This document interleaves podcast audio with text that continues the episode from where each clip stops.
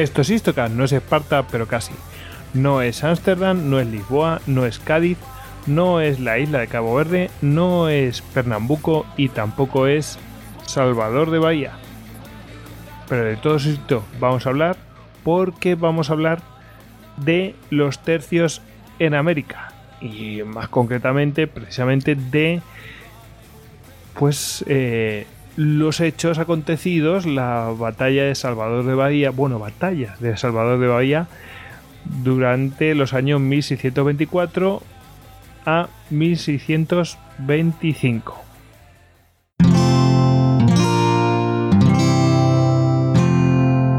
Wanda, la comunidad de podcast independientes en español. Bueno, como habéis podido comprobar por la cuña, vamos a formar parte de Cuonda, que es una red de podcast independiente en español. Es un proyecto ilusionante para nosotros. Es una iniciativa y proyecto llevada por gente joven, dinámica y que nosotros apoyamos plenamente, nos sentimos muy identificados con ella y nada, esperemos que prospere y fructifique como esperamos. Bueno, pues para hablar de los tercios en América tenemos aquí a Hugo Cañete, ya sabéis, arroba Hugo a Canete, eh, miembro del grupo de estudios de historia militar, gen.es. ¿Qué tal, Hugo? Buenas noches, Goyo y Sierra España. Hoy estamos aquí otra vez con el tercio de oyentes, ¿no? ¿Verdad que sí?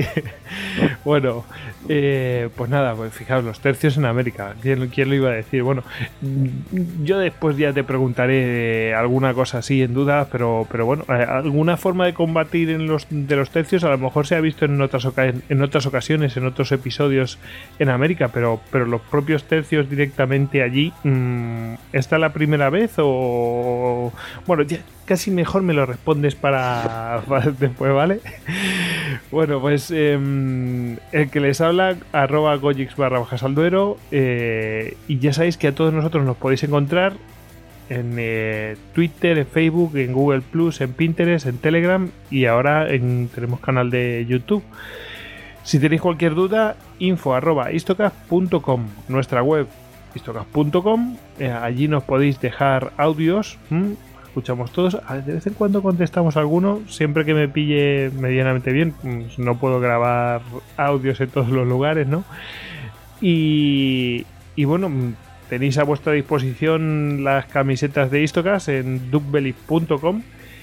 Y bueno, vamos a aprovechar para mandar, ¿verdad, eh, Hugo? Un, pues eh, bueno, vamos a un caluroso saludo, ¿no? Y, y abrazo a los integrantes, bueno, además le dedicamos el programa, a los integrantes de la operación de apoyo a Turquía en el marco de la operación Active Fence. Eh, precisamente a los miembros del regimiento de artillería antiaérea RA 73, ¿verdad, Hugo? Pues sí, porque tenemos constancia de que nos oyen. Así que un saludo muy fuerte para todos. Cuando no vigilan, están escuchándonos. ¿Eh? lo sabemos. Pues nosotros muy honrados de que nos escuchen. Y, bueno, ya sabéis que nos pueden escuchar, bueno, pues a través de nuestra app de Istocast para Android y si no tenéis Android, pues mm, si tenéis en plataforma de, mm, Apple, ¿no? Pues siempre tenéis la aplicación de iTunes y la aplicación de iVoox. Y si no, bueno, pues si tenéis Windows Phone, la iBox también os, vale perfectamente. Recordamos que entre el 12 y el 14 de julio, en la Universidad de Granada, pues son las jornadas sobre política y seguridad internacional. Y, bueno, pues eh, este año va sobre los estudios estratégicos, historia militar, una mirada al pasado para entender el presente. Eh, precisamente Hugo Cañete y Javier Veramendi participan el día viernes 14 de julio por la mañana. Mm, tienen dos ponencias, o sea que eh, bueno, mm, nuestros compañeros están allí y si os interesa en esa jornada, bueno, pues os podéis, apuntar en eh, creo que es seguridadinternacional.es. Bueno, mm, pues vamos al tajo. Bueno, Hugo, a ver, claro, la gente se preguntará, mm, tercios en América. a ver, ¿cómo es que surgió este tema, Hugo? Porque este, eh, claro, todo esto viene de la mano de, es que no sé si develarlo, Hugo, porque, eh, porque bonita la historia. ¿Cómo, ¿Cómo surgió esto de Tercios en América? Este programa, principalmente, y fuiste estirando el hilo y una cosa llevó a la otra y al final te liaste con todo este tema, ¿no? Sí, es que es lo, que suele pasar siempre. Además me ha pasado también con, con los... mediterráneos, ¿no? Sí.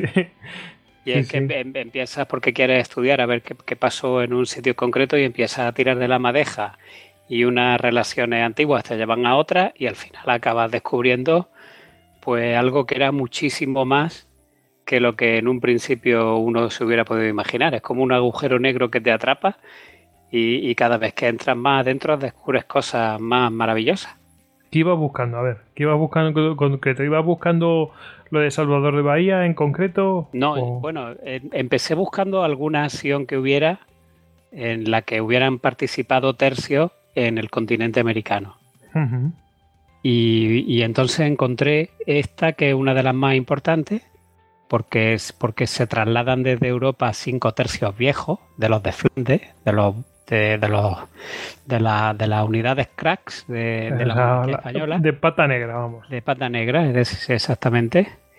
Y, y, entonces pues ya em, empiezo a buscar relaciones y empiezo a buscar documentación y me doy cuenta de que todo eso sucede en un entorno que, que bueno, muchas veces nos quedamos fijos en, en, lo que es la guerra de los 30 años en Europa y toda, toda, eh, todas las operaciones que tienen lugar en Europa, pero, pero resulta que en paralelo a eso, por ejemplo, en la época, la primera década de 1620, eh, cuando tiene lugar eh, la guerra del Palatinado y toda esta primera parte de la guerra de los 30 años, se estaba produciendo una, guerra a nivel global, o sea, a nivel planetario. Y, me pareció tan increíble porque además, a la vez eh, que Salvador de Bahía, se están produciendo simultáneamente otras tres o cuatro o cinco grandes batallas que tiene que librar la monarquía ese mismo año de 1625, pues en sitios tan recónditos pues como las Molucas o Filipinas, en, Lima, en el Pacífico, en Salvador de Bahía, en el Caribe, en Puerto Rico, en Génova, en Cádiz o incluso en Breda. Y entonces, claro, te das cuenta de que, de que estamos ante una entidad con una potencia militar con una proyección de la fuerza global en el siglo XVII. O sea, mm, estamos hablando, pues, de todo el despliegue de fuerzas que, por ejemplo, vemos ahora, por ejemplo, con una superpotencia como Estados Unidos, pues entonces nosotros, claro, con los medios de entonces, están desplegando, proyectando esas fuerzas por todo el planeta. Sí, sí. Exactamente, esto que dice la Estados Unidos ha, mandado la, la cuarta flota no sé dónde, pues todo un poco igual. Qué barbaridad. Y entonces, claro, tú viste todo eso y eh, que era un tema súper interesante, que, había información y muy jugosa. exactamente. Y, e entonces... E incluso luego, eh, llegando al detalle, empieza a identificar a personas concretas que están ahí, que han tenido un protagonismo antes o después. Por ejemplo, ahí está Álvaro de Losada, que es el segundo de Gonzalo de Córdoba en toda la guerra del Palatinado. Ahí está Enrique de Alagón, que es el marqués de Fuenclara, que será el maestre del tercio de Fuenclara en la batalla de Norlingen. Ahí está Carlos Caracholo, que es el maestre de campo del tercio viejo de Napolitanos que tuvo también en la batalla de Norlingen. Es decir, te vas encontrando una serie de personajes que dices, claro, si es que esta gente un, año combatía en el ring y al año siguiente estaba combatiendo en Brasil. Es, increíble. Pues sí, la verdad es que es increíble.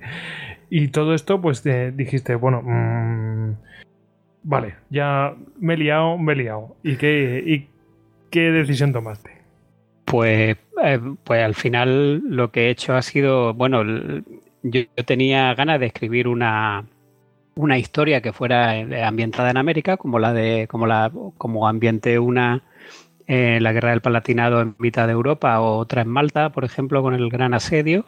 Y a mí me apetecía ambientar algún hecho real que se, que se produjera en América y siempre con ese estilo que a mí me gusta darle a los libros, que es que pues dar ese, esa especie de aventura histórica donde el lector pueda leer un documento de la época, pero enterándose de todo y luego además convenientemente glosado con todos los cronistas que me he encontrado, que han sido muchos, y con, investigación material de investigación actual para poner en contexto también pues toda esa información que, yo creo que estaba ahí olvidada para siempre en los archivos. ¿no?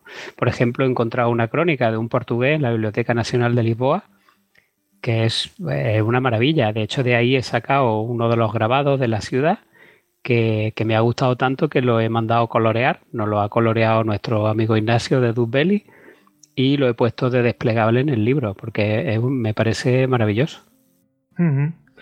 Yo he de reconocer que, que lo que recuerdo de estas eh, de esta batalla es eh, cuadros que hay en el Museo Naval, de, desembarco ahí y batalla naval, no sé, vamos, tampoco me he fijado mucho la atención porque es un hecho que yo desconocía y que hoy voy a aprender un montón de ellos, o sea que, que la verdad es que... Sí, porque en realidad son, ahí no es, no es solo llegar y conquistar la ciudad, ahí pasan muchas cosas, ¿eh? Eh, es a lo largo de dos años y en mitad pasan muchas cosas, muchas idas y muchas venidas de, de todo tipo. Los dos años dan para mucho. pues em, entonces, claro, ya eh, dijiste, bueno, pues me lío, me lío, me lío y bueno, pues eh, sé de buena tinta, que nunca mejor dicho, que bueno, pues has estado preparando el libro, pues eso, mm, intensamente. Y bueno, pues llevo el título de Los tercios en América, la jornada del Brasil, Salvador de Bahía, 1624 1625. Exactamente. Eh, y está editado por Ediciones Salamina, como los anteriores. Eh, que, antes eran Platea, que ahora son Salamina. Em, ¿Qué, aparte de lo que nos has comentado, qué pueden encontrar dentro de él? Bueno, pues dentro de él hay el, hilo conductor es una crónica de un soldado que también siempre me gusta eh, que el hilo conductor siempre sea lo más cercano a tierra posible, igual que en el sitio de Malva fueron las en el sitio de Malta fueron las crónicas de Balbi, pues en esta es de un tal Juan de Valencia que fue un soldado que eh, estuvo en el tercio de, en el tercio español de Juan de Orellana y que bueno pues cuenta claro cuenta el asedio pues con sus ojos no cosa que es muy interesante porque eso es precisamente lo que no lo que no aparece en las grandes crónicas y luego, claro, como las grandes crónicas están ahí, pues como esta de Portugal que, te he comentado antes de Bartolomé Guerreiro, o la del cronista real de Felipe IV de Tamayo, es muy, muy, muy concienzuda, pues yo puedo reconstruir a nivel geoestratégico todo lo que estaba pensando, mientras Juan de Valencia, pues con, esa inocencia de un soldado español eh, raso de un tercio, pues, pues te cuenta al principio pues cómo llega allí, lo que ve, eh, cómo son los indios a, su ojo, cómo es el paisaje, cómo es el clima, te cuenta cómo es la, travesía naval a través del Atlántico, porque todas las cosas que ven son nuevas, incluso eh, llegan a relatar pues, fenómenos naturales que ellos no pueden explicar con una mentalidad científica, como puede ser el fuego de San Telmo, o hablan de, los tiburones, incluso llega a comentar que, eso, que esas malas bestias por la noche salen a tierra a dormir. Es, decir, es, muy bonito de, leer, claro, luego eso yo lo voy respaldando, como hago siempre, como he hecho en los otros tres libros, y yo eso lo voy respaldando con la, con la, con la, eh, con el intercambio de cartas oficiales y con las crónicas oficiales de la época para construir un todo que, que tenga que tenga pues eh, solidez, ¿no?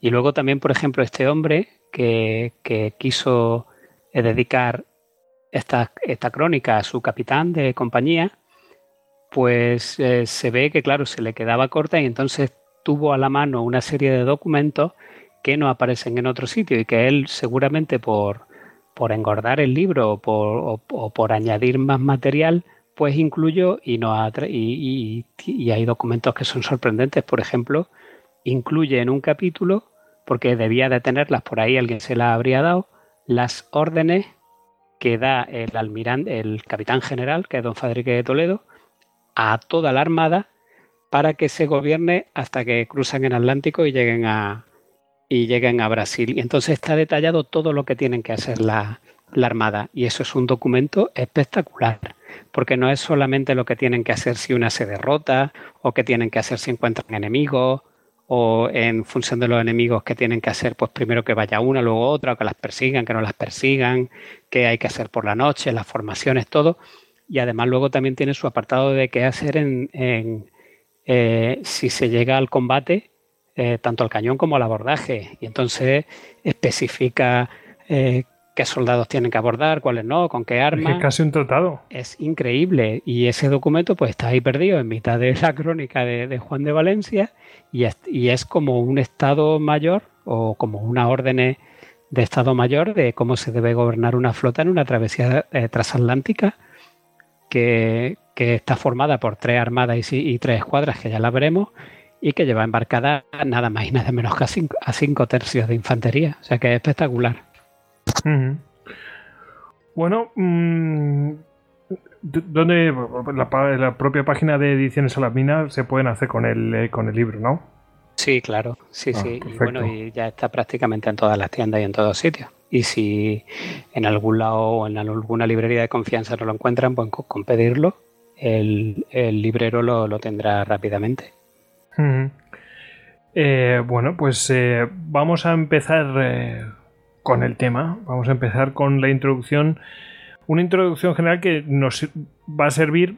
Es cierto que va a ser larga porque vamos a poner un poco en, contexto todo esto. Es decir, eso que te encontraste tú, pues vamos a ver qué es lo que pasa, ¿no? Ese, mundo que te encontraste, ese despliegue, esa fuerza que tenía eh, por entonces ese imperio, pues eh, vamos a verlo, ¿no?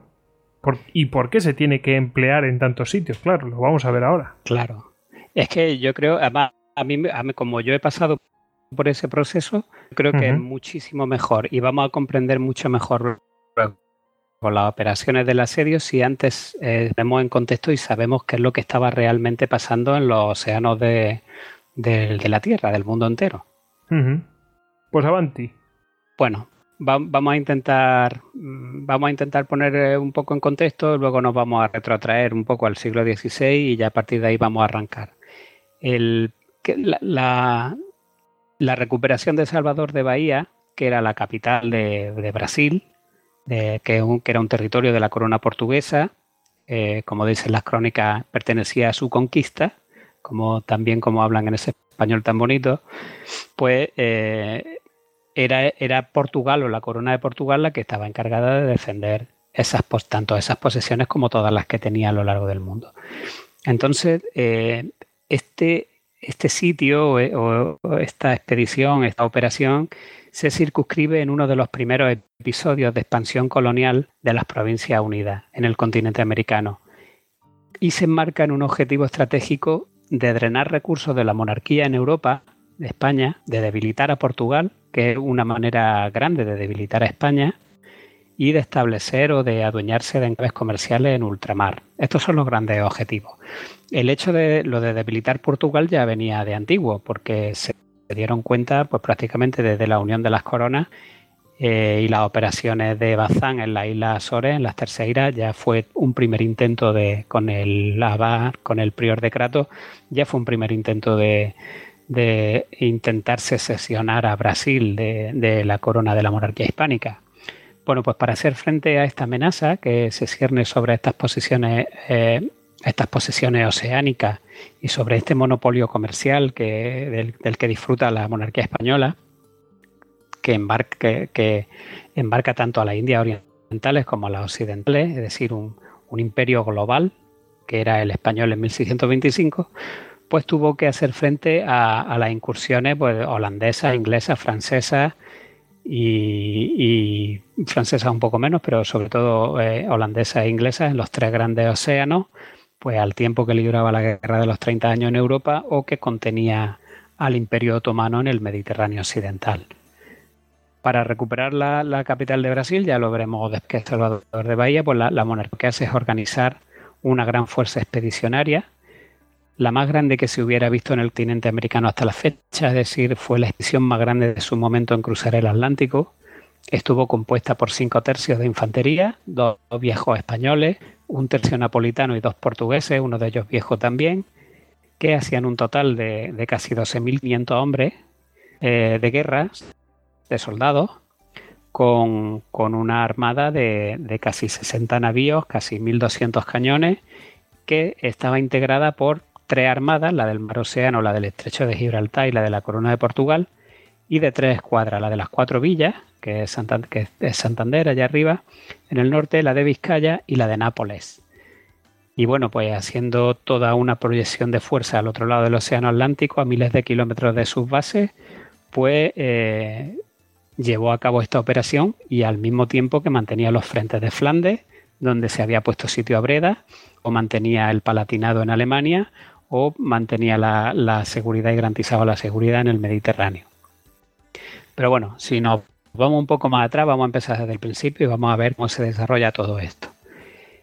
En un periodo de más o menos 60 años, desde el siglo XVI, España pasa del plus ultra de Carlos I al non sufficit orbis, es decir, el mundo no es suficiente, de su hijo Felipe II. Yo creo que en serio, esto, o sea, lo desconocía totalmente. Eh, es que tiene nombre de película de James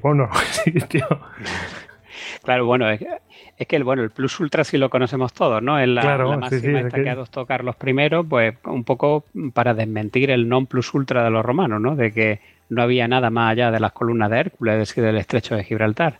Por eso Carlos I, cuando se descubre América, pues dice, sí señor, plus ultra, hay algo más allá, ¿no?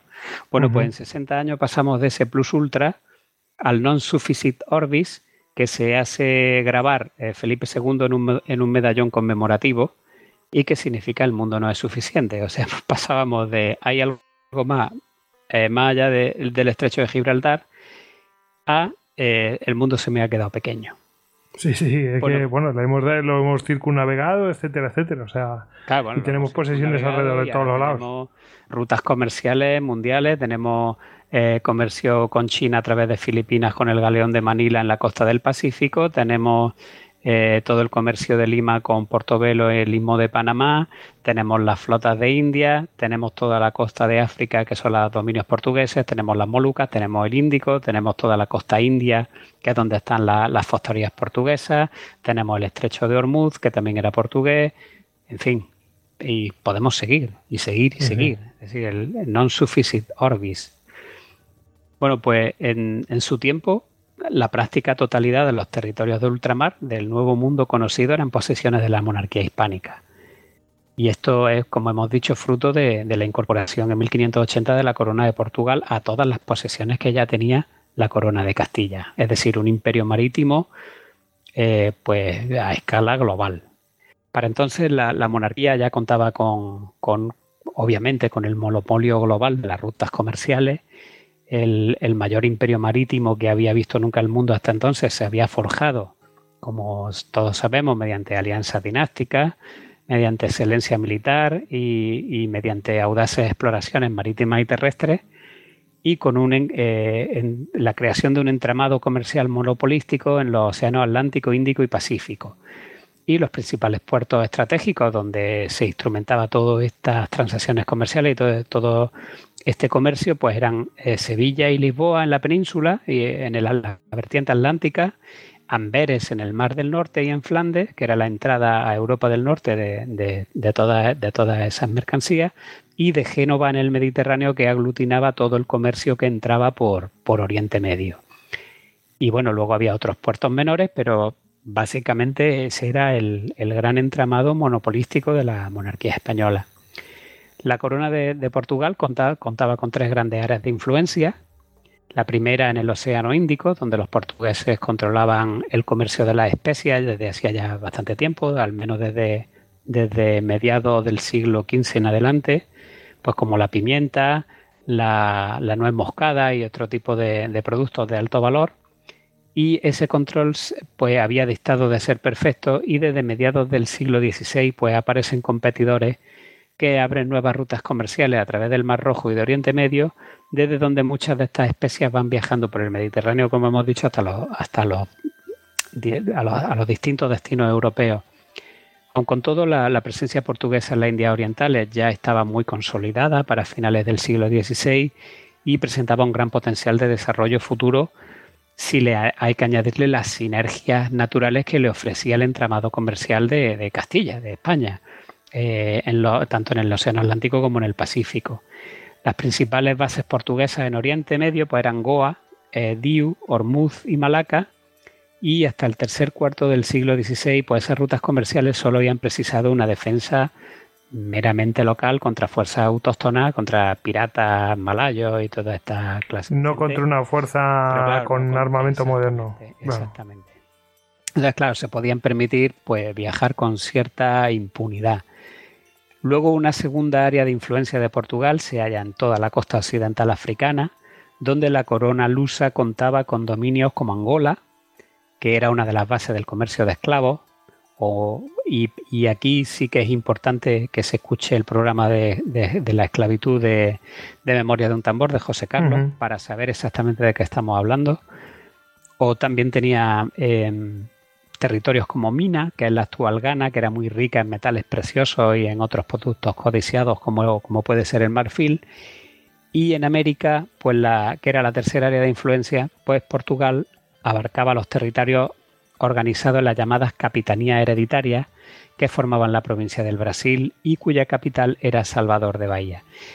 Ese fue el, sistema eh, de, asentamiento eh, de Portugal en, sus posesiones americanas se hizo a través de un sistema que ya se había utilizado en la Edad Media para, para poblar los nuevos territorios, que es el sistema de capitanía hereditaria, es decir, se asigna un territorio a un señor para que lo explote es un usufructo que le da la corona, es decir, no lo pueden ajenar, pero sí lo pueden heredar eh, sus herederos. Con lo cual, en un origen hay 13 capitanías hereditarias en, en Brasil y una de ellas es la de Salvador de Bahía. Desde el siglo XVI se había producido en, Brasil un enorme desarrollo en el cultivo de la caña de azúcar, por ejemplo, que se procesaba en una factoría llamada ingenio, como, la, como las de Cuba, donde se obtenían azúcar y melasas para hacer ron y en estos ingenios pues se empleaba generalmente mano de obra esclava traída de Angola y ahí ya podemos empezar a ver cuál era el triángulo comercial que existía en el Atlántico entre los dominios portugueses. Además España se había abierto a los confines del lejano oriente una ruta del Pacífico entre Asia y América, que es la que conectaba Manila en las Filipinas con Acapulco, que es el galeón de Manila. Y eh, Manila precisamente era el puerto español que monopolizaba el comercio con China, donde acudían los mercaderes chinos a intercambiar sus productos. Y esto también lo cuenta muy bien José Carlos en Memoria de un tambor en, en, el, en el programa que tiene dedicado al galeón de Manila. La salida de estas mercaderías eh, cruza el Océano Pacífico, llega hasta Acapulco, donde esas mercaderías mezcladas junto con las que vienen por la costa del Pacífico arriba del, Virreinato del Perú, pues eh, son transportadas hasta la vertiente caribeña de Panamá y allí se embarcan de nuevo para ser transportadas a Europa por la ruta atlántica de las flotas de India, pues ya con el, con el resto de mercancías y de flotas procedentes de, de los distintos virreinatos eh, americanos. España monopoliza así la ruta comercial del Pacífico durante décadas, durante muchísimo tiempo, eh, donde no le hizo falta más que emplear navíos mercantes armados. Y a Asia pues envió escuadras que debían proteger la isla Filipina y la ruta con China. Y para la protección de la ruta atlántica, obviamente, pues la monarquía empleó los célebres sistemas de convoyes que son conocidos como la carrera de India.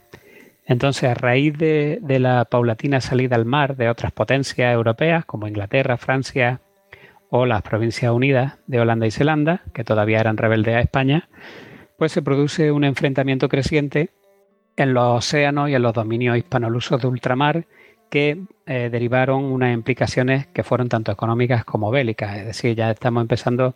Francia empezó muy, mm, mm, con bastante agresividad en el siglo XVI, llega incluso a fundar alguna colonia como la de la Francia Antártica en, Brasil, pero luego decae. Pero eh, ahí la, sustituyen inmediatamente ingleses y holandeses.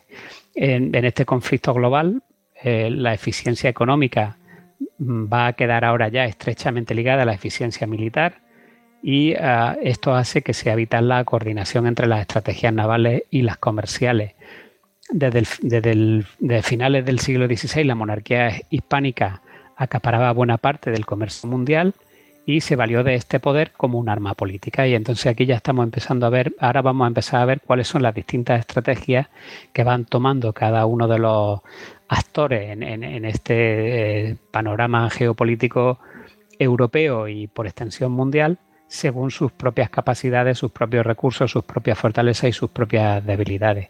Bueno, pues España, que como hemos dicho, eh, abarcaba buena parte del comercio mundial, porque mundiales eran sus posiciones, pues utilizó como arma política la prohibición del comercio en sus puertos a aquellas naciones que perjudicaban sus intereses.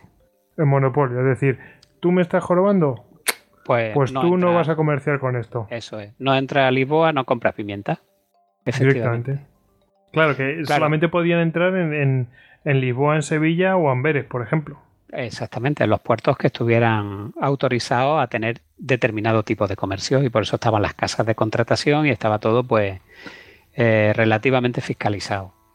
Bueno, pues esta política de traba al comercio eh, comenzó a ponerse en práctica en la, en la, década de 1590 en las fronteras de Flandes y fue un hecho aislado, simplemente en las fronteras de Flandes, cuando el monarca español prohibió los intercambios con las provincias rebeldes y ah, pues a raíz de eh, todas estas insurrecciones y toda esta guerra larvada que ya hablamos en el programa de, la Revolución de Flandes y de la Guerra de Frisia y de cómo durante esa década eh, Francisco Verdugo acabó perdiendo todos los territorios del norte de Flandes.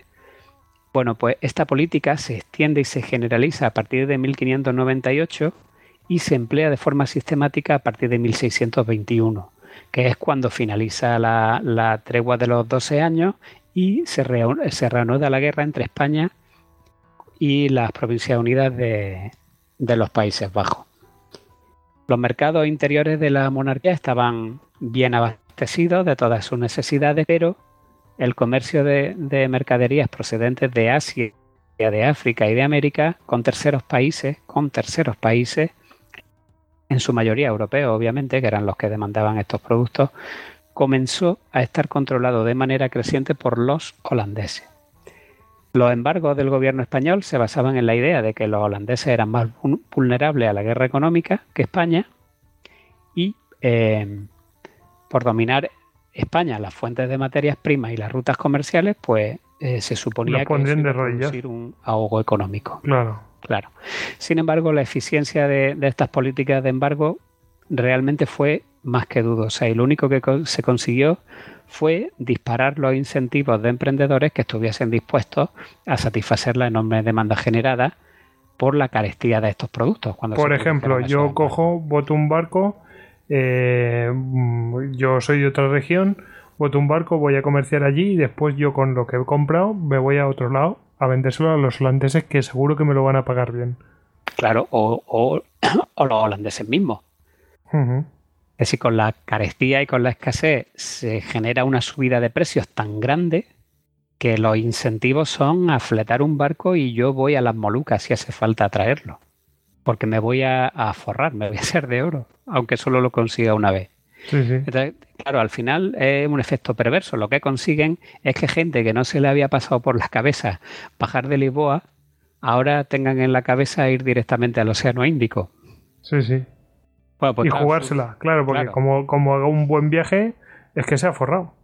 Claro. Claro, aquí surgen canales de comercio indirecto en un principio, sobre todo en un primer momento, como las transacciones a través de terceros.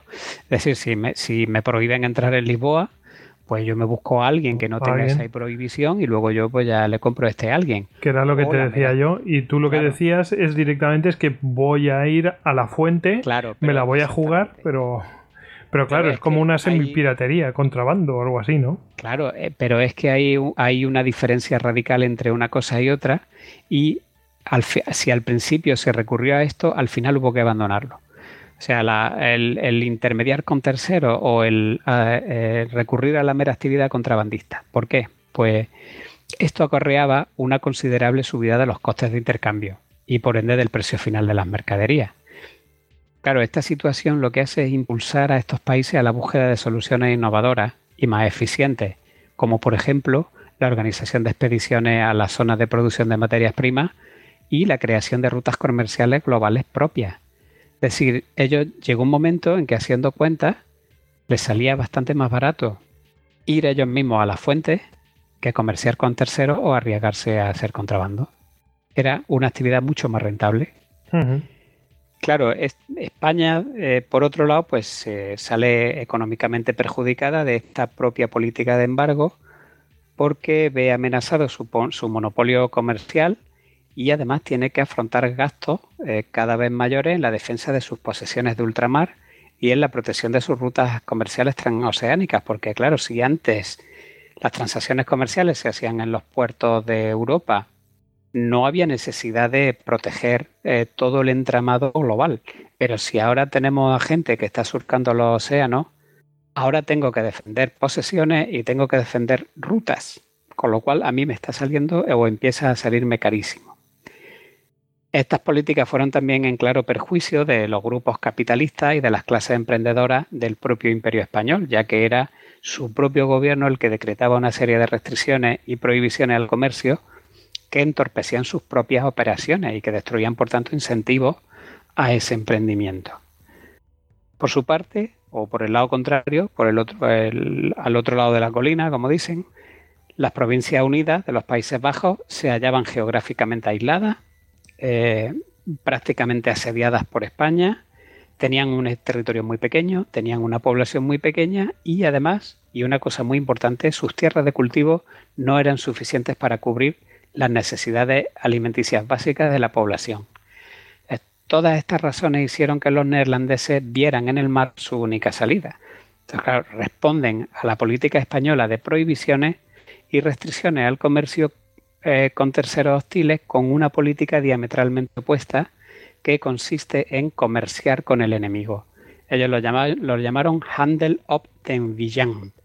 Este sistema perseguía la generación de ingresos y de beneficios tanto para el sector marítimo privado como para el Estado y en la política de comercial con el enemigo pues subyace la idea de que una economía con pocas barreras les favorece más que una con trabas y restricciones a la libre transacción. Se trata de un mercantilismo incipiente basado en los derechos de la libertad de comercio y del, y del libre tránsito por los mares, es decir, es un incipiente liberalismo que son ideas propugnadas, entre otros, por el pensador holandés Hugo Grocio, al que yo supongo que mucha gente conocerá o, oído, o habrá oído hablar de él.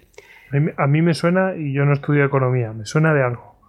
Vale, bueno, pues a estos efectos también surge la necesidad de hacer alguna precisión. Eh, en estos conceptos, porque claro, eh, es verdad que esto es así, eh, lo de la ellos querían pues toda esta desarrollan toda esta teoría de comercial con el, el enemigo, la libre el libre comercio, el que no hubiera traba y todo, pero mm, realmente lo que subyacía detrás de esto, y ellos son expertos en la propaganda, ya lo vimos con Guillermo de Orange y como toda su leyenda negra, una cosa es lo que decían y otra cosa es lo que hacían a estos efectos surge la necesidad de hacer alguna precisión a estos conceptos. Para, y para ello creo que es conveniente traer primero a colección un fragmento de, del cronista real eh, Tomás de Tamayo, de, eh, perdón, Tomás Tamayo de Vargas, que es eh, yo creo que es la, la, principal crónica que trata el sitio de Salvador de Bahía, en la que dice textualmente Tomás Tamayo de Vargas. Los holandeses como rebelde a su propio y natural señor, es decir, a Felipe II, tomaron ocasión de su libertad para perturbar el derecho de los portugueses que los portugueses tenían del señorío de la India y de sus comercios. Y aunque varias veces han sido echados de sus costas por el valor de su arma, han pretendido reducir a la fuerza del ingenio la falta de la suya, aunque con tan infeliz suceso en unas como en otras, porque ¿Qué fundamento de derecho divino o humano suponen como cierto? ¿Qué verdad no tuercen? ¿Qué interpretación no adulteran? ¿Qué engaño no intentan para conseguir en otros el odio que ellos tienen a los reyes de España y a la, navegación y negociación en el Asia de sus vasallos? Y no muestran ignorarlo, pues lo defienden con autoridad de hombre sin nombre, no atreviéndose a adjudicarlo a quienes en las letras les hubiese tenido y no es maravilla, siendo sus fundamentos, es decir, las razones de los holandeses, que de conforme al derecho de, la, perdón, al derecho de gente, primero e inmutable, cualquiera puede entrar en ajenas tierras y negociar en ellas, porque siendo forzoso por una que unas necesiten de otra, es beneficio de todas su comercio. Infieren luego de esta primera regla que es tan igualmente general este derecho para todas las gentes que ninguna república o príncipe pueda del todo prohibir que en su tierra no se haga, y que por tal prohibición ha habido en varios tiempos justas guerras en diversas naciones. Eso dice Tamayo. Claro, si bien no podemos estar de acuerdo, eh, perdón, quiero decir, si bien podemos estar de acuerdo en mayor o menor medida eh, con las bondades de la libertad económica y de la libertad de comercio, lo que no debemos es caer en la trampa de los conceptos y las palabras, porque en realidad la bandera de la libertad económica no era más que un pretexto, una causa con la que legitimar las acciones de sus compañías comerciales. Que si, hubieran tenido que hacer otra cosa, pues lo, hubieran hecho y chimpún, y aquí paz y después gloria. Mucha libertad económica y mucho tal, pero no, no perdamos nunca de vista que los objetivos, como veremos a continuación, eran simple y llanamente conquistar territorios, arrebatar mercados y expoliar a comerciantes. O sea, se trata de esa misma hipocresía con la que Guillermo de Orange y sus partidarios demandaron la aplicación del principio de libertad religiosa y de culto, que ya lo hablamos en el programa de la, de la eh, guerra de, de Frisia, durante y después de la revuelta de 1568, cuando lo cierto y verdad era que en las ciudades y las poblaciones controladas por los propios rebeldes se prohibía de igual modo la religión católica y se perseguía a sus practicantes. Es decir, eh, yo digo una cosa pero luego hago otra. Yo digo que hay que tener libertad de comercio, ya, pero hay que tener libertad de comercio legítimo. Tú lo que no puedes, como dice Tamayo de Marga, es tener libertad para llegar a la casa de alguien y quitársela. O, o coger un barco en mitad del mar y apropiarte de su carga. o sea, una cosa es la libertad económica y otra cosa es la piratería. Entonces no me hagas pasar una por otra. Un ejemplo de este lenguaje cínico lo encontramos en un pasaje de la relación eh, que Enoch Startenius, que es un eh, pastor calvinista, que eh, estuvo dentro de Salvador de Bahía y que al, irse escribió en latín una breve relación de lo que había pasado y se la dio a, un fraile español. Y este papel no sabemos de qué manera llega a mano de Juan de Valencia, el cronista que yo he utilizado para, para vehicular el, el libro que la incluye. Y entonces también tenemos aquí eh, de un testimonio de primera mano de un holandés que escribe desde su punto de vista lo que pasaba. Bueno, pues hay un fragmento que dice, el general de la Armada y el almirante traían orden de que antes de tentar la guerra ofreciesen condiciones de paz, es decir, a la gente de Salvador de Bahía una vez que se planta allí la flota holandesa, por ver si querían entregar por propia voluntad porque no habíamos venido propiamente a hacer la guerra a los moradores, sino para hacer conciertos de amistad y mercancía con ellos, y que por tanto no teníamos ánimo de echarlos de sus casas, campos y posesiones, ni privarlos del culto de su religión y de sus sacrificios, y salvas todas estas cosas a hacer amistad con ellos. Y por ventura que en esto cometieron un error los nuestros, por no haber dado desde la popa alguna señal de paz, sino que con estandarte sanguíneo, o sea, el estandarte sanguíneo es la bandera roja que indicaba hostilidad y cañonazos desde sus naves atacaron la ciudad con gran furia. tú fíjate, o sea, yo, yo vengo aquí y quiero ser amigo, pero si tú no te dejas ser amigo y no te dejas comerciar lo que yo te diga, pues entonces... Sí, pues entonces te, pego. Ahora te conquisto y te lanzo los cañones y te... Este, es esta doble moral, ¿no? De por un lado la... Claro, yo quiero libertad económica porque como no tengo territorio de ultramar, pues... Pues, pues es lo que me conviene y argumento para tenerlo. El día que los tenga, pues lo defenderé. Claro. Pero vamos, lo de... Vamos, sí, eh, pero, es lo que decía eh, eh, el anterior autor. decía Hombre, eh, es que esta gente lo que hace es torcerlo todo, eh, torcer las palabras y torcerlo todo para llevarlo a su a su terreno. A su eh, ojo, como, como buenos herejes. Como buenos herejes, efectivamente, como buenos oranjistas. Pero en cualquier caso, hipocresía aparte, pues se trataba de una política basada en la creencia de que la actividad económica que daba a los emprendedores neerlandeses la oportunidad de obtener beneficios, pues también ofrecería al Estado holandés el músculo financiero que precisaba para financiar la guerra, porque no nos olvidemos que están en guerra con España y además bastante aislados, bueno, pues el, Estado no solo obtenía sus ingresos mediante la participación en empresas o a través del cobro de impuestos, sino que disponía de otros instrumentos como eran la venta de, de licencias, que se llamaban licenten, para comerciar con el enemigo. que es toda esta teoría que, he venido diciendo hacia atrás, como más o menos ellos la configuran en su propio interés. Y con esto pues financió en gran medida los gastos de submarina de guerra, por ejemplo, eh, el ejército y, bastantes cosas más. Estas licencias se vendían a navieras holandesas o extranjeras y el precio solía depender de las necesidades de los intereses políticos de las Provincias Unidas en cada momento. Con estas licencias que te permitía, pues te permitía tú te vas donde quieras y luego te vienes a mi puerto y en mi puerto realizas las transacciones. Con lo cual estás dejando fuera al monopolio de la monarquía hispánica. Por eso decíamos antes que poco a poco con, e, estos embargos lo que hace es que eh, aunque los mercados de la monarquía hispánica estuvieran bien eh, abastecidos, todo lo que iba a terceros países poco a poco son los holandeses con este sistema de licencia los que se hacen con ese mercado.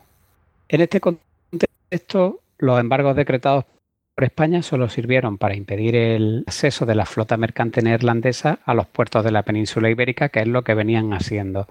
Y el comercio, no obstante, continuó su curso. Cuando se les denegó el derecho a comerciar con Asia, África y América a través de los puertos de Lisboa o Sevilla, pues su respuesta fue navegar por iniciativa propia hasta estas partes del mundo, lo que a menudo provocó un conflicto armado con España. Los comerciantes holandeses perdieron su cuota comercial con los puertos europeos de la monarquía hispánica, pero a cambio incrementaron su comercio con el resto del mundo, que es ese efecto perverso que provoca la política de embargo española. La élite empresarial de la República Neerlandesa pues veía a Europa y al mundo como un conjunto de oportunidades para una inversión comercial, ya fuera legítima o ilegítima, eso a ellos les daba igual, pero en realidad sí que era una inversión comercial. Porque claro, una inversión comercial puede ser ir a las Molucas y traerte un cargamento de pimienta o asaltar a una flota a mitad del Atlántico y robarle lo que tenga. Bueno, como estaba, como está, claro, pero ellos lo argumentaban, eh, o sea, mm, creaban su propio argumentario y entonces ellos, ellos decían que están legitimados y a, partir de su legalidad, pues creaban estas compañías. Entonces, desde el punto de vista estrictamente eh, económico o matemático del análisis del proyecto, era rentable da igual que vaya de manera legítima o ilegítima. Bueno, pues en consecuencia tuvieron que desarrollar una capacidad tecnológica y una competencia militar suficiente para tratar de liderar esa guerra marítima a escala global que ya iban a necesitar eh, librar si es que querían acceder a lo que ellos querían acceder. el efecto combinado de la eficiencia comercial y navar neerlandesa la política española de embargos por otro lado y las dificultades que tenía la monarquía para proteger tanto su tráfico marítimo como sus posesiones, porque estamos hablando de un mundo entero, pues todo esto arroja como resultado que los estados de Holanda y Zelanda cuenten con, con el pasar de los años con los principales puertos comerciales del mundo. Es decir, el comercio con terceros se habían adueñado de él, porque era un sitio donde se podía comerciar, si bien con licenten y pagando, pero se podía comerciar. Bueno, pues lograron mantener el control del comercio europeo, a excepción de los dominios españoles, y fueron haciéndose gradualmente con el control de buena parte del comercio procedente del Océano Índico y de una parte no desdeñable del comercio con, con África y con América. El resultado fue el desarrollo en pocos años de una nueva red comercial global radicada en los puertos neerlandeses y el desarrollo de un eficiente sistema de gestión de estas transacciones pues a través de instrumentos financieros que son creados nuevos y que pues son el, origen prácticamente pues de, todos los instrumentos financieros modernos y de, gestión de empresas pues, pues como puedan ser por ejemplo las bolsas de valores o las compañías comerciales. En pocas décadas las provincias unidas pues, surgirían como una nueva gran potencia marítima europea que acabaría formando su propio imperio colonial y que acabaría eh, entrando en declive pues a finales ya de, del siglo XVII con el propio resurgir de, Francia e Inglaterra, pero que mantendría su imperio prácticamente hasta la Segunda Guerra Mundial en, Indonesia. Mm. Bueno, el inicio de lo que sería la, la, supremacía comercial holandesa del siglo XVII se origina, como hemos dicho antes, en la década de 1590 cuando el ejército español de Flandes cesa operaciones ofensivas en Holanda porque se tiene que ir a Francia a ayudar a la causa católica y eso deja a Francisco Verdugo solo en el norte. Claro, el ejército neerlandés aprovechó esa oportunidad y conquista buena parte de las los Países Bajos y Felipe II decreta, como he dicho antes, de ese embargo fronterizo al comercio con eh, las provincias rebeldes. La flota mercante de las Provincias Unidas continúa acudiendo a los puertos peninsulares y del Mediterráneo, porque la prohibición solamente afectaba a las fronteras de Flandes, pero esto solo ocurre, como hemos dicho, hasta 1598, que es cuando Felipe II decreta una nueva política de embargo total ya al comercio irlandés y además de otras eh, naciones protestantes que interferían también en todos los puertos, porque claro, la gente en Alemania o en el, o en el Báltico o en Inglaterra, pues seguían queriendo comerse el asado con pimienta. Entonces, claro, hasta entonces las transacciones comerciales encaminadas a abastecer el norte de Europa de especias y de otras mercaderías procedentes de la India y demás territorios de ultramar tenían lugar en los puertos de Lisboa y Sevilla, en la península, o de Amberes en los Cos, o de Génova si, esta venía por, por el Mar Rojo y el Mediterráneo. El efecto, obviamente, por contrario al deseado, porque hasta ese momento, y a diferencia de los ingleses y de los franceses, los, holandeses nunca habían mostrado interés por echarse al mar a saquear eh, eh, los bienes de, la corona española en ultramar. Pero a partir de 1598, cuando ya les cierran definitivamente el, comercio totalmente, pues los, holandeses comienzan a enviar expediciones a gran escala a las Indias orientales y occidentales y a las costas del continente africano con el fin de buscar esos productos que necesitan para sus actividades comerciales e industriales y que anteriormente habían podido comprar con normalidad los puertos peninsulares, pero que ahora no. Entonces, estas empresas de ultramar acaban provocando a la monarquía gravísimos conflictos navales y perjuicios económicos sin precedentes hasta la fecha. A partir de 1600, con la entrada de, ya del nuevo siglo, del siglo XVII, los europeos empiezan a librar sus guerras marítimas a escala global. Ya se ha acabado el cortijo, o sea, ya los océanos han dejado de ser un cortijo para la monarquía española. Sí, eso de ser un lago y tal, que le llamaban, ya no era. Eso ya eso va a cambiar muy rápido. Las hostilidades entre la corona española y las Provincias Unidas se extienden a América, África y Asia y el conflicto hispano-neerlandés de ultramar pues se convierte en un frente más de la contienda que ya mantenían en Europa desde, desde el año 1568, es decir, la guerra de los 80 años, que había degenerado con el pasar de los años en una dura guerra de desgaste y de posesión y de asedio en los territorios de Flandes, pero que en el mar ya veremos que también. Esta se agravaría aún más con, con la campaña de Frisia de 1604 a 1609 que, llevó a cabo Ambrosio Espínola y en la que el general español pues conquista una buena parte de esos territorios perdidos por Francisco Verdugo en la primera eh, mitad de la década de 1590. La prohibición del comercio con navíos extranjeros en puertos peninsulares tuvo una gran influencia en la aparición de, del fenómeno de lo que se llamó las compañías comerciales o sea, a comienzos del, siglo XVII se produce una revolución en los modos de comercio en Inglaterra y en las Provincias Unidas, donde tuvieron su origen estas novedosas entidades mercantiles.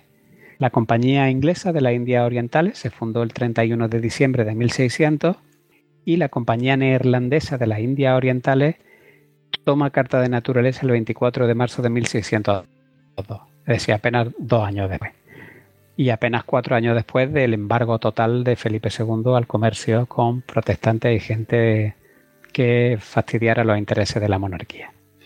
Bueno, pues la aplicación efectiva de los embargos por parte de España requería que la monarquía dispusiera de los medios necesarios para desplegar una supremacía marítima global, porque si no, no iba a ser eficiente esa imposición de los embargos. Y además debía ser abrumadora para que disuadiese a los mercadores de ir a buscar los bienes a sus fuentes de origen. Los actos de piratería y las expediciones corsarias enviadas, a Asia y América pues dejaron bien a las claras la vulnerabilidad que presentaban los enclaves terrestres del imperio, es decir, de repente eh, la monarquía es consciente de que mm, sus posesiones no están fortificadas, que sus puertos carecen de fuertes, eh, no hay flotas costeras, no hay eh, unidades militares suficientes como para garantizar la seguridad de, todo, de todos estos enclaves y claro, sufre mucho con estos ataques aislados y efectuados por sorpresa. Es que ha cambiado ya, no es la misma realidad que había en el siglo anterior. Claro, entonces esto supone supone un, supone un contratiempo enorme, eh, pero absoluto, tan enorme como el mundo entero. Porque ahora tienes que, defender todo el territorio. Hay una amenaza global y, tienes que inmediatamente diseñar un sistema defensivo que te permita, porque claro, mantener todas esas posiciones es muy complicado, atacarlas es muy sencillo. Claro, claro. Y además a ellos les dice, bueno, pero es que ellos tienen que hacer un esfuerzo económico también muy fuerte. Eh, pero es que les es rentable porque es un negocio. Claro, exactamente. Es que estamos hablando de iniciativa privada, que ahora lo veremos también ahora después. Estamos hablando de expediciones financiadas de manera privada en la que el Estado tiene una parte pero son, son compañías comerciales y por tanto tienen accionistas y tienen gente que se juega su dinero y que ese es también precisamente uno de los, una de las claves del éxito de, todas estas expediciones, que es que es la iniciativa privada la que se juega los cuartos y más vale que salgan bien. Pues la, monarquía española necesitaba, entonces ya se, de repente se, se, despierta de ese sueño y se da cuenta de que necesita garantizar la libre circulación de su tráfico marítimo entre la península y las provincias de ultramar y eh, no solo la circulación del tráfico, sino también la seguridad del mismo, ya que ambas Indias proporcionaban buena parte de los ingresos necesarios para sufragar la conservación de esa hegemonía que tenía en Europa y en el Mediterráneo occidental. Tanto para Inglaterra como para las Provincias Unidas y en menor medida Francia en esta época, pues se dan cuenta de la oportunidad que esto suponía en su política de debilitamiento de la monarquía hispánica, al tiempo que obtenían un provecho propio. Es decir, se daban las dos circunstancias. Como España era hegemónica en Europa, una manera de debilitarla era fastidiarla en la retaguardia. Pero es que además, eh, con esa acción de debilitamiento, ellos además obtenían un beneficio económico, o sea que era un negocio redondo. Fue Inglaterra la que dio el primer paso en esta línea de acción estratégica, eh, como hemos dicho, con la fundación de la Compañía eh, Inglesa de las Indias Orientales, que en el momento de su creación eh, realmente es verdad que obedeció más bien a una respuesta al monopolio que tenían ya los holandeses de las especias en el norte de Europa, en el puerto de Ámsterdam, que a los embargos de la corona española. Pero bueno, fue una reacción también ante una carestía y ante una imposición o prohibición de comercio.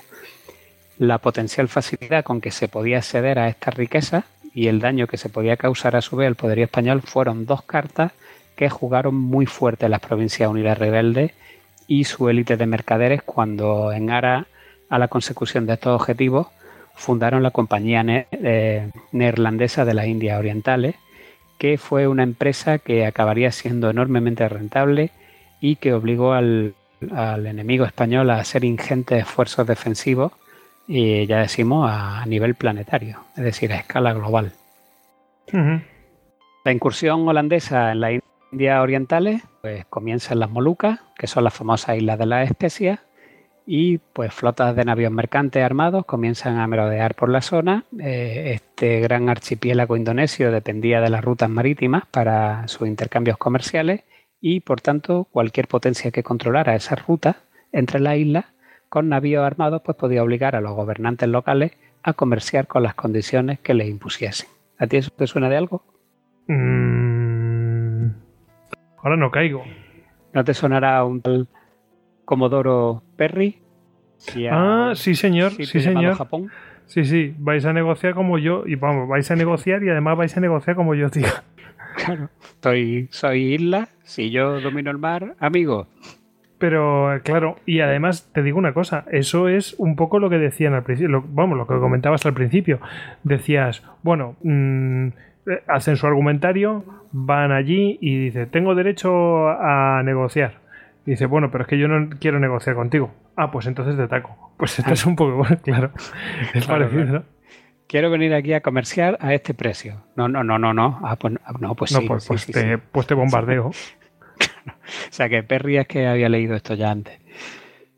Bueno, pues es prácticamente. Bueno, para que no lo sepa, para que no lo sepa, eh, que, lo hemos dado por sabido, ah, el, Comodoro, Perry es eh, aquel que se presentó con las naves negras, ¿no? O sea, de, acero y tal, o sea, naves modernas, se presentó en Japón y, Japón, que está cerrada sobre sí misma y que no comerciaba con el exterior, creo con algunos portugueses, pero muy poco. Y obligó a, Japón a abrirse al mundo. Y bueno, pues eso. Es eh, aquel, aquella apertura violenta, ¿no? A punta de pistola. A punta de cañón. sí, sí. Bueno, pues eso es un método que los neerlandeses emplearon a menudo eh, las políticas de bloqueo y las fuerzas de las armas. ¿Para, ¿Para qué? Pues para imponer un monopolio propio en el comercio de las especies. Quítate tú que me pongo yo. Y esas islas estaban lejos del centro de poder portugués, que estaba radicado en la India, en la península India, y aislados de, aisladas de los dominios de cualquiera de las potencias asiáticas del momento, lo que hacía que el archipiélago pues, fuese menos vulnerable a posibles ataques. Además, los neerlandeses podían operar en este área sin depender de los monzones, que impedían que Portugal, que era la, principal potencia hegemónica de la zona, pues pudiese tomar la iniciativa en ciertos periodos del año porque tenía sus escuadras basadas en sus posesiones de la India. En 1602, la, la unificación de los diversos intereses comerciales holandeses eh, da lugar a la compañía neerlandesa de, la India, de las Indias Orientales, que ya hemos hablado, y, aglutina todos estos esfuerzos de forma sinérgica. Y esto se traduce en una escalada del empleo de la violencia. Y, digámoslo así, el empleo de la violencia. En 1605 los holandeses eh, llevaron a cabo una incursión en el archipiélago de las Molucas y conquistaron las islas de Ambon, de Ternate y de Tidore, y aunque la monarquía trató de recuperar el dominio, pues la, compañía neerlandesa acabó haciéndose con el control de pues, algunas de las zonas más, más ricas de especias eh, de Asia. Eh, por ejemplo, entre 1606 y 1608, en plena ofensiva de Espínola en Frisia, los holandeses eh, efectúan bloqueos en Malaca. En 1609 conquistan el, enclave portugués de Pulicat, en la costa sureste de la India donde los holandeses fundan una factoría dedicada a la compra al por mayor de tejido indio, que a su vez cogían y lo intercambiaban en Indonesia por especias, con lo cual estaban haciendo un circuito ya comercial autóctono en el, en el Océano Índico y con este circuito pues van a crear un sistema de comercio intraasiático que se desarrolla bajo la protección de un poderoso contingente armado hasta convertirse en una importante fuente de ingresos por sí misma para los accionistas de la compañía y para el gobierno de las Provincias Unidas, que tenía una parte también en esas compañías, como veremos ahora posteriormente. La reacción de la corona de Portugal a estas incursiones holandesas se produce a partir de 1605, cuando comienzan a enviarse flotas inusualmente grandes desde Lisboa al lejano oriente con el objetivo de de, finalizar con éxito esos intercambios comerciales y en su caso pues de presentar batalla e intentar guerrear contra esta amenaza. Los resultados eh, no fueron los apetecidos, la, estrategia adoptada eh, pues no funcionó, los navíos que llegaban a Lisboa con especia cada vez eran menos, los ingresos cada vez decrecían más y esta situación pone de manifiesto pues algunas deficiencias también del propio sistema de la corona de Portugal. Los grandes barcos portugueses, que eran generalmente naos, se empleaban eh, en el comercio de la India eh, porque pretendían ser como castillos flotantes que eran muy efectivos a la hora de, pelearse con posibles embarcaciones autóctonas, pero claro, cuando tenían que enfrentarse a una escuadrilla de galeones holandeses pequeñitos y más, y más maniobreros, pues mm, prácticamente tenían la batalla perdida. Y bueno, pues esto, eh, esta presión obliga a las naves portuguesas a aventurarse en el mar en estaciones poco propicias. O sea, la única salida que ven es cómo evitamos a los holandeses navegando cuando no se puede navegar. Claro, esto provocaba avería o incluso la pérdida total de los barcos. O sea, fíjate eso, es que mm, ya es que no eres dueño de la ruta. Claro, efectivamente, ya no eres dueño de la ruta. Pero claro, es que es más fácil destruir una ruta que, defenderla. Es que estamos... es lo de siempre, pero es que es lo de Sun Tzu. O sea, es decir, ¿para qué vas a llevar tú todo el impedimento y todos los suministros si los, se los puedes robar al enemigo? Eh, claro. Es más barato. Exactamente. Bueno, y entre tanto, pues los neerlandeses desarrollan sus eh, propias rutas comerciales y bueno, pues parece ser que las contramedidas puestas en práctica por los gobernantes portugueses pues no tienen, no tienen el éxito esperado. Territorios de América también se suceden las expediciones, aún en ausencia de, de, una compañía que monopolizase estas opciones. Desde la década de 1590 los mercaderes neerlandeses habían comenzado a merodear el mar Caribe, donde compraban pieles curtidas, palo de Brasil. El palo de Brasil es harina de mandioca. Lo que pasa es que en en todas las crónicas se le llama palo de Brasil y he decidido conservar el nombre. Eh, pues también con tabaco, con azúcar, cacao, índigo y todo esto pues lo cambiaban por tela, por ropa y por otros productos manufacturados eh, hechos en Europa. Sin embargo, el, mayor impulso mm, en la expansión de esta actividad tuvo el origen en la sal, curiosamente, pero además en la sal, en la sal española. ¿Pero por qué? O sea, o sea, que se servían de la sal española.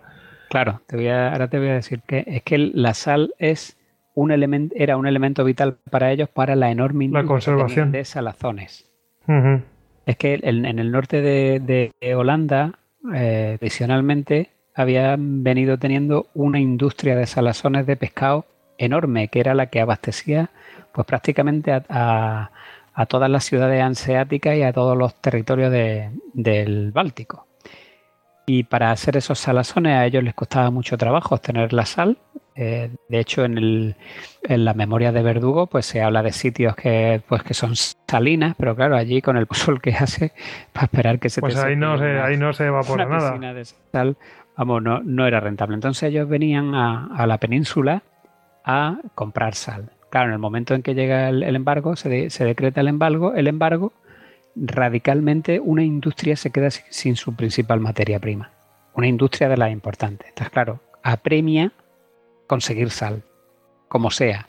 Entonces, en 1599, eh, pues zarpan flotas de mercaderes con destino a la gran estación salada de Punta Araya, que está en Venezuela, entonces era eh, provincia de Guyana, Indias de, tierra firme. Pero bueno, esta región no estaba siendo explotada por España, estaba había reclamado su posesión, pero realmente no había allí una presencia fija española.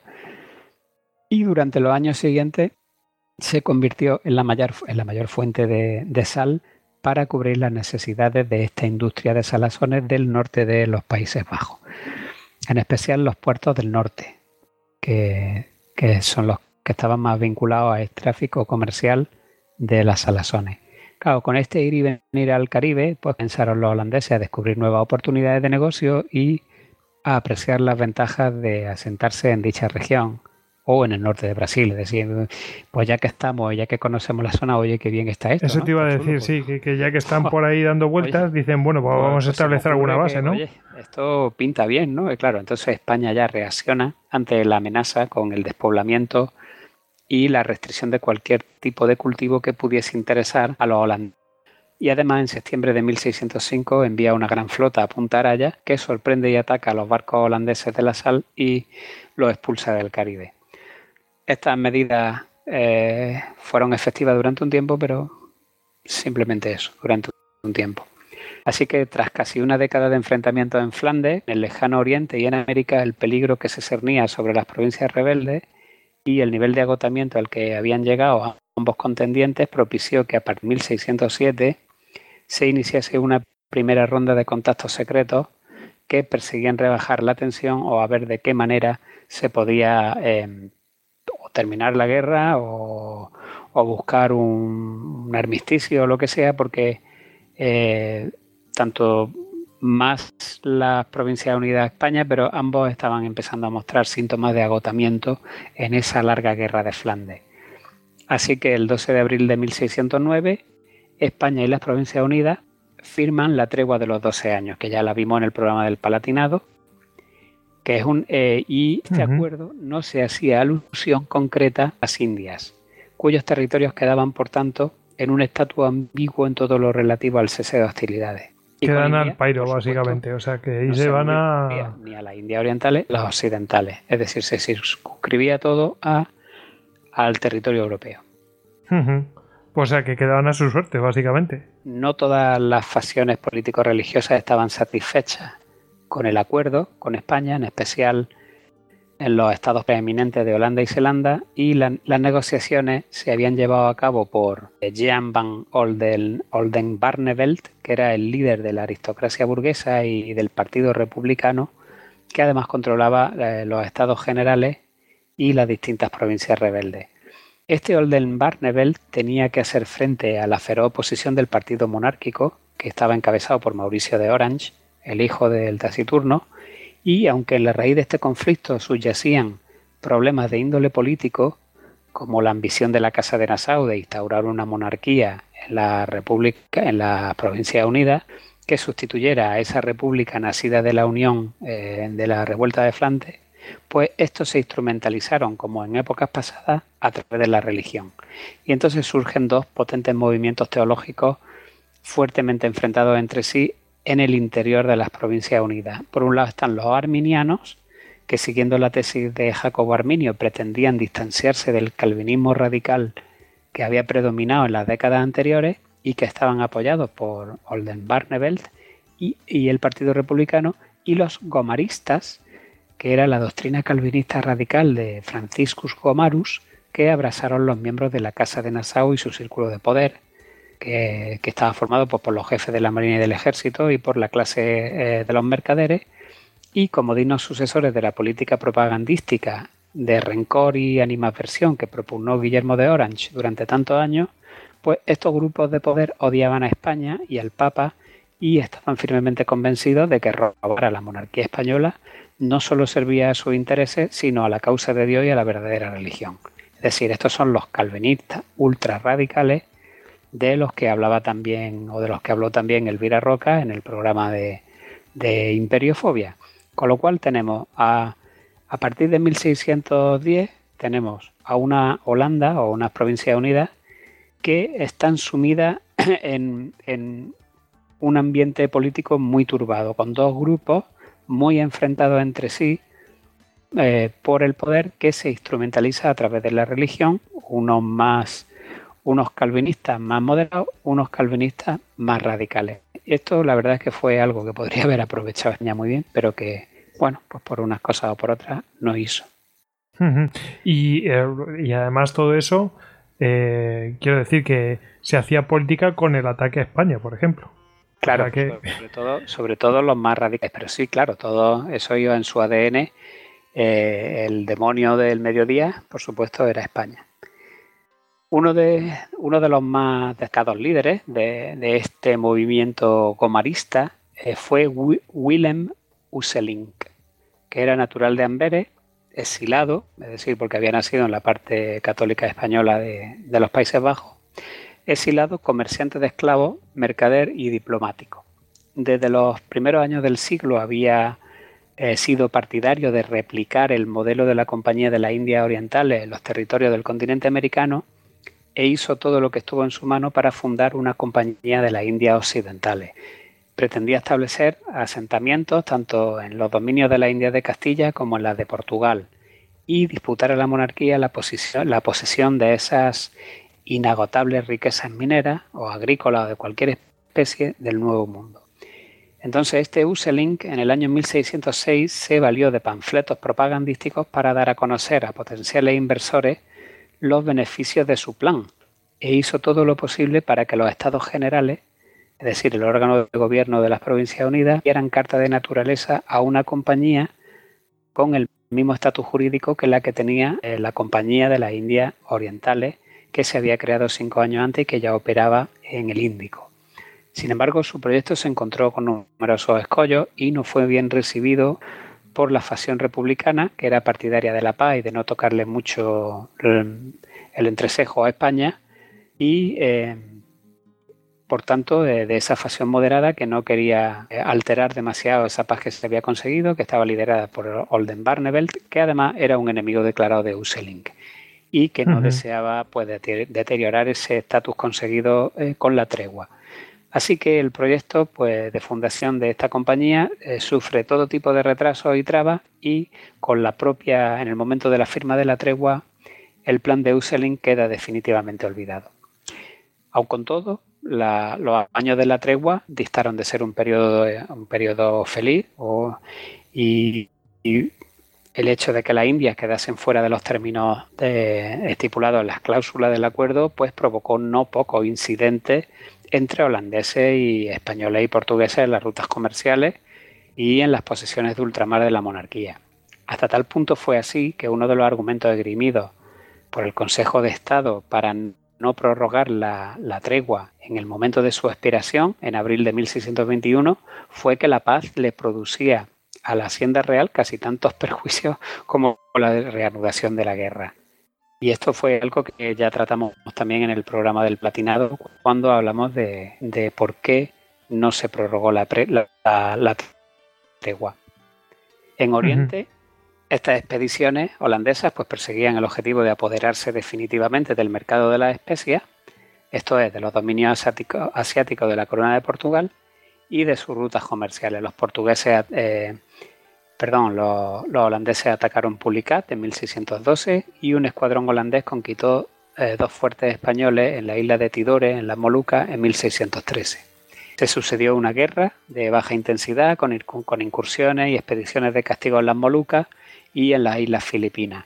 Por ejemplo, un escuadrón holandés integrado por cuatro navios de guerra em, que había zarpado por el que zarpó de Holanda y se adentró por el estrecho de Magallanes, pues continuó navegando toda la costa del Pacífico americana hacia el norte y se encontró con una española formada por dos navios de guerra y cinco naves armadas más pequeñas frente a las costas de Cañete en Perú, en la zona de Lima, un poco más al sur, el 17 de julio de 1615.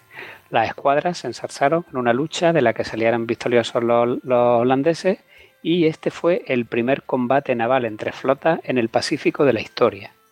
Claro, en, vista de estos resultados, España pues se ve en la necesidad de mejorar de forma acuciante su sistema defensivo en toda la costa americana, ya no solo en la Atlántica, sino también en, toda la costa del Pacífico.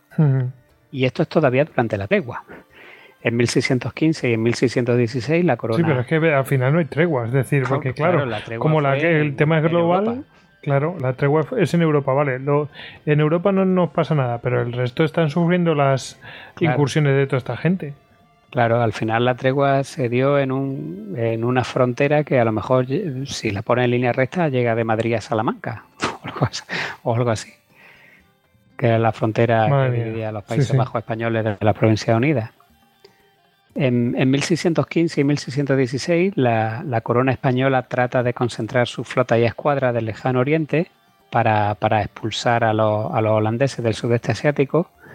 Una escuadra portuguesa eh, es derrotada por los holandeses. Bueno, primero es que tienen mala suerte también porque se encuentran a una, a una pequeña flota musulmana que, bueno, no, no, los vence, pero los deja ya un poco mal parados y ya cuando se encuentran definitivamente con la flota holandesa, pues la flota holandesa la, derrota completamente. Y luego, por ejemplo, también una escuadra española estuvo bloqueada en la bahía de Manila desde finales de 1616, pero durante los días 15 y 16 de abril de 1617 salió a mar abierto y derrotó a, a los holandeses en la batalla naval de Playa Honda. En 1619 los holandeses conquistan el enclave portugués de Jayakarta, que es la actual Yakarta, en la isla de Java, al que los holandeses dieron el nombre de Batavia, que es como los romanos habían llamado a la zona donde estaba la provincia unida, eh, allí al, norte de los Países Bajos. Y haciendo del mismo la, de este enclave de Batavia, de la antigua Jayakarta, su capital y su base principal en Asia. Se trataba de uno de los eslabones de la nueva estrategia imperial que había trazado eh, Jan Pietersson Cohen, que era el gobernador general de la Compañía Neerlandesa de las Indias Orientales, que, eh, que por fin decide que van a consolidar su red o su entramado de posesiones y de rutas comerciales, con lo cual cogen a Batavia como centro, como epicentro y a partir de ahí pretenden construir todo un entramado. Su objetivo es hacer de la misma fuerza hegemónica del comercio asiático mediante la creación de una red de enclaves comerciales fortificados que fuese desde Hormuz eh, y Aden en el Mar Rojo hasta Nagasaki en Japón. Y para ello pues pretendía conquistar pues, todos los dominios portugueses y españoles y hacer de Batavia ese nudo portuario de intercambio comercial eh, asiático o índico eh, entre Europa y Asia. Es decir, ese puerto que monopolizase todo el comercio que de allí se enviaba a Europa y viceversa. África también fue objeto de las ambiciones holandesas durante la vigencia de la tregua. Los holandeses pues, hicieron incursiones en Guinea, en Angola, en Mina y en otros enclaves africanos lusos. Un primer cambio político de gran envergadura de cara a la fundación de la Compañía Futura de las Indias Occidentales pues tiene lugar cuando Mauricio de Nassau derroca a Oldenbarnevelt y a su partido republicano moderado en 1618. Esto catapultó de nuevo a primera fila a los distintos grupos de presión que rodeaban a Mauricio de Orange, que no tardaron mucho tiempo en abrir los cajones y desempolvar viejos proyectos.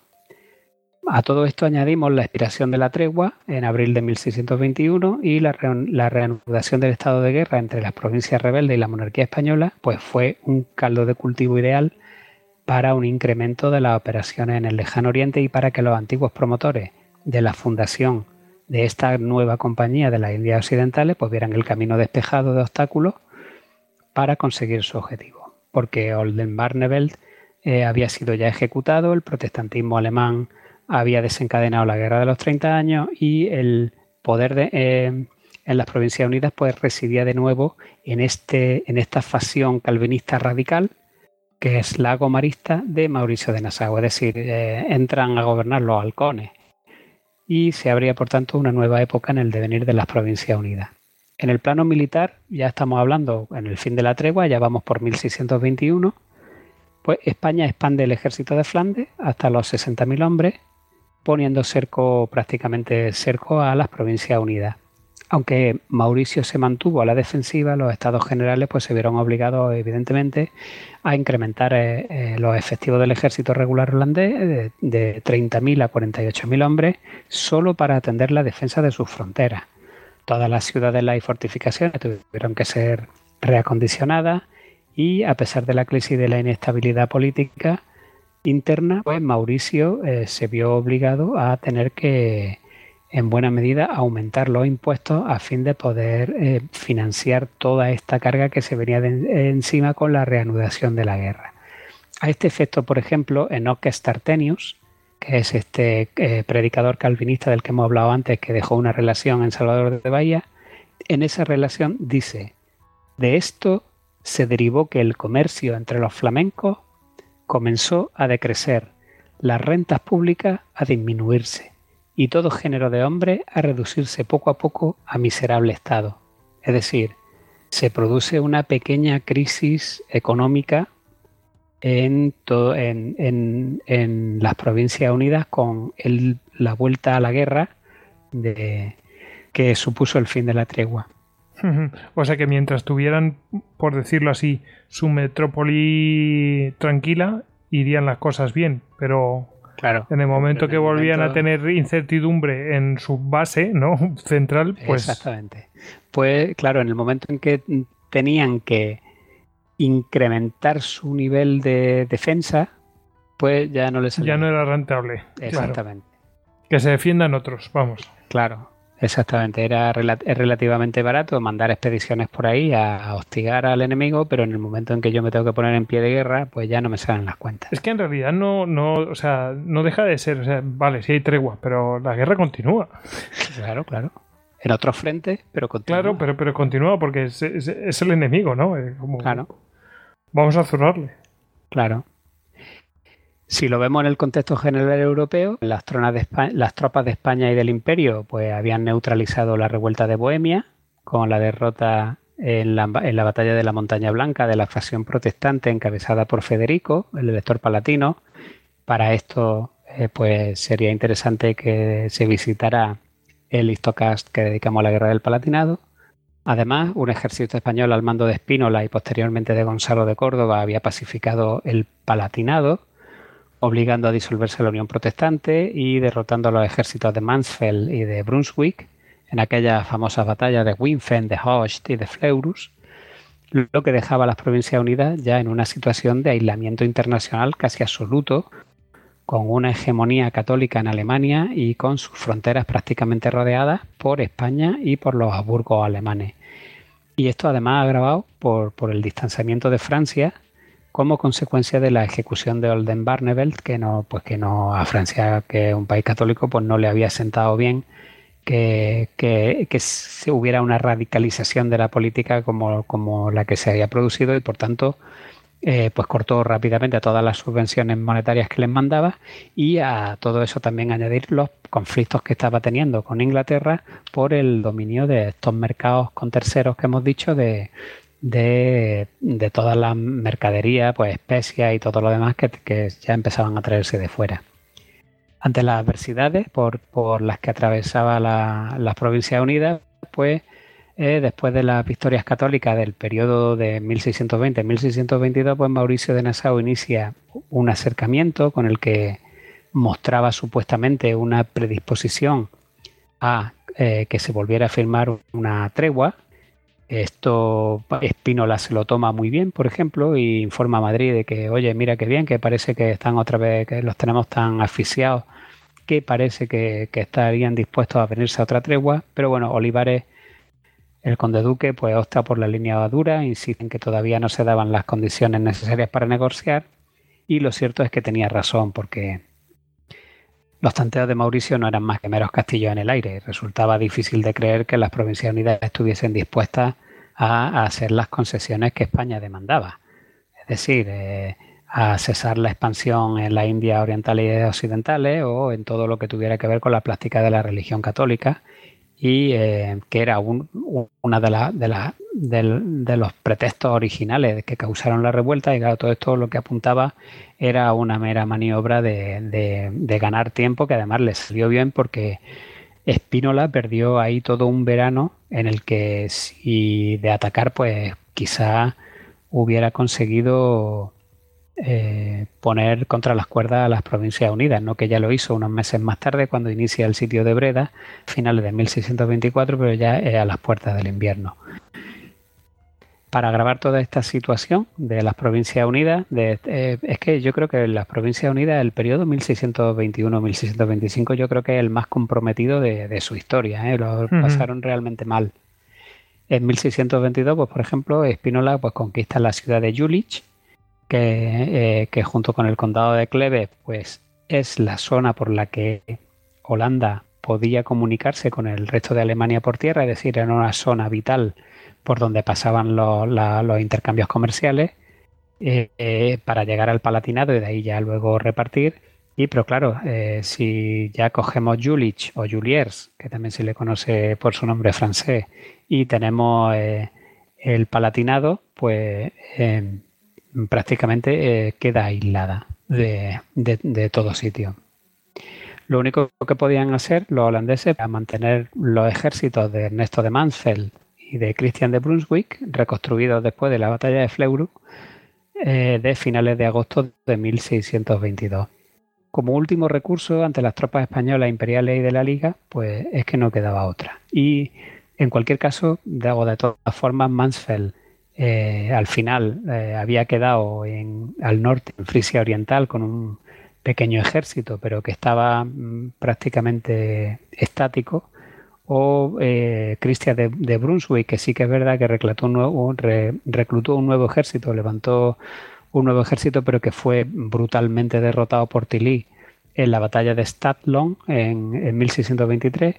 Y claro, ya ante la presencia de tropas imperiales en las mismas fronteras holandesas, por el este y por el sur, por, la española, pues, pues, claro, ya eh, los holandeses tuvieron que enviar tropas para la defensa de las fronteras y, esto añadido a la estación seca, al, bajo, al bajo cauce de los ríos, pues eh, como hemos dicho antes, supuso una enorme eh, oportunidad para que Espínola atacase. pero bueno, no se sabe por qué. Si porque creyó a Mauricio de Orange y su en sus tentativas de prorrogar una tregua o porque había tenido meses antes el asedio fallido de Bergen op Zoom o lo que sea, la cuestión es que dejó pasar esos meses preciosos hasta que luego ya al final eh, pues se decidió a sitiar Breda.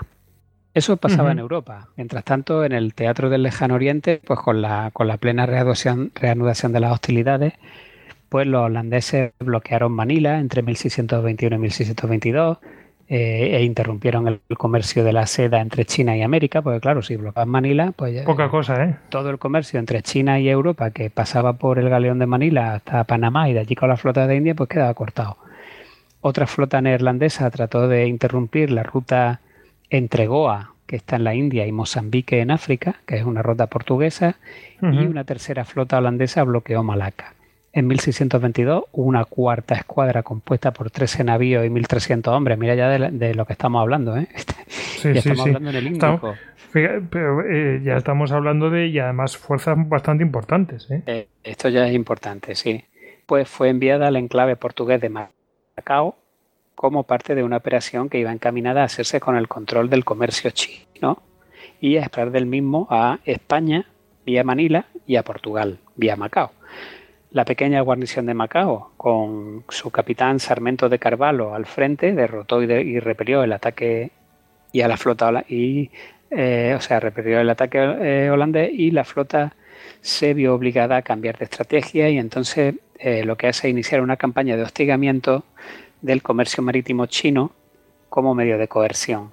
Para ello se establecen en una base fortificada en la llamada isla de pescadores frente a la costa occidental de, Formosa, es decir, de lo que hoy es Taiwán, desde la que lanzaban sus incursiones. Pero claro, esto resultó que molestó mucho a los chinos. Y entonces los chinos en 1624 mandan una expedición militar y echan a los holandeses de la isla de pescadores que finalmente se asientan en Formosa, es decir, en la, actual Taiwán, en un enclave que llamaron Forcelandia, que es el actual Amping. Y ahí pues sentaron las bases de un eh, comercio bastante floreciente con China y desde el que estuvieron en disposición o pretendieron interrumpir, por un lado, las rutas comerciales entre Chile y Manila, que era española, y por otro lado, entre Macao y Japón, que era portuguesa. es que tú fíjate que no, solo, no pero es que no, no, solamente forman sus propias, claro, están Taiwán en medio, es que forman, o sea, no, no solamente forman sus propias rutas de comercio, sino que Claro, qué mejor comercio que el monopolístico, ¿no? Claro, claro, cuando hemos visto anteriormente que ellos eh, rechazan el monopolio, ¿no? sí, pero, pero si podemos acabar con la ruta de los españoles, pues acabamos con ella. Por eso digo que ese doble lenguaje, ¿no? Y ese doble nivel al que hablan siempre los protestantes, que es nosotros creemos en la libertad de comercio, en que no haya trabas y tal igual, pero luego yo creo mi propio monopolio y a la vez destruyo el de los demás, ¿no? Bueno, pues ese mismo año una flota neerlandesa cruza el Océano Pacífico con la intención de establecer una base en la costa occidental de América.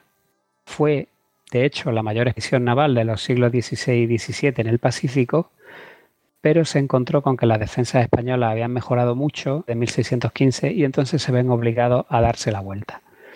A pesar del ambicioso entramado estratégico que había desplegado la compañía eh, holandesa de las Indias Orientales en, la ruta y enclaves comerciales de Asia, pues las ofensivas marítimas holandesas en el lejano oriente durante los años 1621-1623, en realidad, con, con, todo el ruido que hicieron, pero acabaron también siendo enormemente caras y no llegaron a alcanzar todo ese éxito, entre comillas, imperial que habían deseado. En cualquier caso, también provocaron grandes pérdidas a la monarquía, española que se vio obligada a asumir gastos ingentes que no hubiera tenido que, correr con ellos en otras circunstancias. Como se, también como hemos dicho, el Consejo de Estado había reanudado la guerra con la determinación, entre, entre otros motivos, por eh, neutralizar esta agresiva estrategia que estaban teniendo los holandeses en todos los mercados y posesiones asiáticos y en las incursiones de la India americana y o de África. Claro, contra lo esperado, los españoles que se hallaban enfrascados ya también en el teatro europeo en la Guerra de los 30 años, pues se encuentran ante una ofensiva despiadada y se ven obligados a luchar con todos los recursos a su alcance y en todos los frentes. A partir de 1621, en paralelo al panorama estratégico en Europa y Asia, pues Uselink, este prenda del que hemos hablado antes, y los partidarios de la creación de la Compañía de las Indias Occidentales pues trabajan frenéticamente con el objeto de que los estados generales den por fin una carta de naturaleza a su proyecto. Y claro, en esa coyuntura, con las turbulencias de signo político unido a las circunstancias geopolíticas que ya hemos comentado, al aislamiento al que se ve sometida la República eh, una después de la tregua, etcétera, pues al final, claro, van a llevar a buen puerto la culminación del proyecto. Los líderes neerlandeses necesitaban debilitar de cualquier manera, ya esto ya era un aspecto absolutamente vital y estratégico, había que debilitar como fuera la monarquía española porque los tenía contra las cuerdas y, em, y eso había que hacerlo mediante la creación de frentes secundarios que distrajeran recursos. Sí, distraer. ya lo habían hecho también, habían intentado durante las décadas anteriores que el sultán de Turquía eh, Atacara o atacase en el Mediterráneo también eh, era otra manera de crear un frente secundario, pero ahora eh, la creación de frentes secundarios va a venir por el lado de los océanos.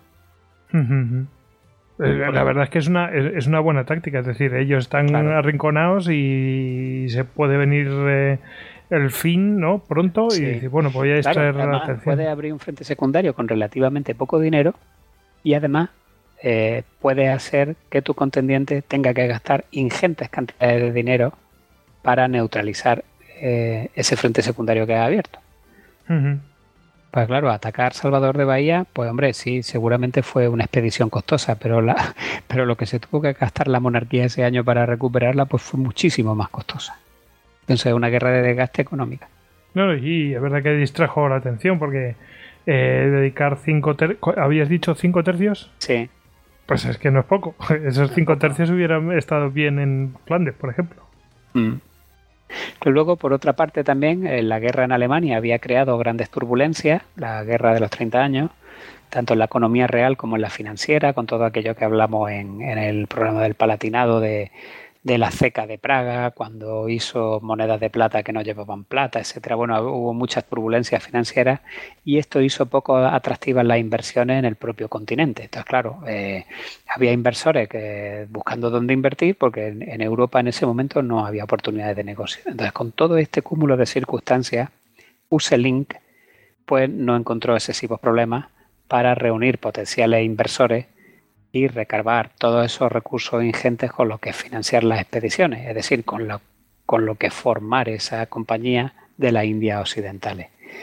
Entonces, a este, a este respecto, por ejemplo, en la relación de de Startenius, esta que incluye Juan de Valencia en su crónica, pues eh, dice, con todo, algunos mercaderes que aún se hallaban con riqueza, es decir, todavía había alguno que no había perdido hasta todo, acostumbrados a sacar grandes provechos de sus comercios, proponían que se hiciese alguna compañía, con la que, del mismo modo que eh, de la India orientales traen grandes provechos todos los años a las provincias, atacasen a la India occidentales. Ojo, ¿eh? Atacasen, ¿eh? Ojo a la palabra. Con gran aparato e hiciesen allá la guerra al rey de España. Y para poder persuadir esto más fácilmente, decían que era cosa necesaria, útil y de no mucha dificultad y trabajo que se intentasen principalmente aquellas partes, es decir, aquellas zonas de la India en las que el rey de España no ha podido hasta ahora tener firme señorío. Es decir, se refiere a los dominios de Portugal, que son los más fácilmente atacables. Fíjate, que fino hilan, ¿eh? Con más grave y costosa guerra es constreñido a molestarlo, porque aquella gente de la India deseaba sacudirse el yugo de los españoles y estaba deseosa de su antigua libertad. Fíjate cómo hilan esta gente, ¿eh? Bueno, es que de todas formas tienen un montón de presupuestos que flipas. En fin. Claro. Yo, y yo, vamos, eh, eso de que están deseosas de quitarse el yugo y todo eso, es, me recuerda a los ingleses que, está, que decían que están deseosos de quitarse el yugo mm, los bonaerenses y todo eso. Claro, claro. Cuando hacen los ataques. Es igual, es igual, es siempre la misma historia. En este sentido también, eh, por ejemplo, acierta a decir eh, en su historia el, eh, Gonzalo de Céspedes, dice, los más avispados de los holandeses, advirtiendo la grave ruina de sus cosas, es decir, lo mal que iban, la crisis económica que estaban teniendo, etcétera, para poder mejorarlas, no vanamente conferían el que les fuera preciso hacer en Flandes solo la guerra defensiva. Es decir, no, no solamente se le ocurría estar a la defensiva en Flandes, y en otra parte una gallarda diversión a nuestra arma, echando al mar todas sus fuerzas, a que animaba el ejemplo de lo sucedido en el Oriente, donde si bien se apoderaron de muchos enclaves, no hallaron la resistencia que pensaron. Y aunque en la India de, de Occidente temían hallar más defensa, imaginaban con todo esto que si pudiesen ocupar de improviso alguna plaza, la podrían fortificar de tal manera que el recobrarla fuese tarde, es decir, fuese imposible. Entonces aquí ya estamos viendo también cómo por parte española pues se atisba que eh, ya no es solamente eh, hostigar, sino que estamos dando un paso más y ya vamos a, me voy a quedar con tus posesiones. Ya no es solamente voy a abrir un, frente secundario, sino que eh, como dice Céspedes, con la grave ruina de sus cosas, es decir, los, mercaderes y esa clase inversora que ya no tenía oportunidades de negocio, estaba mirando dónde poner su dinero para encontrar inversiones que fueran rentables. Y esto además ayudaba a la guerra que mantenía Holanda con España, pues mejor. entonces ya fantástico.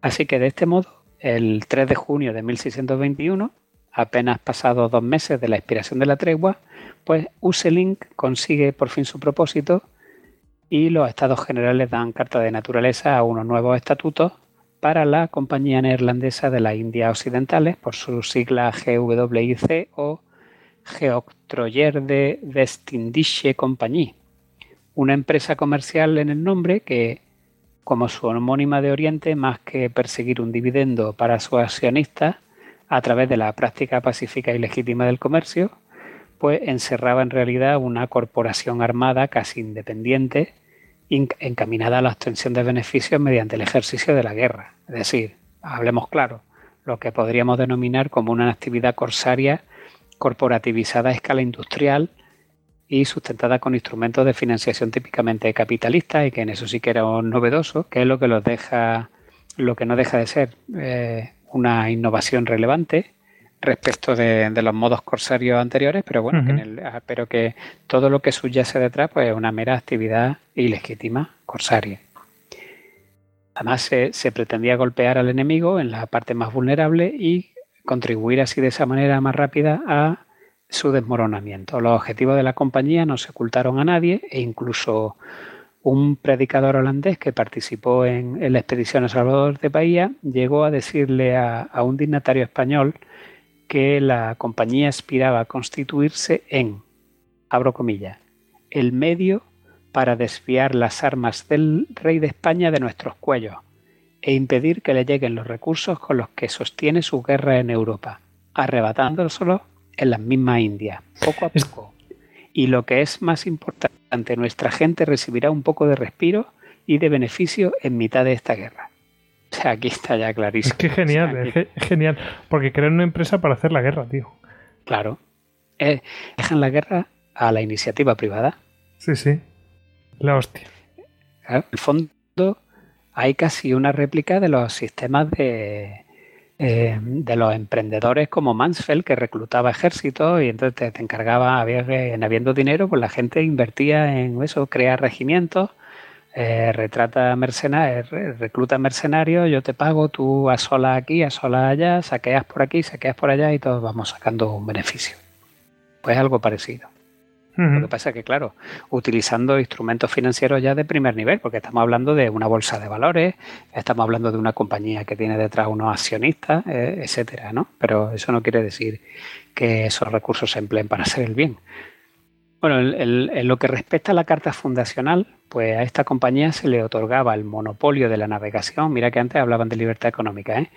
El monopolio de la navegación y el comercio con las tierras costeras de América y de las Indias Occidentales, desde el sur de Terranova al estrecho de Magallanes y hasta las costas y tierras de África, desde el trópico de Cáncer hasta el Cabo de Buena Esperanza por un periodo de 24 años. Y luego estos son los, los que criticaban que España y Portugal se hubieran repartido el mundo en el Tratado de Tordesillas. Pero ellos reparten lo que les da la gana eh, sin ninguna legitimidad ni nada. Claro, ellos sí pueden repartir, los otros no. La compañía tenía autonomía para fraguar alianzas con los nativos, construir fuertes, nombrar gobernadores y funcionarios y mantener tropas y cuerpos de seguridad en los territorios adjudicados. Estos gobernadores, funcionarios, soldados y alguaciles debían prestar un juramento de lealtad a la, a la compañía, ojo, ¿eh? a la compañía, a los estados generales y al estatuto en su, calidad de capitán general de las Provincias Unidas. Luego todo el material y los soldados necesarios para las expediciones debían ser aportados por el gobierno, pero costeados por la compañía. se, se trataba de un privilegio considerable y para que todos los distritos marítimos de Holanda tuviesen su parte en los beneficios esperados, pues la compañía se dividía en cinco cámaras representativas de cada uno de estos distritos portuarios, cuyos intereses venían representados pues de acuerdo con unas cuotas de poder. Por ejemplo, Ámsterdam pesaba cuatro partes, Zelanda pesaba dos partes, eh, Rotterdam, eh, eh, Holanda septentrional, que era Horn y Friesland, y el distrito de Groningen, pues sumaban una de cada una. La administración de la compañía descansaba en un consejo formado por 19 miembros, generalmente ya llamado de los 19, de los que 18 eran elegidos por de entre los miembros de estas cinco cámaras eh, representativas y el decimonoveno, que era el presidente de las sesiones, pues era nombrado por los estados generales. Durante los seis primeros años, eh, estas sesiones debían celebrarse en Ámsterdam, que era la que más cuota de poder tenía, eh, porque estaba en Holanda, y en los dos años siguientes en Middelburg, que era la capital del estado de Zelanda, que era el segundo distrito que más poder tenía en el seno de la compañía. La autoridad de los 19 era absoluta, salvo lo tocante a las operaciones militares, donde sí que se hacía necesario el consentimiento de los estados generales. Luego, por su parte, estos pues, se comprometían a pagar a la compañía un millón de florines en cinco años a cambio de la participación en beneficios, es decir, el Estado a través de este mecanismo participa en beneficios, hace también una pequeña inversión a cambio de un retorno. Y eh, pues además en tiempo de guerra el Estado se obligaba a entregar a la compañía 16 navíos y 4 bajeles de menor tamaño. Y eh, la compañía debía aportar además otra fuerza similar, de manera que por eso eh, cualquiera que mire todas las expediciones que se forman en, estos, en estas fechas, todas son, están compuestas de 33 navíos, los ponía la compañía y 16 lo ponía el Estado y estaba así por estatuto. Luego, en lo relativo al reparto de beneficios, pues se estipulaba que este no había de hacerse anualmente, a no ser que el monto de los dividendos superase el 10% del capital invertido. Si no era así, pues cada seis años había de confeccionarse un, estado de pérdida y ganancia y una vez deducidos los fondos necesarios pues, para la satisfacción de las pagas de los soldados retrasadas, Ah, y, o la cantidad reservada al estatuto, etcétera, en su calidad de almirante, pues se repartían los beneficios. Tras tomar la, compañía su carta de naturaleza, por fin, pues se dispusieron sus responsables a ver cuáles habían de ser, porque esto se produce en 1620, hemos dicho 1621, ¿no? Sí, sí yo creo que sí. 1621. Bueno, pues desde entonces, pues eh, eh una vez que ya está fundada y organizada, pues ahora eh, toca decidir cuál va a ser el primer gran objetivo de la empresa, de la compañía.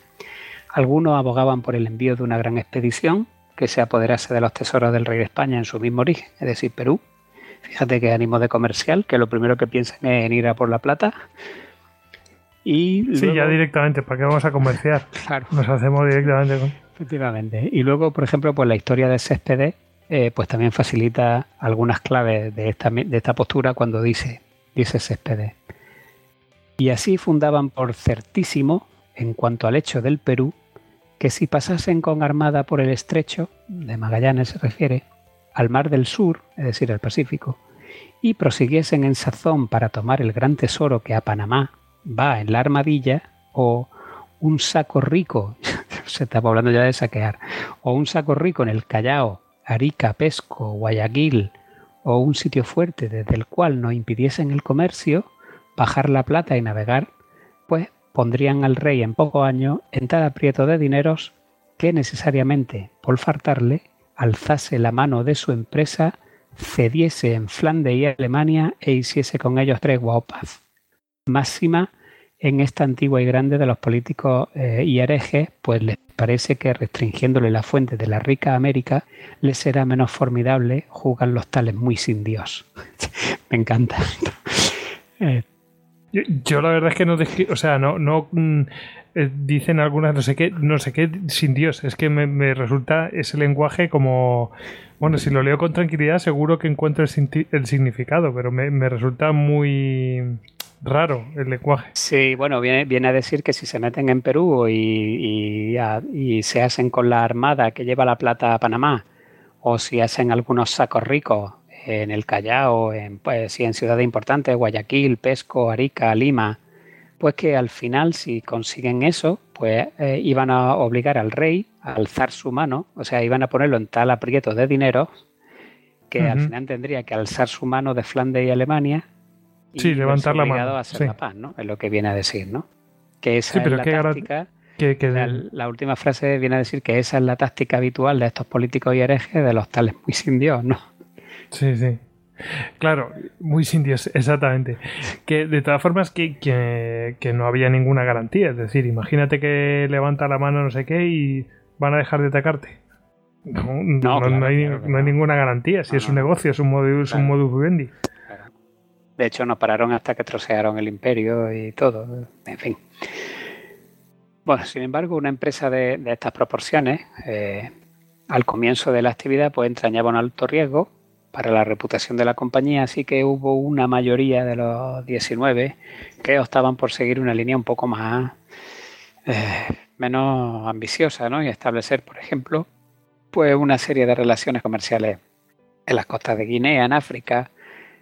Pero bueno, en cualquier caso, después de un tira y afloja grande, acaba prevaleciendo la posición de los consejeros más belicosos, que pertenecían obviamente en su mayoría al partido de los halcones de Mauricio de Nassau, a la corriente gomarista, y esgrimían que con la delicada situación que, que, atravesaban las Provincias Unidas, pues que debía esperarse algo más de la compañía que un mero andar por aquí y que habían de afanarse en aliviar pues la presión a la que la estaba sometiendo España en esos años duros y malos que, fueron los de 1621 a 1625.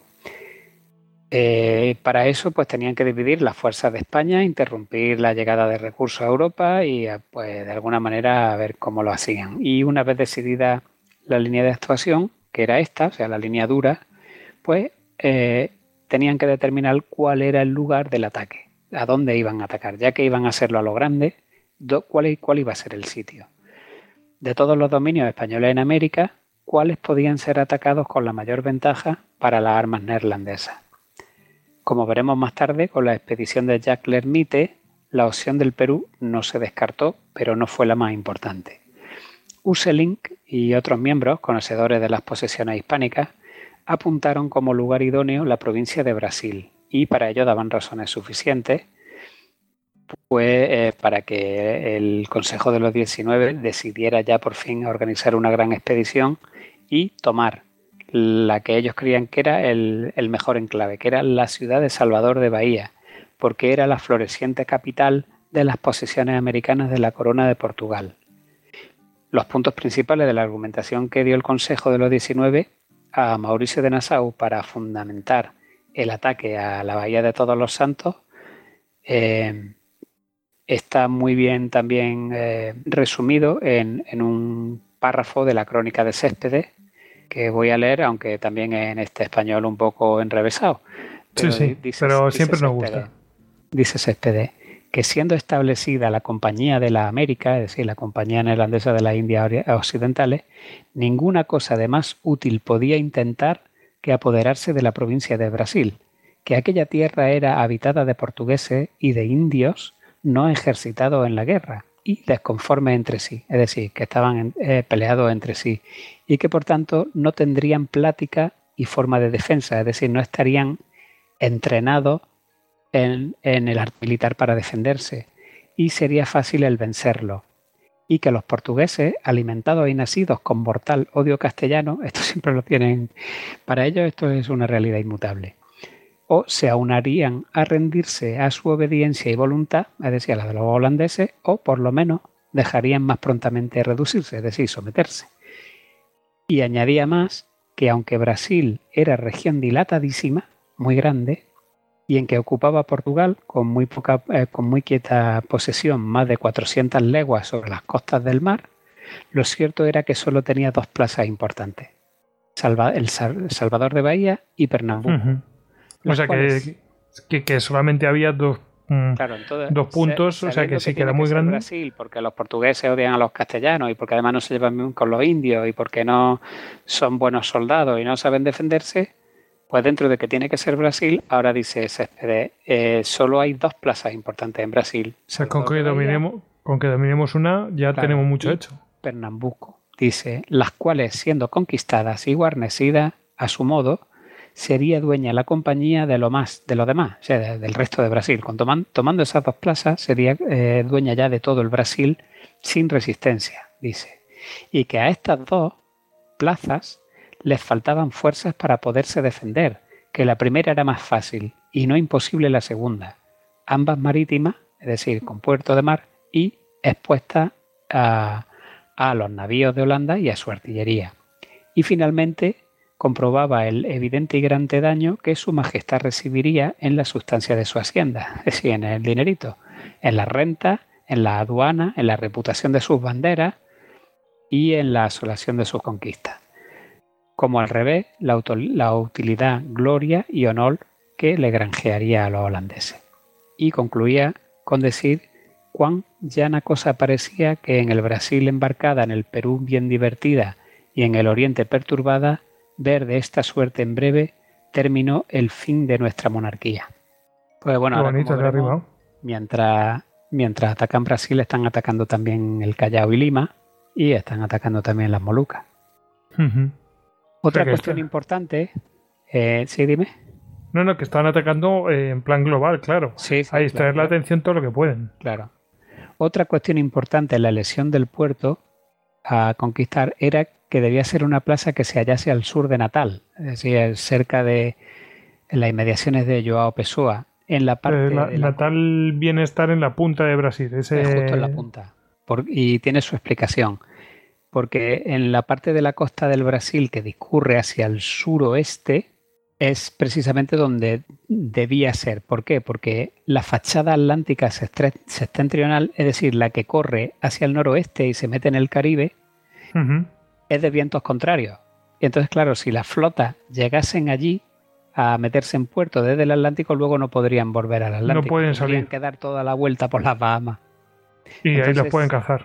Claro, entonces ese trozo de, ese trozo de costa no vale, tiene que ser al sur de Natal, que es donde los vientos te permiten meterte otra vez en el Atlántico, pues para tirar para las Azores si quieres, o para tirar para África, o tirar para el Índico, o tirar para donde tuvieras que tirar. Luego los holandeses necesitan también un puerto que pudiese integrarse en su red de rutas comerciales y que sirviese de punto de recalada a los barcos procedentes o con destino a Europa, o a las costas africanas, o a Cabo Verde, o a la isla de Santa Elena, etcétera, con el propósito de integrar el tráfico con Asia eh, por el Cabo de Buena Esperanza y eh, con el del Océano Pacífico proveniente del Estrecho de Magallanes, con lo cual se convertía también en un centro muy estratégico para articular o para tener una base potente que eh, fuera un puerto de recalada para todas estas rutas globales. Así que la ciudad de El Salvador y la bahía de Todos los Santos pues constituían un enclave que cumplía con esos requisitos. Además, era un lugar idóneo para interrumpir las rutas comerciales de la monarquía entre las propias Indias, porque claro, al hallarse en medio, estás eh, eh, interrumpiendo todo lo que venga de Asia, de África o de Europa, y además también estás interrumpiendo el comercio entre el norte y el sur, es decir, entre, por ejemplo, el Río de la Plata en Argentina y toda la parte de tierra firme y del Caribe, porque estás en medio imagínate, un nido de piratas. podrían dedicarse a hostigar todas las costas. Eh, pues no tienen que venir de Holanda, ya es que viven allí. Están allí y todo el comercio que vaya hacia abajo lo interrumpen. Entonces, no, solamente para ellos es vital y estratégico para sus rutas comerciales, sino que es que además eh, neutraliza las rutas comerciales de España. Por ejemplo, este, a este respecto, pues dice Tamayo, con esto, es decir, la conquista de El Salvador, se facilitaba su comercio, es decir, el holandés, y se impedía el de España. En particular en la misma costa del Brasil, pues estando los enemigos en la bahía más importante de toda la provincia, todos los puestos que le quedan al septentrión y mediodía, es decir, tanto al norte como al sur, habían de estar precisamente sujetos a ser infectados cada día, es decir, que los atacasen todos los días y a peligro de perderse teniendo en casa la guerra, o sea, teniendo ya la guerra en, su, en sus propias costas. Ya de manera continua. Entonces es bastante interesante, pues todo. Luego sigue, sigue haciendo un, detalle de, de cuál de, sigue analizando estratégicamente Tamayo cuáles eran todos los aspectos de, eh, que implicaban tanto de beneficio para los holandeses como de pérdida para los españoles. Pero bueno, no lo vamos a leer todo porque es más, ya es más, más amplio, pero bueno, que está en el libro. Y eh, en cuanto, por ejemplo, a las bondades de la plaza en sí, ya no a cuestiones estratégicas, sino a la propia plaza, pues dice Tamayo.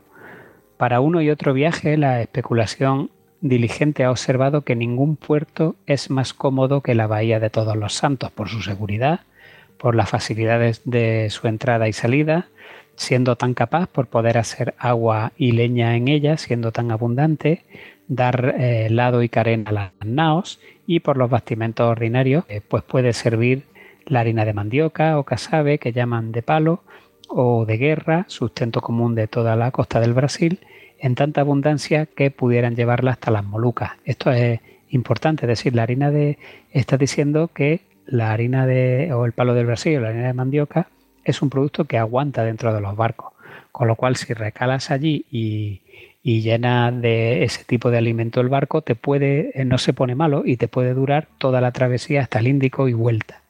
Y claro, esta harina pues podían llevarla hasta las Molucas porque duraba mucho tiempo y finalmente, dice Tamayo, por las frutas, carne y otras comodidades propias de este puerto, tan, tan necesario para sus intentos, es decir, de los holandeses, en paraje tan distante de sus tierras, en medio de sus mayores navegaciones, es decir, en medio de sus grandes rutas. Y por último también, pues, y no menos importante, estaba la dificultad que experimentaba la monarquía española para socorrer o liberar esas plazas que conquistasen a semejante distancia y con tal aparato de flota y de gente, ¿no? Y entonces dice Tamayo, porque esto, es decir, el socorro, no había de ser tan presto, es decir, tan rápido, que no tuviesen ocasión de hacerse totalmente dueños de ellas, de las plazas, con prevención de todo lo que necesitasen para su reparo. Es decir, que le iba a dar tiempo a, a prestar las defensas antes de que llegase el socorro pues la Armada eh, Real Católica tenía causas bastantes para no apartarse de sus costas, es decir, la Armada ya bastante tenía golo de Europa, y para hacer otra, es decir, para hacer una armada nueva, pues era necesario largo espacio, es decir, mucho tiempo.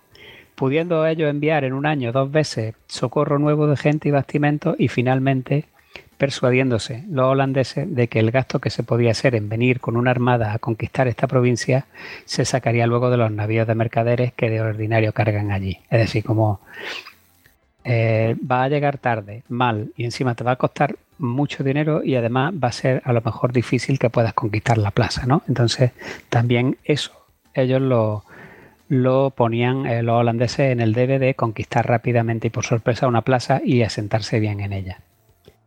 En 1623, una vez obtenido el consentimiento de los Estados Generales y del Estatuder, pues se dan eh, inicio los preparativos, se apresta una flota, como no, de 33 navíos, eh, dotados con 500 piezas de artillería, 1.600 marineros, unos 2.000 soldados. Se nombró almirante de la expedición a Jacob, Willekens de Ámsterdam y vicealmirante a Pieter Hein, que es el que nos destrozó la flota de India eh, en Matanza que es más conocido como Piet Hein de Rotterdam, y eh, al frente de las tropas de tierra pues iba el coronel Johann van Dorf, señor de Horst, eh, que llevaba también por patente la prerrogativa de ser nombrado gobernador mm, de la compañía de todas las tierras que se conquistasen. Y bueno, los tres eran hombres competentes y experimentados para la misión y eh, por ello pues un peligro más. A principios de 1624 la compañía estaba lista para lanzar ya esta gran expedición. En realidad, aquí divergen las fuentes. Unos hablan de enero del, 24, otros hablan de finales de diciembre del 23, cuando zarpa la flota. Pero bueno, como veremos en el desarrollo de los acontecimientos, pues Salvador de Bahía cae rápidamente, pero la reacción española es inmediata y supone una, una gran demostración de poder. La monarquía envía a la bahía una fuerza combinada de armadas. Eh, española y portuguesa y napolitana de, casi 60 navíos y 12.500 hombres, es decir, la mayor, la mayor expedición europea al Nuevo Mundo hasta esa fecha, que recupera la ciudad. La, ahora ya luego veremos el asedio y todo lo que pasa, porque pasan muchas cosas. Y la compañía neerlandesa de las Indias Occidentales pues, había enviado a una flota de refuerzo, que también lo vemos, pero eh, llega tarde, ya una vez que, Salvador está en manos españolas. Y esta flota de socorro pues se dividió posteriormente, se fue de Salvador de Bahía eh, y se divide y una escuadra se dirige al Caribe, eh, donde se mantuvo hasta 1626.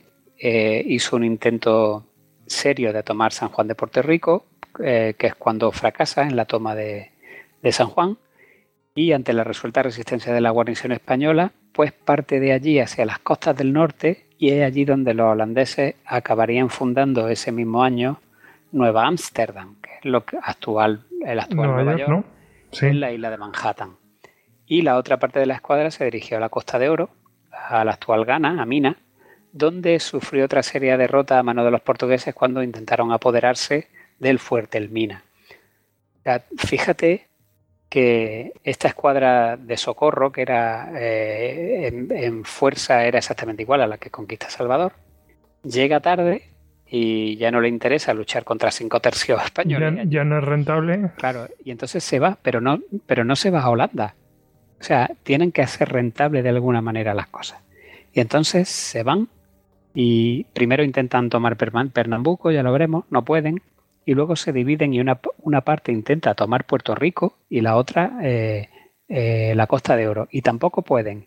Y aún así, el, de San Juan de Puerto Rico no se rinde, que es Balduino Enrico, y eh, acaba fundando una colonia que con el tiempo será Nueva York. Es decir, ellos tenían que rentabilizar de alguna manera su inversión. O sea, que podemos decir, para finalizar esta parte, que Nueva York es fruto de una carambola.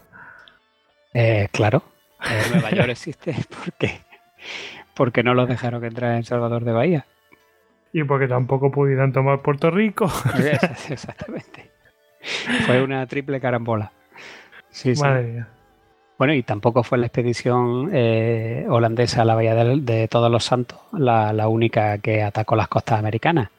Ese año, en 1623, se aprestó también una flota que estaba compuesta por 11 navíos eh, cuatro urcas y dos mil hombres, que al mando de Jacques Lermite tenía como objetivo conquistar el Perú, ya hemos hablado antes de ello, y hacerse con las riquezas de pues, todos los metales preciosos de la villa de Potosí, aprovechando un conflicto interno que se había producido entre varias familias españolas rivales por el control de las explotaciones mineras y que había creado como una especie de miniguerra civil en el reinato y bueno, esta escuadra neerlandesa llega al puerto del Callao el 9 de mayo de 1624, que es justo el día en el que aparece también la flota de Willekens ante Salvador de Bahía. Y digo yo que es curioso porque supongo que será una casualidad, porque en aquel tiempo no creo yo que, pudieran estar tan, tan coordinados como para eso. Y el virrey del Perú, Diego Fernández de Córdoba, el marqués de Guadalcázar, apresta la defensa del Callao y de Lima y opone una feroz resistencia impide el desembarco de los neerlandeses varias veces y esto al ver que no pueden desembarcar, pues lo que hacen es bloquear el puerto durante casi cinco meses. Pero claro, estaban en el Pacífico, entonces ya al final pues no acabaron teniendo enfermedades y eh, enfermedades y epidemias que incluso causan la muerte al propio Lermite y se ve que la necesidad de retirarse, pero como hemos dicho antes, tú no te puedes retirar sin un beneficio, así que a continuación mentalidad, mentalidad totalmente calvinista. ¿eh? Claro, esta escuadra holandesa se retira de allí, pero eh, pone rumbo al norte y ataca Acapulco, a ver si allí podía ah, hacerse con la plata que, que, el gobernador, el virrey del Perú, había mandado rápidamente cuando se enteró de que los holandeses venían y la pudo despachar antes por si las moscas. Bueno, pues se dirigen a Acapulco y allí también son rechazados. Y entonces eh, lo que hacen es volver a su casa? Tampoco. Atraviesan el Pacífico para ver si pueden hacer algo de negocio en el Índico. Entonces pues se van a las posesiones holandesas de Oriente y allí acabó esa expedición pues en el fracaso más absoluto. Estos y otros reveses pusieron de manifiesto también que el poder español en los océanos Atlántico y Pacífico estaba mucho más asentado de lo que hubieran podido imaginar los gobernantes holandeses y de los, responsables de las compañías comerciales y aun con todo pues consiguieron uno de los objetivos, que la monarquía española desviara cantidades ingentes de recursos a otros teatros distintos del europeo y en cualquier caso pues para los inversores privados de la compañía neerlandesa de las Indias Occidentales no creo yo que supusiera un gran consuelo el haber contribuido con sus pérdidas a la causa nacional. Pero bueno, eso ya sería otra historia. Pues sí. Bueno, pues eh, si te parece, Hugo, hacemos una pausa y nos metemos a la propia. Bueno, eh, la propia, sí, la propia expedición y, qué es lo que va a pasar después con la expedición, la respuesta española, etcétera, etcétera. Eso que hemos mencionado aquí brevemente, mm, pues lo vamos a ver con un poquito más de detalle. ¿Te parece, Hugo? Muy bien. Venga, pues hacemos el descanso.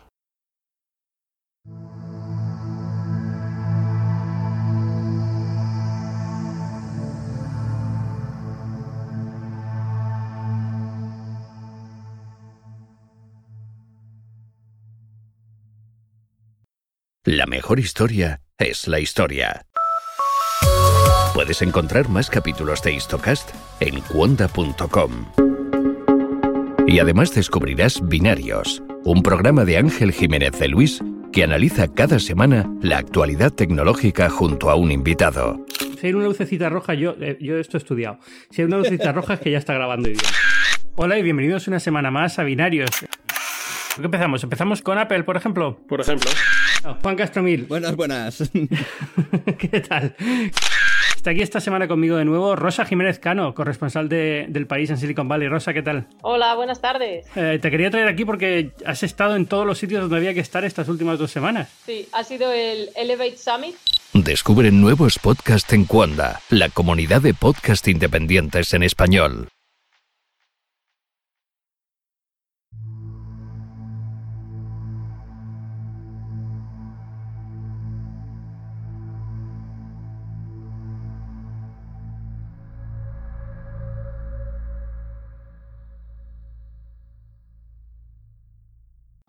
Bueno, pues ya estamos de vuelta del descanso y, bueno, pues nos vamos a meter a, a lo que es el, los hechos acaecidos en Salvador de Bahía.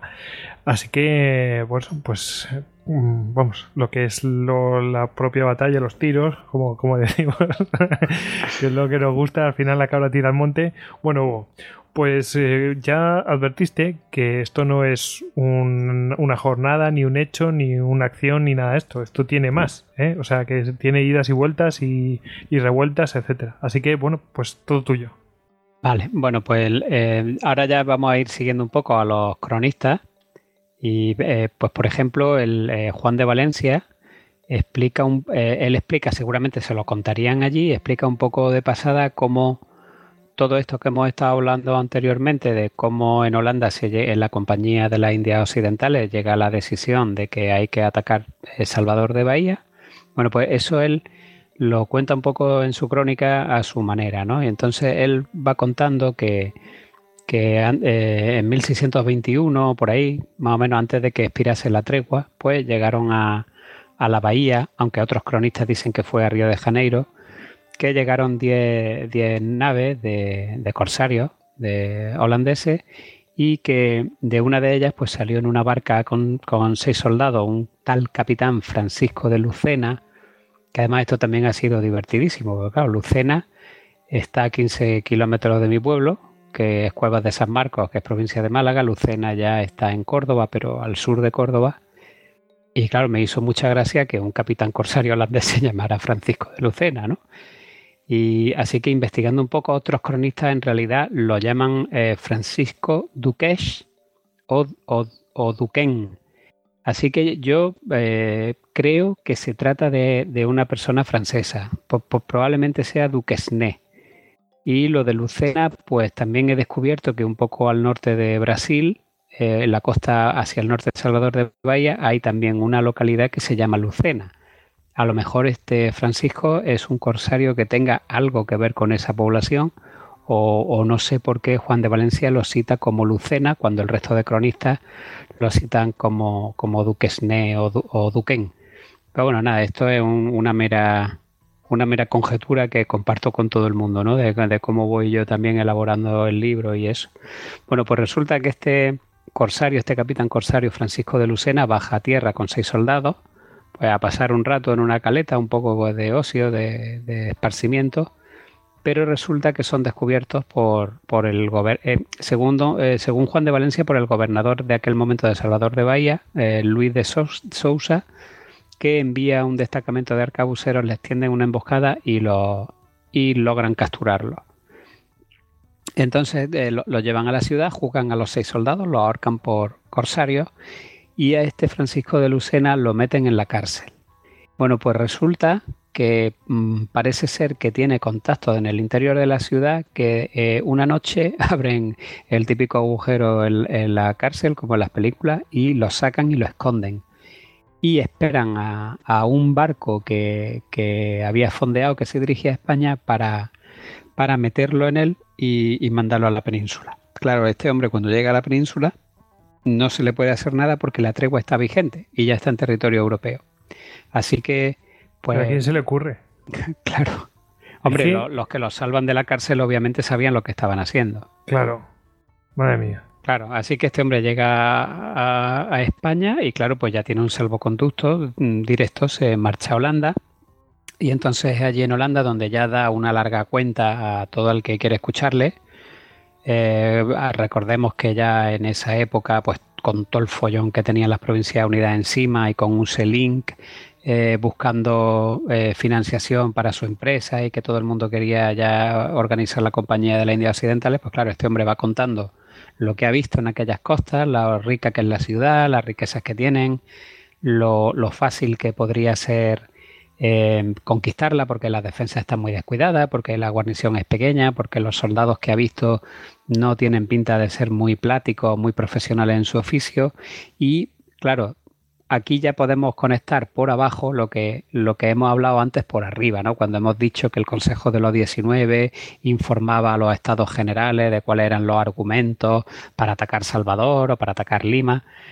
Claro, esos argumentos de dónde los recogían el Consejo de los 19 de la Compañía de las Indias Occidentales, pues precisamente de gente o de testigos que habían visto esto y que obviamente pues los, los informaban, ¿no? O sea que la, el, uno de los testigos de primera mano que informa de todo lo que hay allí y de cómo son las defensas y de si es posible o no es posible o es viable o no es viable mandar una expedición es precisamente un corsario pues que se ha estado paseando por allí y conoce el lugar, con lo cual ya cerramos un poco el círculo desde que se genera esta información hasta que se toma una decisión en las altas distancias para llevar a cabo la expedición. Vamos, el harvesting, ¿no?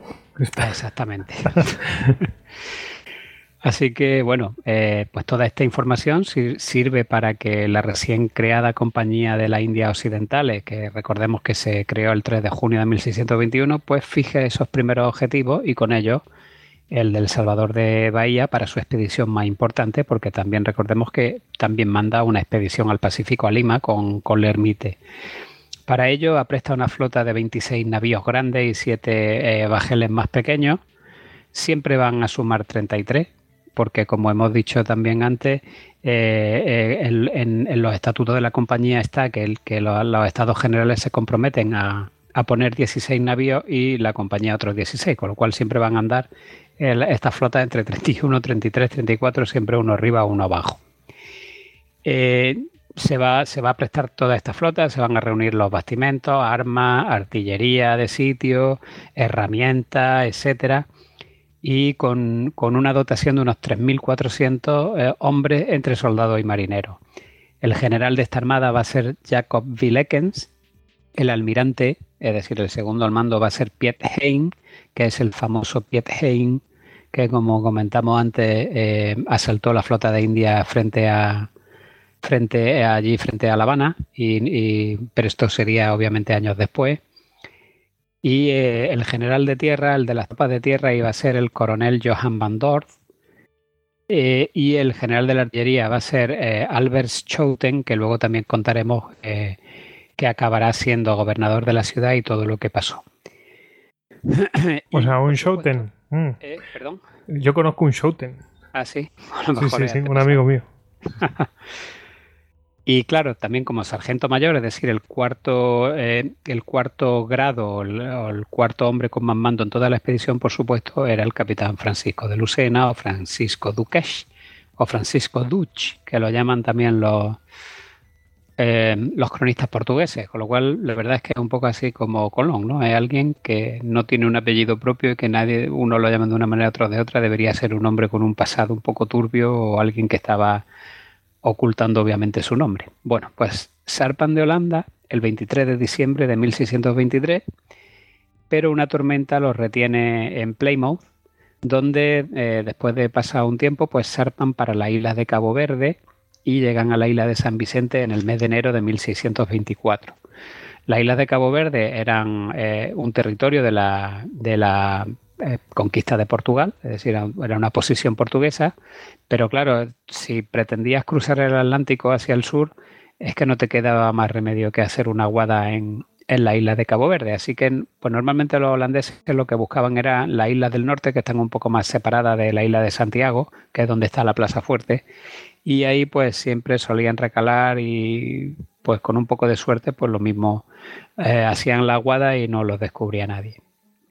Sin embargo, eh, toda esta organización mm, eh, y toda esta eh, expedición no es tan secreta, o sea, no, no, lo pueden hacer tan de secreto en Holanda, que mm, los espías que tiene España allí nos informasen ya a Madrid de que se estaba preparando algo muy gordo y que iba a zarpar. Así que de inmediato Madrid ordena dar aviso a, manda una carabela para que dé aviso a, Diego de Mendoza Furtado, que es el gobernador de Salvador de Bahía y de todo el estado del Brasil, puesto que Salvador es la capital, y que bueno, que una vez eh, informado, pues se puso mano a la obra con las fortificaciones del lugar, eh, eh, pues que estaba, claro, abandonado por tantos años de paz, nunca habían tenido ningún problema, se puso a, pues a, a reorganizar y a armar a todas esas milicias de un montón de pueblos de alrededor. También había muchas misiones jesuíticas por la zona.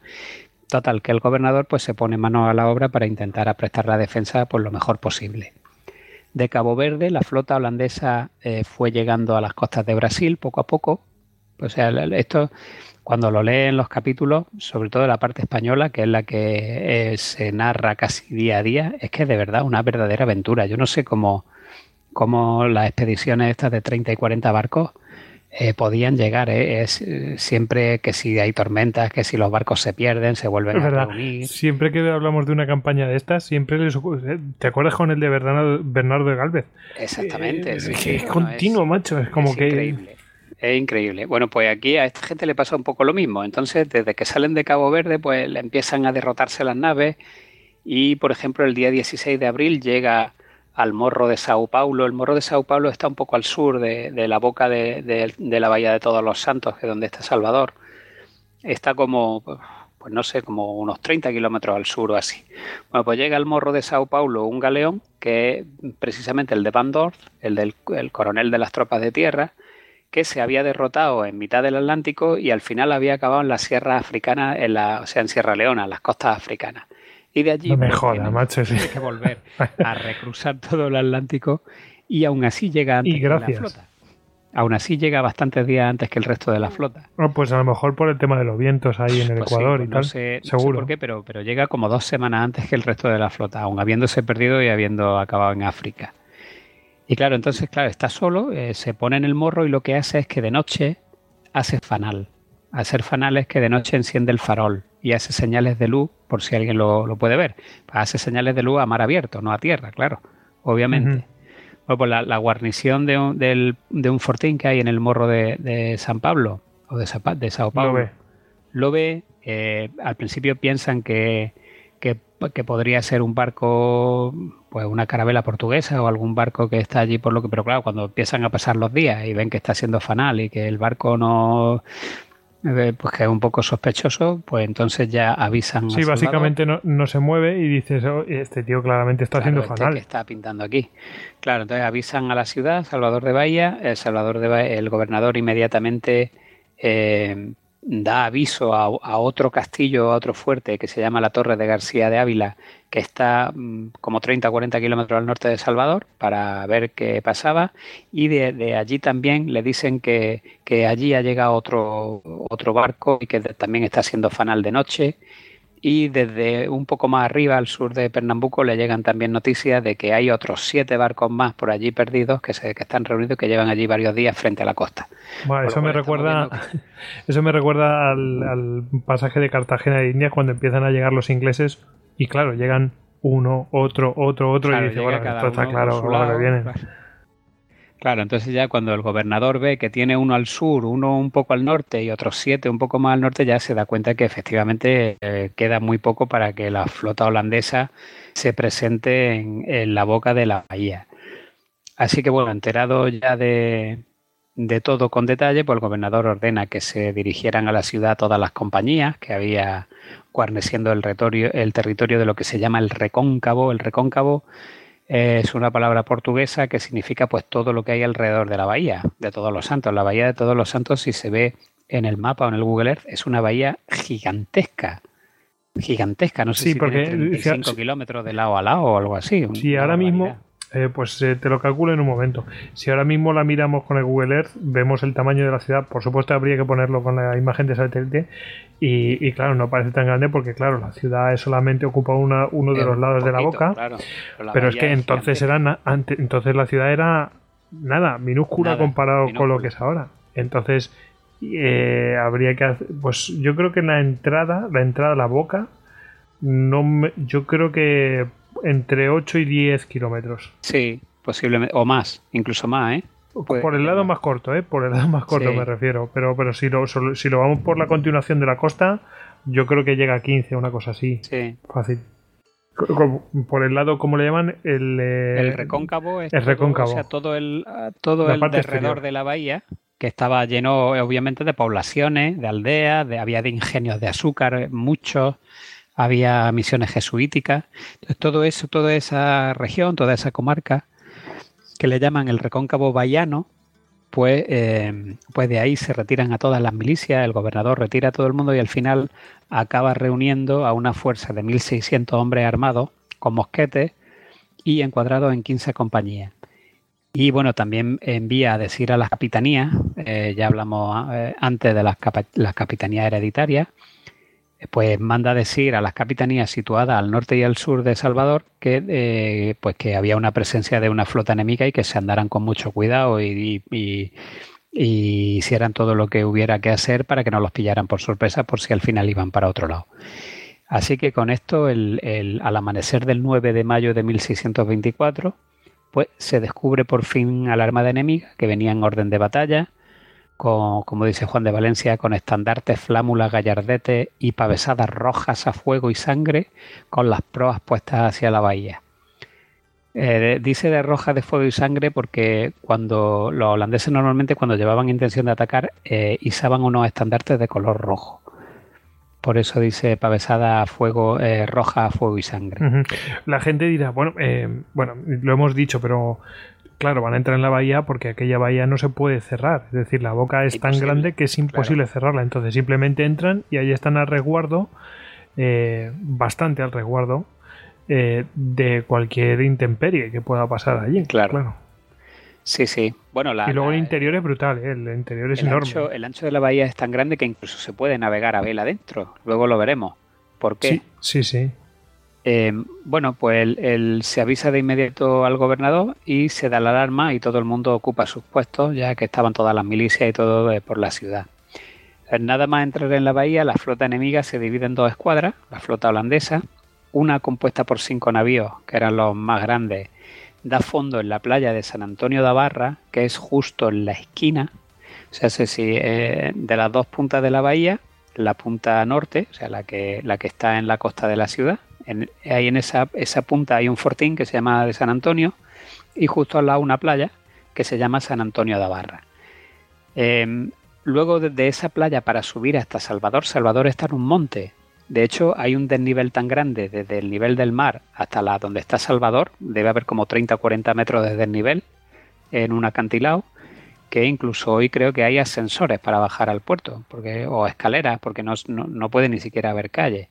Entonces, desde, desde, esa playa de San Antonio de Barra, el camino iba eh, subía, era un camino ascendente que subía hasta la ciudad que estaba a una legua, es decir, a 5 kilómetros de distancia de donde se produce el desembarco. Pues la, otra escuadra, que es la mayor, los otros 25 eh, barcos, pues continúan navegando hacia la ciudad y hacia los fuertes y empieza a cañonearlo. Para impedir el desembarco enemigo, el gobernador había enviado el día antes a la playa de San Antonio, que era el lugar más probable de donde se pudiera producir por sus características, pues manda a dos capitanes con sus compañías, en las que había 180 infantes, manda también a una compañía de 220 indios flecheros de la región y otros 120, otros 120 mosqueteros los dispersa por los alrededores eh, a modo de reserva por si hubiera que acudir a algún sitio de comprometido. Esto va a ser muy habitual. Vamos a ver, aquí está todo perfectamente integrado. Además es una de las cosas esas maravillosas que nunca te hubieras podido imaginar, pero hay compañías de soldados mm, medianamente profesionales, hay compañías de milicias, hay compañías de indios y hay compañías de negros también de gente que ha sido esclava y ha ganado su libertad, etcétera. Y las compañías de negros pues tienen su capitán es negro, sus oficiales son negros. O sea que la verdad es que todo bastante integrado. Bueno, pues a las 2 de la tarde de este 9 de mayo de 1621 desembarcan los holandeses. Y estos capitanes que había puesto allí el gobernador para impedir el desembarco no se atreven a defender la posición y dice Juan de Valencia, y sin pelear ni poco ni mucho, ni verle la cara al enemigo, se retiraron, dejando el paso libre con tanta cobardía como aquí digo, por no parecer posible ni creíble que tal cosa hiciese nación tan belicosa como es y ha sido siempre la portuguesa. O sea, es que se van a producir eh, algunos episodios de cobardía bastante sangrantes en, en, lo que es la toma de la ciudad por parte holandesa y también es muy interesante ver a ojos de un soldado de los tercios, de un soldado viejo, pues el impacto de aquello. El impacto que eso producía en ellos, ¿no? Era, era como algo que no podía... Inconcebible, ¿cómo pueden ser tan no podían tolerar, ¿no? Es como ahora, ahora no está de moda esto de que la gente no es, tolerante a la lactosa y cosas de estas. Pues los soldados viejos no eran tolerantes a, este tipo de acciones eh, cobardes, ¿no? Y entonces pues, lo, lleva muy mal. La verdad es que durante la crónica luego dice cosas incluso más fuertes, pero bueno, tampoco vamos a seguir nosotros con, con la narración del sitio. Bueno, pues viendo el enemigo la playa libre, desembarca sin molestia a unos mil hombres y dos piezas de artillería de apoyo. Entonces, nada más llegar a la, nada más estar todos en la playa, estos mil hombres forman en escuadrón. Ya sabemos lo que es formar en escuadrón, ¿no? Creo que lo hemos explicado otras veces. Un, cuadro de picas con sus mangas de mosqueteros y eh, cogen el camino ascendente, camino de la ciudad, buscando la puerta de Santa Lucía, que es la puerta sur eh, principal del recinto amurallado de Salvador de Bahía, que está enfrente justo de un monasterio que se llama San Benito, que estaba a, a extramuro.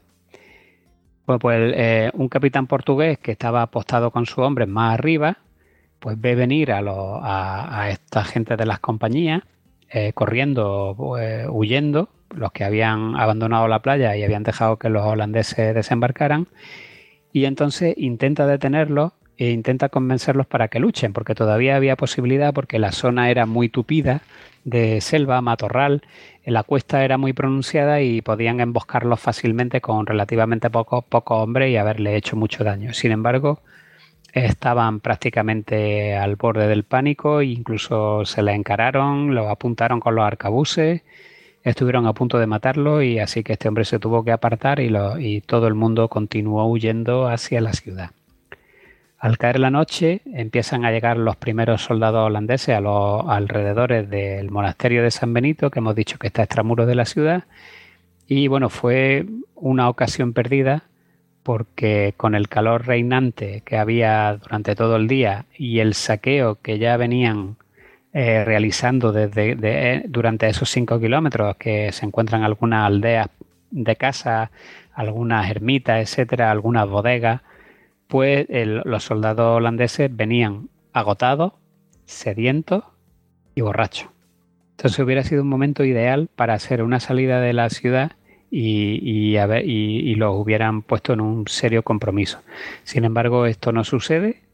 Y incluso dice Juan de Valencia que con que hubieran salido 200 arcabuceros en el momento en que eh, se echaron a dormir los holandeses y algunos salieron a buscar agua, a hacer la guada para el resto, los hubieran derrotado tranquilamente esa noche. Bueno, pues eso no sucede. Mientras eh, estamos contando todo esto de la fuerza terrestre que sube a la ciudad, la flota está cañoneando las defensas del puerto de la ciudad, donde había fondeado aproximadamente unos 17, 18 navíos mercantes. Y una hora antes del anochecer, visto ya que, desde el fuerte del mar se, hacía una gran resistencia, es decir, es un fuerte que está a medio acabar, que se mete en el mar. no sé si tiene el Google Earth abierto, es un fuerte que está rodeado de agua por todas partes en redondo. Sí, es el fuerte de San Marco, San Marcelo. San Marcelo, exactamente. Se llamó después San Marcelo, en este momento se llamaba el sí, fuerte. Sí, ese que es redondito y bueno, pues claro, este es nuevo. Claro, en aquel momento tenía forma triangular, ahora ya tiene forma redonda.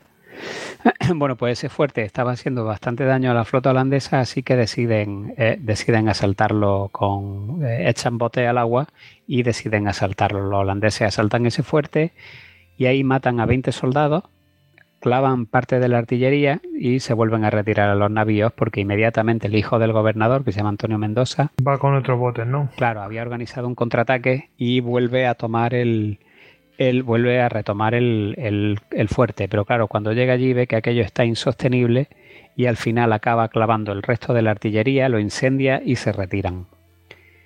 Eh, en cuanto a los habitantes de la ciudad, pues mm, cuando en el momento en que ya habían perdido los fuertes y a, los holandeses prácticamente en la puerta eh, sur de la ciudad y, y a eso del amanecer empiezan a oír el ruido de, tambores de esos mil holandeses que se están ya otra vez formando en escuadrón para... Pero fíjate que no eran tantos, ¿eh? No son tantos. No, bueno, también, claro, ellos, er, las milicias eran más, pero claro, estos son soldados profesionales. Sí que también hay que decir que no son todos holandeses, sino que, o, sea, Holanda no tenía tanta población como para... Para mandar mil por ahí. Para mandar, o sea, para mandar todo lo que hemos comentado antes, que si mil aquí, mil a Lima, otros mil en las Molucas, otros... Medio, Pero los pagaban. Claro, lo que hacían era pagarlo. Entonces, en, eh, esta expedición, pues van muchos soldados em, franceses, alemanes e ingleses, además de holandeses. Bueno, Amigos pues, todos. Claro. Vuelven a formar los holandeses en escuadrón en tierra, eh, empiezan a sonar los tambores y los habitantes de la ciudad pues entran en pánico y empiezan a huir. Eh, esa noche abandona la ciudad pues una gran mayoría de, vecinos y también de defensores. De lo que se quejó mucho el gobernador, eh, Furtado de Mendoza, les decía que le quitaban su honra y que le quitaban su reputación al dejarlo así solo y tirado y dice Juan de Valencia, decía, y es, eh, o sea, dice Juan de Valencia, y es cierto que fue cosa triste que un caballero como Diego de Mendoza se viera en tal situación, rodeado de canalla tan cobarde y vil como la que se halló de nuestra parte en esta ocasión. Ya, ya va claro, imposible. Va bien despachado.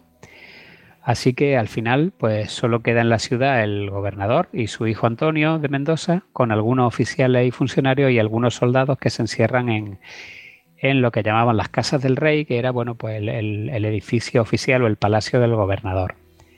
El viernes 10 de mayo a las 7 de la mañana, es decir, al día siguiente, parece que tras recibir, o eso dicen algunos cronistas, eh, señales desde una muralla, es decir, de algún traidor de dentro que le hiciera señales a los holandeses para que entraran porque, eh, como comunicándoles que ni la muralla estaba defendida ni había dentro de la ciudad nadie, pues que no se preocuparan y entraran ya libremente que estaba todo vacío. El gobernador manda decir que se, que se defendería hasta el final, incluso que haría volar el palacio con pólvora y que tenía muchos soldados alojados en su interior. Al final, cuando ve que ya no queda otra, pero bueno, él tiene que salvar su reputación, pues eh, hace un trato de capitulación con los holandeses por el que conserva su vida y su libertad. Lo único que tenía era que salir de la ciudad y ya está, pues el típico, la, típica capitulación de plaza. Pero eh, mm, no coinciden los cronistas exactamente, pero algo debe debió pasar algo en los pasillos del palacio cuando entraban los holandeses. Debió pasar algo o debió haber algún malentendido y entonces este Diego de Mendoza, el gobernador, tiró de espada y se enfrentó a algunos holandeses en una de las estancias del palacio. Así que eh, los holandeses dieron por, roto todo el acuerdo al que habían llegado y entonces pues directamente lo hicieron prisionero a él y a todo su séquito. A continuación, eh, cuando ya estuvo toda la ciudad tomada, entonces ya se dedicaron directamente al saqueo. Eh, como dice Juan de Valencia, gozaron del fruto de su victoria con el saqueo de la ciudad y eso que venían a comerciar y según dice Juan de Valencia, pues hartaron su codicia a manos llenas. Fue lo que hallaron oro y plata, almacenes de azúcar, palo de Brasil, marfil, algodón, harina de Portugal, vino de Canarias, aceite, paño, de todo tipo, gran cantidad de menajes y aderezos para las casas, 26 cañones de bronce, mucha cantidad de cobre y otras cosas de más y menos porte, todos los ornamentos y riquezas de la iglesia y monasterios, de cuyos frontales vi yo vestido a mucho sea lo primero. Entre la, también las primeras cosas que hacen, por supuesto, es asaltar a la iglesia y ponerse a modo de burla pues todos los ropajes de, los sacerdotes para los oficios, etcétera.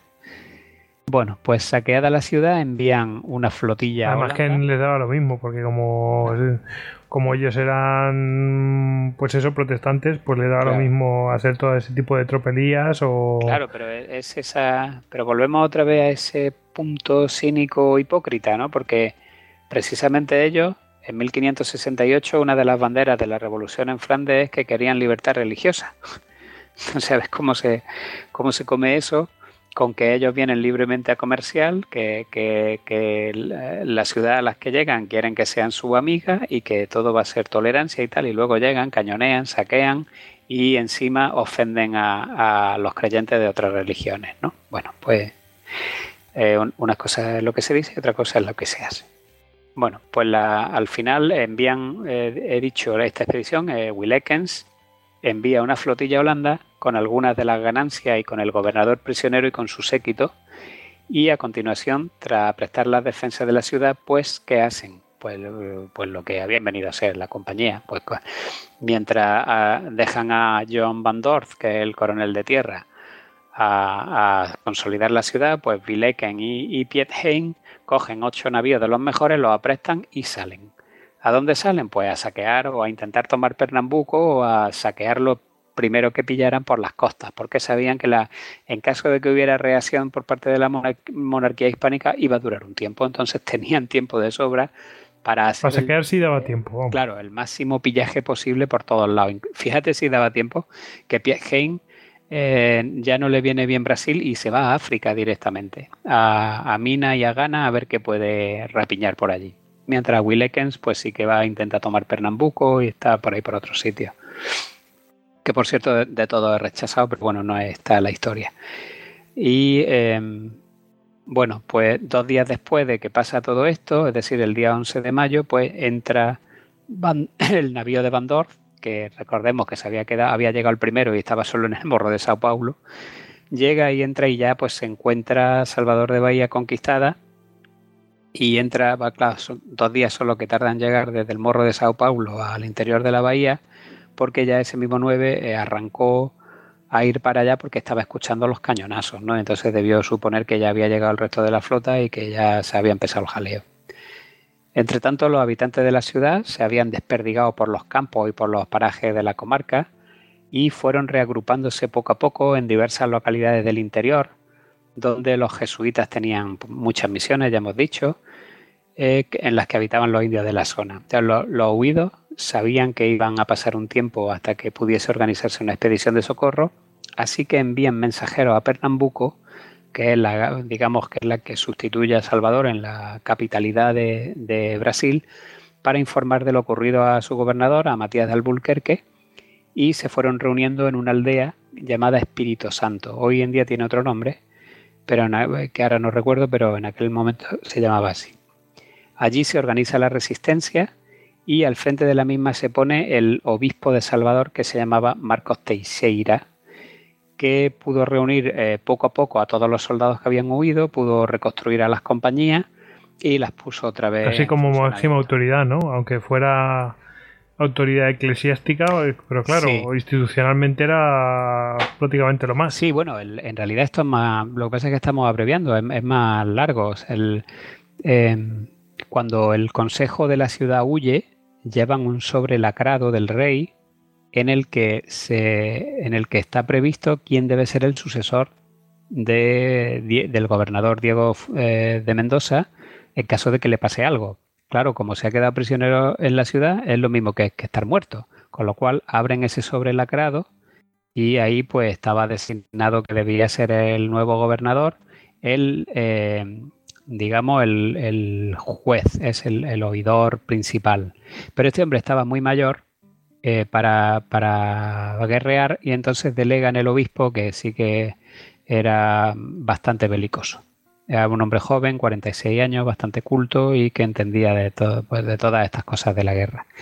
Y así que mientras desde Pernambú mandaban a alguien que se hiciera cargo de, de ello, pues es el obispo el que organiza toda la resistencia.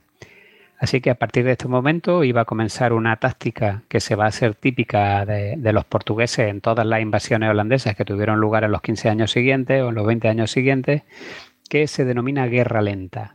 Es decir, es una especie de guerrilla de desgaste que lo que pretende es aislar al enemigo de los recursos de la tierra y encerrarlo en el interior de las murallas para que solo pueda ser aprovisionado por mar.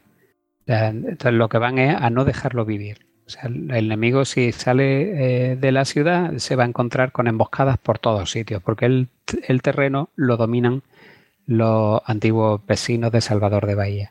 Vamos a hostigar para que no sea, para que no recojan ningún tipo de, de nada, de víveres, ni de agua, ni nada, y al final, pues mm, que claudiquen. Exactamente. Porque claro, si tienen que ser reaprovisionados desde Holanda, pues ya el negocio no es bueno. Se da aviso a España también de lo que había ocurrido inmediatamente y con una carabela y esta carabela llega a Lisboa a finales de julio y la noticia llega a Madrid el 1 de agosto de 1624. Mientras tanto, las operaciones de hostigamiento comenzaron casi de inmediato. Ya en el mismo mes de mayo hay Tamayo eh, en su crónica las incluye casi casi día por día, todas las de mayo, junio, julio, agosto, etcétera. Y, por ejemplo, una importante, una que se produce el 15 de julio de 1624, que sale el propio coronel holandés, Johan van Dort, a hacer un reconocimiento con una compañía de 150 infantes. Y a la altura del convento del Carmen, ya luego vamos a dar un mapa para, que, para situarnos, a la altura del convento del Carmen, que está extramuro al norte de la ciudad, eh, se separa un poco con su caballo y resulta que la, gente del obispo Teixeira pues estaban emboscados en ese camino, saltan rápidamente, le saltan al caballo, lo derriban, lo matan y le cortan la cabeza y se la llevan antes de que estos 150 infantes pudieran acudir a socorrerlo. Así que a partir de aquí lo que pasa es que la guarnición se queda sin su jefe y entonces eh, hay que elegir a otro. ¿A quién van a elegir? Van a elegir al general de la artillería que es un tal Albert Schouten. Pero resulta que Albert Schouten muere mm, pocos días después en otra de estas emboscadas. Y el mando pasa a su hermano Willem Schouten. Y Willem Schouten es el que va a el que va a, gestionar muy mal todo, toda la defensa del sitio. Era un hombre que según las crónicas eh, pues se tiraba todo el día dentro de su casa acostado y con mujeres y además ponen y otras cosas que no son para poner aquí y cosas así, ¿no? Y entonces, claro, al final él eh, se, va a se va a procurar la, enemistad de sus soldados y va a haber problemas, pero bueno, eso ya lo veremos un poco más tarde. Matías de Alburquerque, que está en Pernambuco, inmediatamente manda a un hombre de su confianza a, Salvador de Bahía, o, a, vamos, a, esta aldea del Espíritu Santo donde está la resistencia, que eh, con, el, con la patente de capitán mayor, que es la máxima figura militar de una capitanía hereditaria. Este hombre se llama Francisco Núñez Mariño de esa y eh, va a llegar a esta aldea con algunas compañías de infantería de refresco a sustituir ya al obispo. Por entonces la resistencia se había eh, mudado a un lugar más cercano al Salvador y a la costa, en las riberas de un río que se llama el río Bermejo, y allí van a fundar otro enclave fortificado que se va a llamar Arrabal de, Arrabal de Río Bermejo y es donde van a esperar a la expedición española para cuando llegue. Este lugar está eh, pues yo diría que a unos 8 o 9 kilómetros de Salvador de Bahía hacia el oeste. Eh, Teixeira, el obispo Teixeira muere en octubre de 1624, agotado ya de, tanto guerrear, de tanto ir y venir, y eh, queda al mando este Núñez Mariño hasta que llegó de Lisboa un nuevo capitán mayor que había nombrado el rey porque desconocía que Matías de Albuquerque ya había eh, nombrado uno, así que cuando este hombre sale de Lisboa y llega a Pernambuco con sus papeles de que el rey lo ha hecho capitán mayor, pues el otro pues, no, puede hacer otra cosa sino eh, pues decirle a su hombre de confianza, este Núñez Mariño, que va para allá, el otro, que se llama Francisco de Moura, y que bueno, que le ayude en todo lo posible porque es el que el rey ha designado para que sea el capitán mayor de la resistencia eh, de allí, autóctona de, El Salvador. Y este Francisco de Maura, con, con, sus hombres y sus compañías, pues ya estará a cargo de todo ello hasta desde enero de 1625 hasta final del sitio, porque una vez que llega la expedición eh, de la monarquía, ellos se suman con sus hombres también y forman parte del sitio. Bueno, pues mientras eh, tenían lugar todas estas cosas eh, en, Brasil, con las tropas que forman la resistencia a, esa incursión holandesa, pues comienzan los preparativos en España eh, o en la península para la expedición esta de recuperación de la ciudad de, Salvador de Bahía, porque el, rey o bueno, el conde duque, en este caso Gaspar de Guzmán, entiende que eso es un golpe muy grande para la reputación española o para la reputación de la monarquía y que hay que, hay que responder inmediatamente y además de forma contundente. Con lo cual ya en ese mismo agosto se empieza a organizar toda la expedición, se, elige como capitán general de tierra y de mar a don Fadrique de Toledo, Osorio, que es uno de esos grandes soldados también olvidados a los que algún día habrá que dedicarle un histocast, porque no es solo Salvador de Bahía, sino que tiene otras mm, bastantes más cosas. Incluso derrota a los holandeses en el canal, en el, Mar del Norte, y toma, tiene que ir a recuperar una isla en el Caribe, etcétera. Bueno, un gran hombre.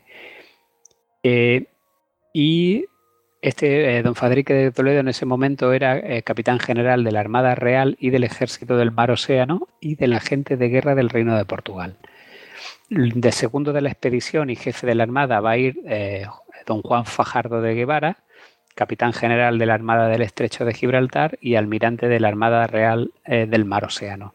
Luego se dio aviso a, todos los pretendientes y entretenidos y reformados que pululaban por la corte de que se iba a formar una expedición y que presentasen pues sus currículum vitae porque iba a hacer falta oficialidad y gente experta de Estado Mayor. Y como dice Juan de Valencia, se juntaron muchos capitanes y soldados viejos de Flandes, Italia, África y otras partes, y otros muchos caballeros, todos muy lucidos.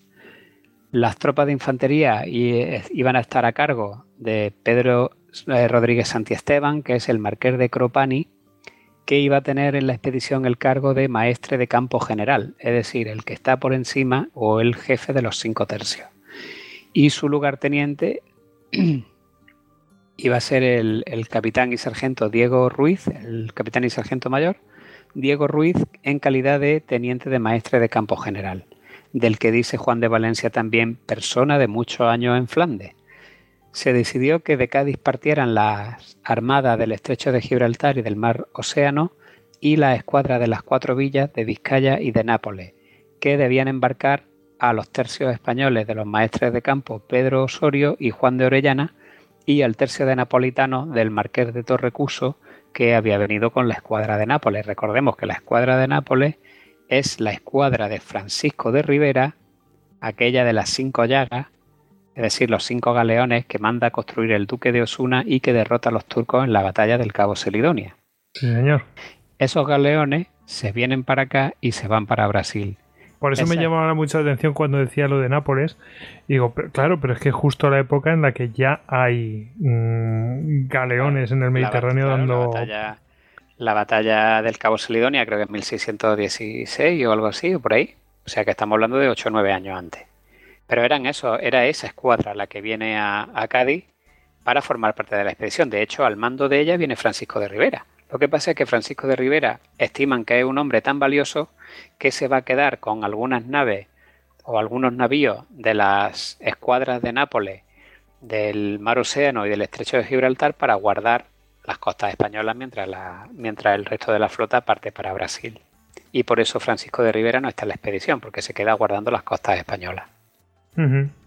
Entre tanto, en, Lisboa se aprestaba la Armada de la Corona de Portugal, que eh, había de embarcar a dos tercios eh, en Lisboa, el tercio viejo del maestre de campo Francisco de Almeida y un tercio nuevo que se le entregó al maestre de campo Antonio Moniz Barreto, que estaba compuesto en su mayoría por voluntarios de la nobleza de Portugal, es decir, los, los fidalgos famosos, que por un asunto de honor pues se habían presentado masivamente voluntarios para ir a recuperar una ciudad perdida pues de la conquista de, de, perteneciente a la conquista de Portugal y por tanto un asunto plenamente de reputación y de honor que se presentaron multitud, que además venían con sus criados, etcétera, pues con todo eso se, montan las compañías y por eso también a esta expedición se le suele llamar la jornada de los vasallos, porque todo en todo este tercio estaba lo más granado de la nobleza portuguesa.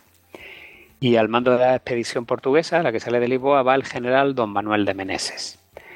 Luego es muy interesante también el, el, libro, el, eh, recopilado, porque vienen las crónicas, absolutamente todos los datos de la expedición. Vienen todas las escuadras y todas las armadas, galeón por galeón, los cañones que lleva el galeón, las compañías de infantería que lleva embarcada el galeón, cuáles eran sus capitanes, luego pasa al Estado Mayor, los entretenidos, con los sueldos, luego pasa a los tercios, desde el maestre de campo. ojalá hubiera, hubiera información tan detallada para todas las expediciones, macho. Sí, sí, bueno, es espectacular. O sea, está todo, están hasta los, quintales de soga para los arcabuces, de, mecha para quemar. es increíble, está todo. A mí sí me ha gustado mucho, por ejemplo, si, vamos a comentar, aunque hay mucha información, pero hay una en especial que me ha encantado, que es un apartado que se llama Dietas para el Hospital. Y entonces los barcos llevaban cargados en dietas para el hospital, en concepto de dieta para el hospital, llevaban, por ejemplo, eh, carneros vivos, 360, gallina, 2720, pavos, 1000, quintales de pasas, 200, quintales de almendras, 112, bueno, ciruelas pasas, azúcar, bizcocho blanco, conserva, eh, luego jergones 1600, colchones 1600, sábanas 6000, almohadas 4000, manta y, todos los demás adherentes 2000. Es decir, eh, fijémonos lo, bien que se cuidaba a los heridos en esta época, porque luego en, los otros apartados de comida, pues bueno, pues sí, hay aceite de oliva, hay harina, hay manteca, pero para los heridos, fíjate, se guardaban carneros vivos, gallinas, pavos, pasas, almendras, ciruelas, bizcocho, ¿no? Entonces me ha gustado bastante, ¿no? El, detalle. Pues, oye, pero siempre hablamos de la decadencia. Me llama mucho la atención. Dice, bueno, la corrupción, la decadencia. Pero oye, macho, cuando se lleva tan detallado eso, eh, ¿cuánto espacio hay precisamente para la corrupción? O a lo mejor da pie a que haya una corrupción más solapada, no sé. Pero vamos, cuando se contabiliza todo, hasta las mechas, macho, es que me parece alucinante. Sí, sí, sí.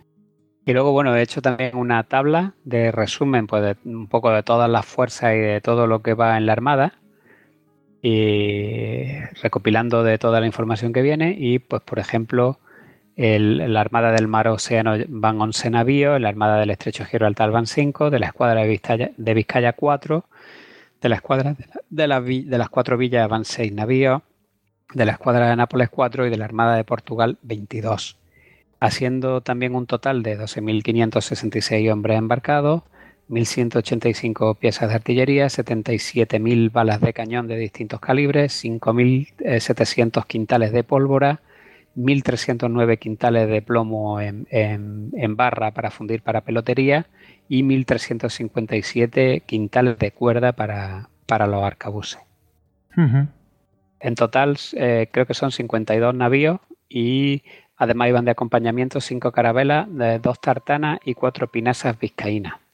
Pues, eh, pero, ya esas en plan de transporte y tal, ¿no? Sí, claro, sí, sí. eso ya no, vale. Luego, como dijimos también, incluye la crónica un documento con las órdenes. Oye, no es ninguna tontería, 50 navíos, macho, ¿eh? O sea, está, pensándolo, digo, eh, ostras, es que es una expedición bastante grande, ¿eh? Sí, sí. No es de, ninguna. de hecho, es la más grande hasta la fecha en cruzar el Atlántico. Claro. Sí, sí, sí, sí. Estaba pensando, comparándolas con otras, por ejemplo, yo qué sé. eh, la Armada Invencible creo que eran ciento. Ciento y poco. Pero ostras, es que es mm, un poquito menos de la mitad. Eh, Y en, y Eh, en barcos grandes, los galeones ya del siglo Claro, XVII claro. son más grandes. Exactamente. Y, y luego, si vamos a otra expedición, la de Cartagena de Indias, la de inglesa, eran. eh, creo que eran 180 navíos, pero joder, 50 de estos para simplemente. O sea, quiero decirte que mm, el esfuerzo es bastante enorme. Sí, claro. Claro Solamente y con una 50 fuerza de navíos, de- solamente-. Claro, y luego le, le acompañan después transportes. O sea, ojo, que no es ninguna tontería. Y luego que, bueno, y luego lo que hemos dicho, la- el- el- los pata negra. Claro, las patas negras embarcados, sí, sí. Bueno, pues como lo que hablábamos de lo que hablábamos del documento que incluye Juan de Valencia con las órdenes que da Don Fadrique a, las- a las flotas para su gobierno, no lo vamos a leer entero porque es bastante largo, pero es una maravilla. He escogido unos párrafos pues donde se ve un poco cómo son esas órdenes y paso a leer en lo, en lo referente a cuáles deben ser las directrices en caso de que haya un enfrentamiento naval o un combate naval y haya que abordar. Entonces dicen, por ejemplo, pero en caso de que huya, porque se está refiriendo a un navío enemigo que se disponga a huir, la abordará el que más rápidamente pudiese, al presumirse que si el enemigo aguarda a dar batalla es porque ha de tener mayor número de navíos que nosotros. Será inconveniente sin más navíos españoles que lo acompañen, quiere decir, que un navío de los nuestros se trabe con otro de los suyos, teniendo orden de no abordar dos a uno, sino que cada uno aborde al suyo, procurando trabar a los mayores con los que también lo sean de los nuestros. Es decir, no os vayáis todos por uno, que cada uno coja el suyo y así intentamos trabar a todos los navíos enemigos posibles. Y, que no luego- escape ni Cristo. Claro, y luego emparejarlos, que los mayores de los nuestros se emparejen con los mayores de los suyos Sí, sí. para que estén nivelados. ¿no? Y luego dice, y que en cada navío vayan designados o escogidos o seleccionados 30 soldados y 12 marineros de los de mayor satisfacción, es decir, escogidos, para que solo estos salten al navío enemigo y ninguno más, así por la confusión que de ellos suele resultar, como porque si otros bajeles cargasen sobre el nuestro y la gente del que está abordando quisiese entrar por otra parte, la hallen con la defensa y la guarda necesaria y que no se aventure de una vez todo. Es decir, vamos a fijar nuestra fuerza de abordaje, pero los demás se quedan en el barco, no vaya a ser que nos vengan por otro lado y nos aborden a nosotros y no tengamos hombres con que, con que defender el barco. Todo bastante lógico por otra parte. Dice luego, de la gente que ha de abordar el navío, del enemigo, 20 soldados han de llevar arcabuces, por ser más manejables que los mosquetes. Otros 10 llevarán espadas y rodelas si la hubiere, y seis picas y medias picas en lugar de las rodelas si, si no las hay. Los 12 mari- marineros han de llevar sus espadas con alguna rodela o medias picas, y seis de ellos hachas o terciados. El terciado es como una especie de machete grande, para cortar la jarcia y desaparejar el navío. Esto es, que sean tantos que convenga deshacernos de uno, navío enemigo, para acudir a otro, dejándolos desaparejados para que no puedan huir por ese medio. O sea, básicamente que, que cada uno se empareje con el que le toca, a poder ser mm, cada uno con uno. eh, si De puedes desarbol- desarbolarlo para dejarlos al pairo y, en el momento que lo desarboles vas a ayudar a a otro. Claro, porque Y- ese y ya así. no se escapa. Claro, ese ya no puede arreglarse de ninguna de las maneras. Claro, entonces son 30 soldados para armar jaleo en el interior, mientras ter- los marineros se dedican a desarbolar el buque. Claro, una vez terminas, eh, venga, fuera de, Pues fuera de aquí y a por y a- otro. y a abordar a otro, porque este ya no se escapa, exactamente. Todo pensado, ¿eh? Na- nada. al- Claro, pues es un documento de como de 6, 7 u 8, 9 hojas, así todo. Y la verdad es que es muy, muy, muy revelador.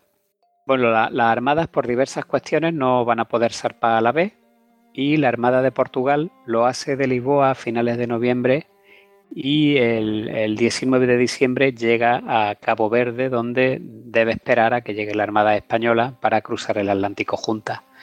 La Armada Española zarpa de Cádiz el 14 de enero, es decir, pues un mes, casi dos meses después, de 1625 y tras dejar atrás las Islas Canarias llega a Cabo Verde el 4 de febrero de 1625, donde según Juan de Valencia cuenta el regocijo y el contento que hubo fue en general superior y extraordinario. Nuestra armada fue siguiendo a su capitana general y entrando con el orden y concierto que se acostumbra, abatieron la capitana y la almiranta de Portugal su estandarte en reconocimiento de inferiores durante un breve espacio de tiempo, disparando cinco piezas. Respondió la Real con tres, luego la Almiranta y por su orden las dos armadas, que fue cosa de ver, sin estorbarse ni suceder cosa que ofendiese fíjate cómo qué, espectacular debió de ser cuando una armada llegó, la otra la recibió, se pasaron, pasó una por la banda de todos los demás y se iban saludando con cañonazo. Víctores. Víctores, sí. Bueno, pues tras unos días de preparativos allí en la isla de Cabo Verde se, se zarpa por fin la Gran Armada el 11 de febrero de 1625. El martes 4 de marzo, dice Juan de Valencia, Mm, dice, nos favoreció Dios con buen viento y pasamos la línea del Ecuador, deseando, en este paso, deseando este paso como si fuéramos a tener a la vista alguna cosa de delicia imaginada. estaban deseando de pasar el Ecuador. El 5 de marzo, por ejemplo, describe el cronista Tamayo lo que pudiera ser un fenómeno de fuego de San Telmo. Y lo voy a leer también porque es muy interesante ver cómo una, una mente precientífica intenta describir un fenómeno que es eh, físico, ¿no? Dice, a medianoche que iba entrando la noche se iba coronando de luminarias, lo que el vulgo de los marineros da nombre de agua mala. Tantas eran las luces con, que con admirables resplandores se distinguían en las estelas de las naos, si bien estas, como otras impresiones meteorológicas, ni son ni proceden de fuego verdadero, sino efectos de algún aliento demasiadamente viscoso y grueso que inflamando o por colusión o por antiperístasis en la frialdad del aire ambiente hace asiento, luciendo sin quemar, a veces en la antena de las naves, otras en las extremidades de las picas y algunas sobre las cabezas de los hombres, siendo siempre materia de admiración y de presagio. Bastante curioso. Me, encanta eh, porque anti, ¿cómo es? Anti Antiperistasis. Me encanta porque buscan la explicación dentro de lo que saben ellos. Sí, porque además dice de un aliento demasiadamente viscoso y grueso. Claro, aliento me imagino aire, demasiado viscoso y grueso. Sí, muy concentrado, ¿no? Muy denso, ¿no? sí, sí, sí, sí. Es, es, muy curioso ver cómo intentan explicar esos fenómenos físicos, ¿no? Para que mm, eh, el que quiera ver fuegos de San Telmo, bueno, pues eh, en Google hay imágenes de aquello. O sea, claro, no de la época, pero, pero de elementos más modernos. Efectivamente, eso es.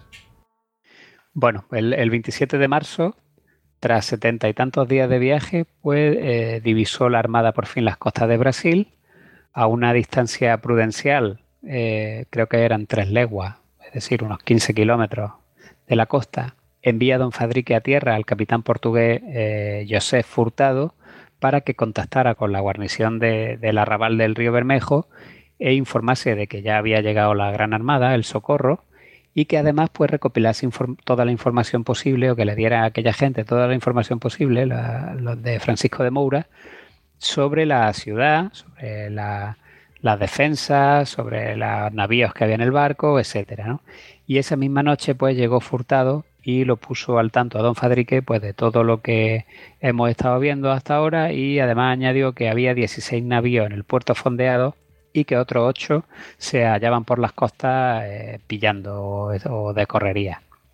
Así que nada más levantar el viento se, dispuso la armada a entrar en la bahía de Todos los Santos y dice Juan de Valencia, con gran alborozo la infantería, arma en mano y la artillería fuera, lista y a punto, entró la armada en el interior de la bahía adornada de sus estandartes, flámula y gallardetes, ocupando todo el distrito de la bahía en forma de media luna, pues eh, puesta en batalla, que fueron menester todos los navíos que venían en la armada para ocuparla por su anchura y extensión de siete leguas.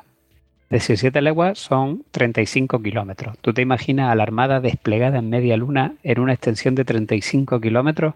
Tuvo que ser espectacular. De hecho, es que no se debería de un lado al otro. Vamos. Claro, no se vería de un lado al otro, efectivamente. Qué tremendo.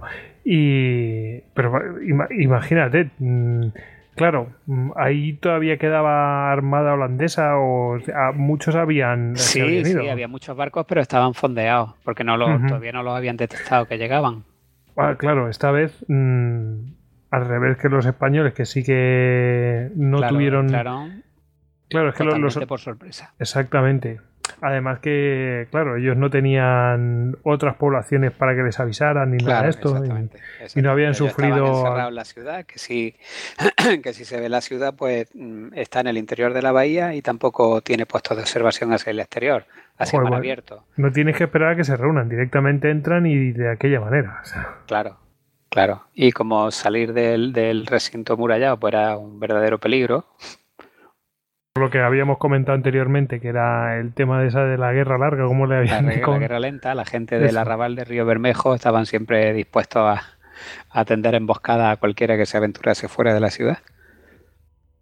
Pues bueno, se- ¿qué, qué hacemos con esta armada tan pues se, gallarda? se navega, esta armada navega en el interior de la bahía hasta llegar a tiro de cañón de los navíos que están fondeados y de los fuertes del Salvador. Y allí fondea en media luna, desplegada en su frente de batalla de 35 kilómetros, y se dispone a pasar allí la noche.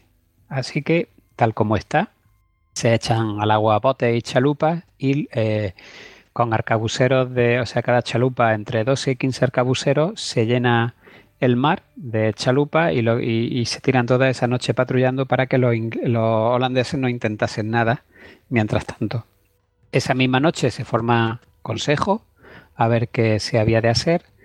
Y tras deliberar todos los generales, don Fadrique al final ordena que se desembarcaran 4.000 hombres de los, de los escogidos de, de esos cinco tercios con sus maestres de campo y que estableciesen dos cuarteles, uno en la parte del monasterio de San Benito, es decir, en la parte sur, y uno en el convento del Carmen, es decir, en la parte norte, a los que habría que sumar también el contingente, que ya era de 1.400 portugueses y 400 indios que tenía Francisco de Moura, de Moura en el arrabal de Río Bermejo, que se vino a apoyar las operaciones de desembarco. Al día siguiente salta toda la gente a tierra en la misma playa de San Antonio en la que saltaron los holandeses, que está a una legua de la ciudad, y este desembarco pues se hace con la protección de las compañías portuguesas y de indios de, Arra- de Arrabal de Río Bermejo, como hemos dicho. Y dice Juan de Valencia, dice, muy mal, aleluya, le supuso el verno al enemigo, se refiere. Por ese, pues era forzoso que tan gran tumulto y tanta gente lo alterase, es decir, lo pusiese, lo pusiese in- intranquilo. Sí, sí, que, que la- que el- al ver tanto enemigo, pues Claro. claro. Pero está muy, me ha gustado mucho, muy gráfico lo de muy mal, aleluya. Le, supu- le puse- supuso el verno. Es que hay, hay giros y expresiones que, claro, ya a nosotros pues nos es casi casi ajeno. porque- Sí, sí. Pero, sin es- embargo, es, tan espectacularmente gráfico. sí, sí. Es que, a mí me lo parece. pero es verdad, sí. A ver, mm, ahora mismo no sabemos cuál es la, la- el significado literal, pero, pero si lo ponemos de moda, luego, eh, mm, ¿qué aleluya te has encontrado hoy? Hombre, aleluya, que se supone que algo de algo, algo, algo bien, ¿no? Alguna buena noticia, algo sí, sí, pero muy Sí, mal muy mal aleluya es como mala noticia, claro. es muy mala. Sí. Bueno, pues de esta manera, en poco tiempo estuvieron en tierra 2.000 españoles, 1.500 portugueses y 500 napolitanos. Empezaron entonces a subir por la pendiente que hemos hablado antes de la ladera, eh, hacia el Alto Sano, camino de la cima, donde está la en la meseta donde se halla El Salvador.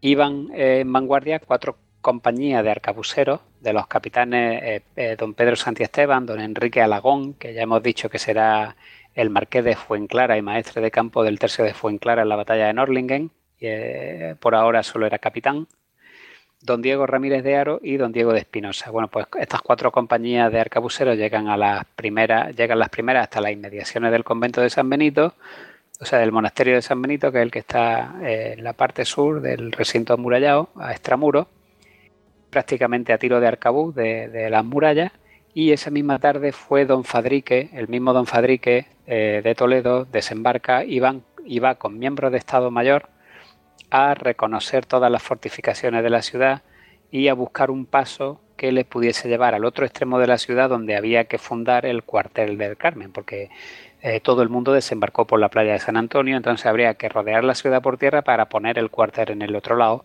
donde 2.000 portugueses y españoles, de los maestros de campo Orellana y Moniz, por reto, pues tenían que levantar esas posiciones de sitio en el, en el cuartel del Carmen. Incluso dicen los cronistas que don Fadrique en esta, en esta en este reconocimiento que hace de las defensas enemigas llega incluso a ponerse a tiro de arcabuz de las murallas, es decir, estamos hablando de 30 o 40 metros de, del lienzo de muralla. Muy cerquita, ¿eh? Muy cerquita, sí. En el cuartel de San Benito, que es el que está junto al monasterio de, de San Benito, pues se iban a quedar acuartelados los tercios de Pedro de Osorio español en medio el, tercio de portugueses viejo de Francisco de Almeida a la izquierda y el tercio viejo de napolitano de Carlos Caracciolo, el marqués de Torrecuso, futuro también maestre de campo en la batalla de Norlingen, a la izquierda en el lado que pega al mar. Al día siguiente por la mañana, las compañías de arcabuceros del tercio de don Pedro de Osorio toman posiciones de vanguardia en el, en el monasterio de San Benito, en una iglesia, que hay ya en la, propia iglesia del monasterio, que es la parte que está más cerca a la ciudad. Y en este cuartel, pues se va a quedar también como jefe superior el maestre de campo general, el marqués de Cropani, mientras que en el Carmen va a poner eh, su, va a plantar su real Don Fadrique y va a poner allí su estado mayor. Y así pues están un poco entre los dos cuarteles repartidos. De inmediato comenzó el trabajo de fortificación, empezaron a abrirse trincheras, empezaron a construirse plataformas para la artillería de sitio, etc.